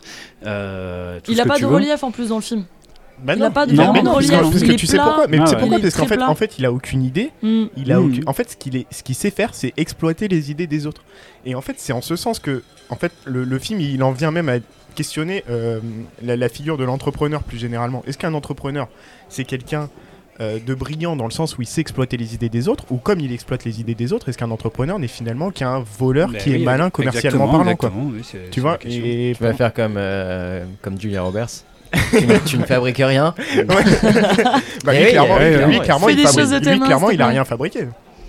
C'est euh, c'est une grosse question. Après, là, on est plutôt sur une critique du film, euh, le fondateur. Là, on peut rester. hein, ouais. Il y a plein de choses à dire. Non, non, non, Mais, non, euh, mais- on- euh, mais si on veut avancer, euh, en tout cas, c'est effectivement une grosse remise en question, oui, de, du- de ce rêve américain. Ouais, dans Ça, c'est manière 2019, pure. quoi. Donc, euh, Ouais, ouais. Parasite Non, mais 2020. Complètement, complètement, on est là-dedans. euh, T'as ce Mm. film-là qui Et est clairement, sorti. c'est un film que tu n'aurais pas pu avoir dans les années 80. Ouais. Dans les années 80, tu Exactement. aurais eu l'ascension fulgurante, Ouais. aussi, qui aurait été présenté Et comme ils auraient Richard Gere. coupé le moment où il fait signer le contrat. Tu vois, on l'aurait pas vu. Mm. Et même tous les moments de téléphone avec les frères. Également. En fait, ouais, ouais, tout à il fait. aurait juste été lui au téléphone en disant Ouais, j'ai fait disant- ça et tout. Ouais, Ouais, gros ouais. cut. Ouais. Mm. Alors je suis d'accord avec vous, mais cette déconstruction du mythe, en fait, elle est plus vieille que euh, le truc post-crise de 2008. Et je pense qu'il y a certains réalisateurs qui avaient déjà conscience que le système était en train de euh, dérailler euh, Robin très fortement. je veux dire. Ouais. Et, euh, et voilà. Et euh, t'as certains films qui posent cette question-là de, de, de l'ascension sociale et de ce qu'on est prêt à mettre en place pour euh, accéder à des positions prestigieuses. Bah, c'est typiquement tous les films de, de gangsters en fait. Ouais. Et tous les films euh, à la Scarface, etc. Les personnages de, de Tony Montana, tu vois, qui est quelqu'un qui va vouloir s'élever dans la société américaine, qui n'est motivé que par quelque chose, que par un but en fait, c'est euh, de devenir euh, puissant, d'avoir le pouvoir, d'avoir l'argent, d'avoir les femmes, tu vois. Et la, Mm. C'est- et la, c'est- et la coque. Et la coque, enfin la coque, c'est un moyen pour y accéder, tu vois. pour- Enfin, Ouais. moi je vois le truc comme ça. Lui, ce qu'il veut, euh, ce qu'il veut fondamentalement, c'est le pouvoir, tu vois. Hmm. Et euh, et cette figure de, de Tony Montana, en fait, elle est super intéressante parce qu'elle va déconstruire encore une fois euh, le, le, le mythe de, de l'ascension sociale, ou en tout cas des moyens et des méthodes qu'on va mettre en œuvre pour accéder. Après, aux les gangsters, ils mimétisent le fonctionnement des élites sociales. Ils On, veulent. euh, non, mais pas, on parlait tout à l'heure, euh, ou Mm. pas, euh, de euh, l'époque de la prohibition. Mm. En fait, ils ont juste réemployé les méthodes des grands industriels pour revendre de l'alcool, mais de façon euh, subreptice, comme on dit. Subreptice. Subreptice, merci. Donc en fait, c'est exactement la même chose. J'ai l'impression que les films de C'est le juste ouais, Un miroir inversé, c'est pareil. C'est un miroir inversé, Donc, en sauf que c'est pas un miroir totalement inversé parce que Ouais. le personnage de Tony Montana, c'est quelqu'un qui, euh, qui donc c'est un immigré de, de Cuba, tu vois, donc Mhm. quelqu'un qui n'a rien en poche pour pouvoir euh, réussir. Donc on dit très bien que c'est un salaud, que c'est un assassin déjà à la base, Ouais. mais il a rien, il a rien pour pouvoir s'en sortir. Et du coup, ce qu'il va devoir mettre en place comme, euh, moi, c'est la méthode, si tu veux, et c'est les moyens que tu vas mettre en place pour pouvoir accéder à ta position. Et là, c'est un miroir inversé. Si tu veux, il y a une adhésion, il y a une adhésion au même, au même but, Ouais. Mais les méthodes qu'on va mettre en place, c'est pas du tout les mêmes. Et, euh, Ouais, et mais les méthodes, elles sont d'autant plus violentes qu'elles appartiennent au bas-fond. Tu vois? Ah oui, oui, bien Non, sûr. c'est ça. Donc Ouais, du ouais. coup, c'est c'est- et en plus c'est très, euh, tu peux, c'est- normal que la fiction la traite euh, aussi euh, avec autant de profusion. Tu vois, ouais, qu'on ait autant de films de gangsters sur des ascensions. Oui, vois oui, mais c'est Oui. pas. Oui, mais pour moi, il y a quand même une déconstruction du mythe américain en nous disant le mythe américain, c'est euh, le mythe américain, pardon, le rêve américain, c'est c'est ça aussi. C'est-à-dire que quand tu viens des, des bas fonds, comme tu dis, quand tu as vécu dans la misère sociale, Ouais. bah, le seul moyen que tu vas avoir pour t'élever, euh, c'est de te mettre sur euh, le chemin de la, de la délinquance et du gangstérisme. Oui, Hmm. mais alors que American Psycho, on a le même schéma. Alors, le gars, c'est pour moi, c'est un gangster, tu vois, dedans. Alors, Tu vois Non, mais il n'y a pas d'ascension Ah, sociale. ouais. Il y en a pas. Non, alors lui, il veut, il veut d'ascension. conserver. Il veut conserver, mais il veut toujours aller plus haut. Tu vois, dans, dans la symbolique avec la, Ouais, la de la carte de visée, tout ça. compétition, c'est de la compétition, mais à l'intérieur Ouais, du. Ouais. c'est- Mais parce que pour lui, ça symbolise être euh, au, au Au-dessus, au-dessus, au-dessus. En fait, de l'ascenseur social, il s'arrête jamais de grimper dans, sa, Mm. dans son mythe. Mm.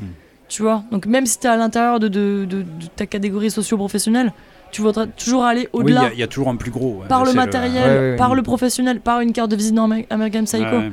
Donc même chez les gangsters, en fait, pour moi, c'est juste voilà, le, le, le, le reflet des Non, autres, t'as raison. des autres euh, par mimétisme, en fait. Parce qu'on on, on agit que par mimétisme. Est-ce qu'il n'y a pas l'idée aussi que au fond, enfin, tu vois, genre, les, cette, cette espèce de, de, de dialectique entre d'un côté le, le- le mythe de l'homme qui s'est fait tout seul et le mythe et enfin la, la structure de l'État.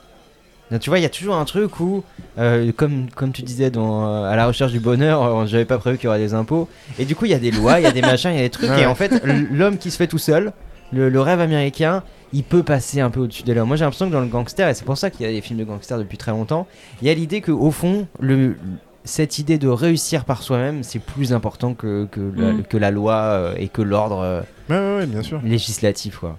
C'est pour ça que j'ai du mal à voir dans les films de gangsters purement et simplement une, un- une critique euh, du modèle américain. Ah bah, Moi, j'y dans, vois ah un- bah, dans, bah, dans Scarface de Brian De Palma, en tout cas la version de Brian De Palma, la il y a version une de très Palma. il y a une très grosse critique Ouais, parce que ouais. qu'est-ce qui se passe une fois que une fois que le personnage de Tony Montana en fait arrive au sommet, Mm. euh, il se passe que le gars Oui, il, devient dépressif, vide. il devient dépressif chronique, Ouais. euh, il a envie de se suicider en fait tout simplement, euh, sa femme ça va pas, dans sa vie ça va pas, il y a rien qui va parce qu'en fait le gars il se rend compte que bah, une fois qu'il est arrivé au sommet, euh, il y a plus d'enjeu, la vie elle est fade en fait, c'est pas c'est pas le rêve qu'il pensait euh, Mais- auquel il pensait accéder, Ouais. tu vois. Au moi, climax, c'est- quoi. C'est parce qu'il a construit ça sur euh, du faux, sur du vent, sur de la vacuité, sur du sang, Bah ouais. quoi. Et, euh, voilà, Ouais. c'est- c'est pareil. hein, sa femme, elle est, elle est complètement euh, cocaïnée euh, Ouais, du ouais, ouais. matin au soir. Euh, Lui-même euh, va tuer son meilleur ami parce qu'il est jaloux de la relation qu'il a avec sa sœur. Enfin, Mm. il, con- euh, il se construit lui-même dans la violence, dans le sang et dans une vacuité totale du matérialisme. Euh, et du coup, il va mourir par ça, quoi, également. Ouais, c'est ça, c'est en ce sens qu'il y a une déconstruction totale de Ouais, l'ascension sociale. c'est- Dans ce sens, peut-être. Mais là, Ouais. tu parlais tu vois, du fait que ce soit un gangster. Moi, je sais pas si le fait que ce soit un gangster soit une, une subversion du modèle en soi ou. Ah non, non, moi je pense que c'est deux, non, deux pas- c'est pas- aspects très différents. Alors c'est pas une Mhm. subversion, euh, c'est pas une subversion du modèle dans le sens où euh, Tony Montana au départ, bien sûr que il adhère totalement en fait à ce, à ce, à Ouais. cette, euh, Bah oui. Et À il, cette vient, vision- il- il vient de Cuba. bah ouais, il, ouais, est- ouais. il est cubain. Oui, tout à fait, ouais. à l'époque du Voilà. communisme. Mm. Mais non, mais ouais. Ouais, Mais- bah oui. et il a horreur du, de Cuba justement. Ouais. Il dit on peut, on n'est pas libre, je pas. lançais pas un truc géographique comme ça. La Havane, très jolie. Ah. Et il vient de Mexico, hein, rappelons-le. Vous avez un voyage à gagner d'ailleurs à la Havane avec Ryanair. Non, ça- Ryanair. ça- Mais non, mais ça avait un sens. Mais oui, oui, bien sûr. Mais non, parce que. bah non, parce que lui-même, en fait, il est prisonnier de ce mythe et il adore en fait ce mythe euh, du libéralisme et de l'individu qui est entrepreneur, qui va, qui va pouvoir s'enrichir euh, par lui-même, par ses méthodes, chose qui est impossible euh, à Cuba. Mais du coup, c'est pour démontrer la nullité en fait de, de, de la fin. Est-ce Oui, qu'il y a c'est vraiment ça, une c'est la fin fin. Oui, oui, c'est c'est pas ça, les moyens, c'est la C'est fin. ça, c'est et oui. du coup la finitude de ça, c'est quoi? Ben c'est qu'en fait il y a rien. Voilà. Parce Oui, que oui. c'est comme un Mm. voyage. Ce Ouais, qui ouais. t'importe, c'est d'y aller. T'arrives Oui, oui. sur place, tu fais. Bah c'est ça.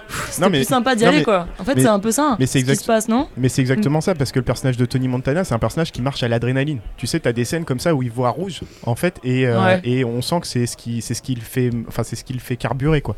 Et une fois qu'il arrive au sommet, en fait, il y a plus d'enjeu. Effectivement, il Ouais, y a c'est plus, ça. il y a plus d'étapes à franchir, il y a plus d'étapes à gravir, et une fois qu'il est en haut, bah tu peux pas aller plus haut. Bah alors, euh, c'est quoi, c'est quoi le sens de ma vie en fait? Mm, Déjà, Ouais, tout, vois, est, tu- tout est bullshité, mm. et une fois que je suis en haut, bah il y a plus d'intérêt en fait à la vie. Ouais, c'est c'est du Du vent. coup, là, on discute. Enfin, je trouve, j'ai l'impression qu'on discute quand même moins les moyens que, que la finalité Ouais. elle-même, en fait. de Oui, Ouais. oui, oui, je suis d'accord. Ouais, ouais, je suis d'accord. Mm, Je suis d'accord. Voilà, au revoir. Mais après, tu vois, pareil, le loup de Wall Street, c'est pareil, le tout début du film. Oui, on oui. parle pas de, de la finalité, Ouais. mais on parle des, des moyens. Hmm. Lui, pareil, il va avoir des mentors au sein de, de la bourse. Il va connaître un autre courtier euh, qui, lui, est complètement fou. Justement, Mathieu et Hmm. qui est terriblement conscient que tout ce qu'il fait, c'est du vent. Ouais. Et il dit les gens, je les prends comme des petits hamsters et je veux pas qu'ils revendent leurs options. Donc à chaque fois, je dois bullshiter le fait qu'ils doivent, doivent rester avec moi. Et DiCaprio, il est hyper docile au début. Il est avec sa, sa bonne femme, euh, à lire le journal et tout. Puis à la fin, il devient ultra, euh, ben, comme le personnage de The Founder, Mm. très euh, insensible. Euh, Là, là, on est clairement dans un film post-2008 où Ah, on va questionner ouais, les Ah, ce qui est- 2000, euh, 2004 2013, 2013. 2013, ouais, Et ce, qui, 2013. et ce qui est très intéressant avec euh, le Loup de Wall Street, en fait, c'est la déconstruction de la figure du, du trader et du financier. Ouais. Si, Ouais. tu regardes le per- si tu regardes le personnage de Richard Gere dans, euh, Ouais. dans Pretty Woman, On en sait fait, pas trop une ce qu'il fait. bah, c'est, Si, Concrètement. si, il, il si, il fait du rachat, du rachat d'entreprise pour les revendre plus cher, qui ouais. fait Ouais. de la spéculation sur du rachat d'entreprise, tu vois. Donc euh, il est typiquement dans ce milieu de la finance. Si tu regardes à la recherche du bonheur, justement avec Will Smith, qui est un film qui date de 2006, il y a cette Mm. espèce d'ultra idéalisation de, de Wall Street et des, des financiers. On a Ouais. l'impression que c'est le paradis en fait quand il, quand il accède à ces bureaux-là. Eh, attends, Et- Pretty Woman, il y a quand même ce, ce truc un peu de critique de la finance. hein. Oui, c'est vrai. c'est Et vrai. il- Un justement, son, sa Ouais, rédemption à lui, c'est de, c'est ça. c'est de changer. C'est Oui, oui, extraordinaire. Mais lui, en tant que personne, mais lui, en tant que personne, tu vois, il est toujours un peu mignon, tu vois. Oui, oui. vois ce que je veux Ah dire, oui, que- Oui, on le présente pas comme un requin. euh, voilà, c'est pas, c'est pas le personnage de DiCaprio dans Le Loup de Wall Street. Non, non, non. Donc euh, ouais, cette déconstruction du, de la figure de la finance, je trouve ça super intéressant avec, euh, avec, ce, avec ce film. Ouais, mais ce qui est bien dans le loup de, le loup de, le loup de Wall Street, c'est que à la fin, on mélange. Euh, bah, t'as as la drogue qui traverse euh, tout le film, Mhm. et tu sais plus si la drogue va te permettre de réussir ou va te permettre de tenir. Et je crois que Scorsese Ouais, ouais. essaye vraiment de raconter ça. C'est qu'à la fin, t'es arrivé à tes fins, mais tu sais plus comment t'en sortir. Mm. Comme un dealer de drogue, en fait, tu vois. Parce que Ouais, ce qu'il ce fait, c'est clairement illégal. Donc c'est quoi ouais. la différence entre le mec du loup de Wall Street et un dealer de drogue? À quel moment tu t'arrêtes? Tu vois, alors que t'es prospère et que t'as Ah oui. atteint ce climax de bien matériel.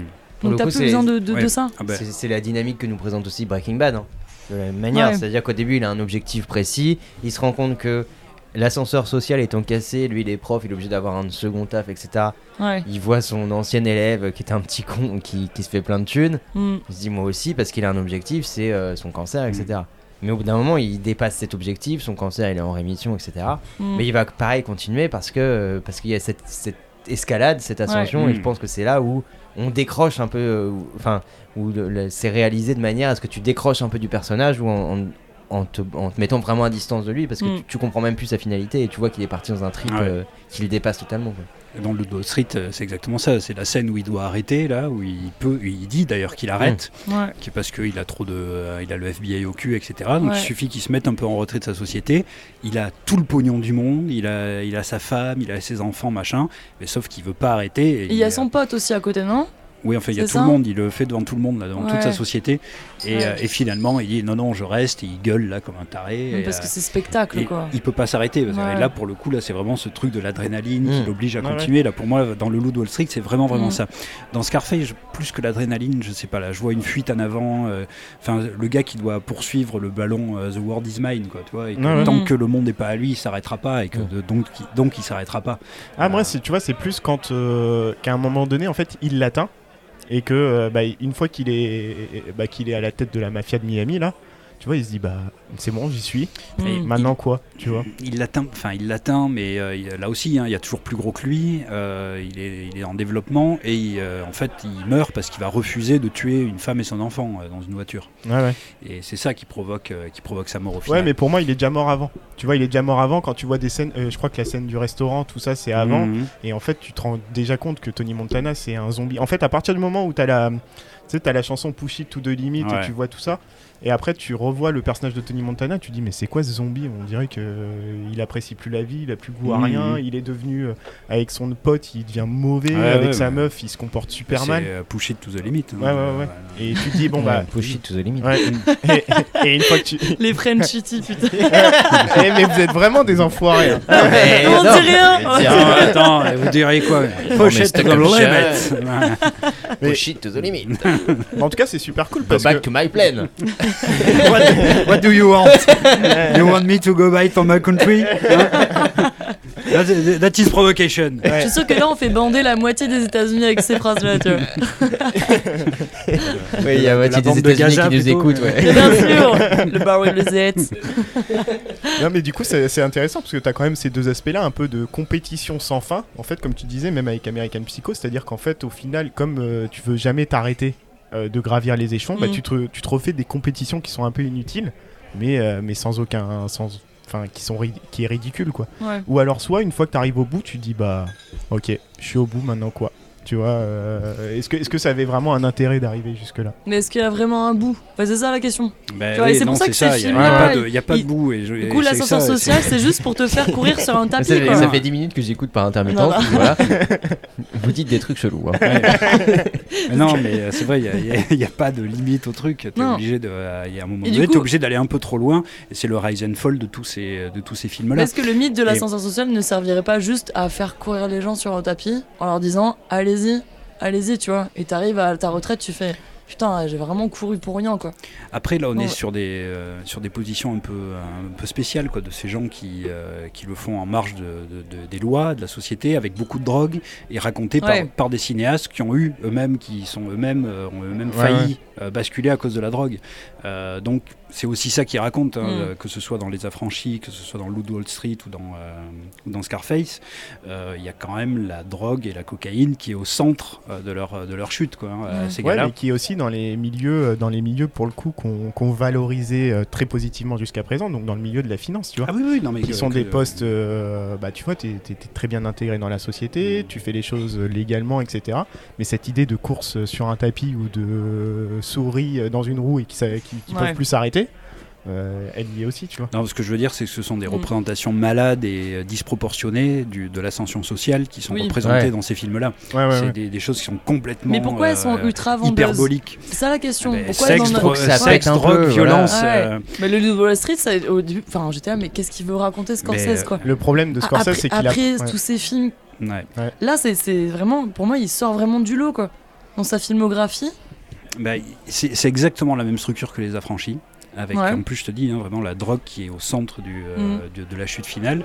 Et avec, par contre, une, une différence de fin qui, euh, qui. Ouais, là, on pourrait vraiment faire une émission dessus, sur, sur la différence de fin entre ces deux films. Allez, on n'arrête pas d'annoncer des émissions. Le caoutchouc.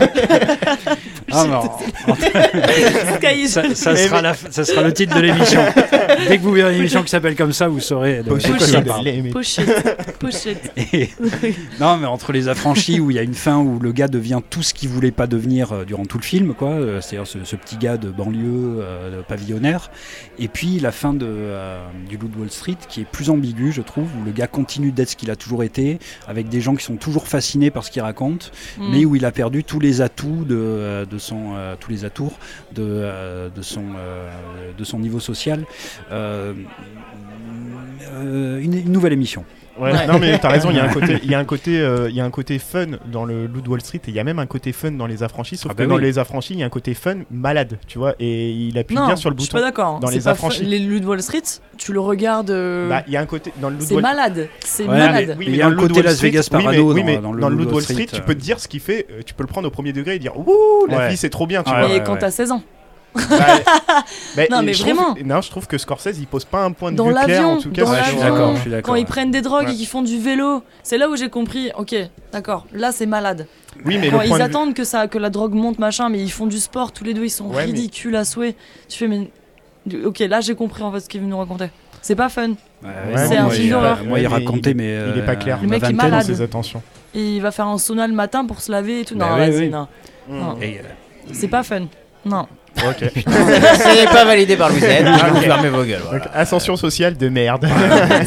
bah, de 20 à 30 ans, moi, je faisais pareil que lui. C'était très fun.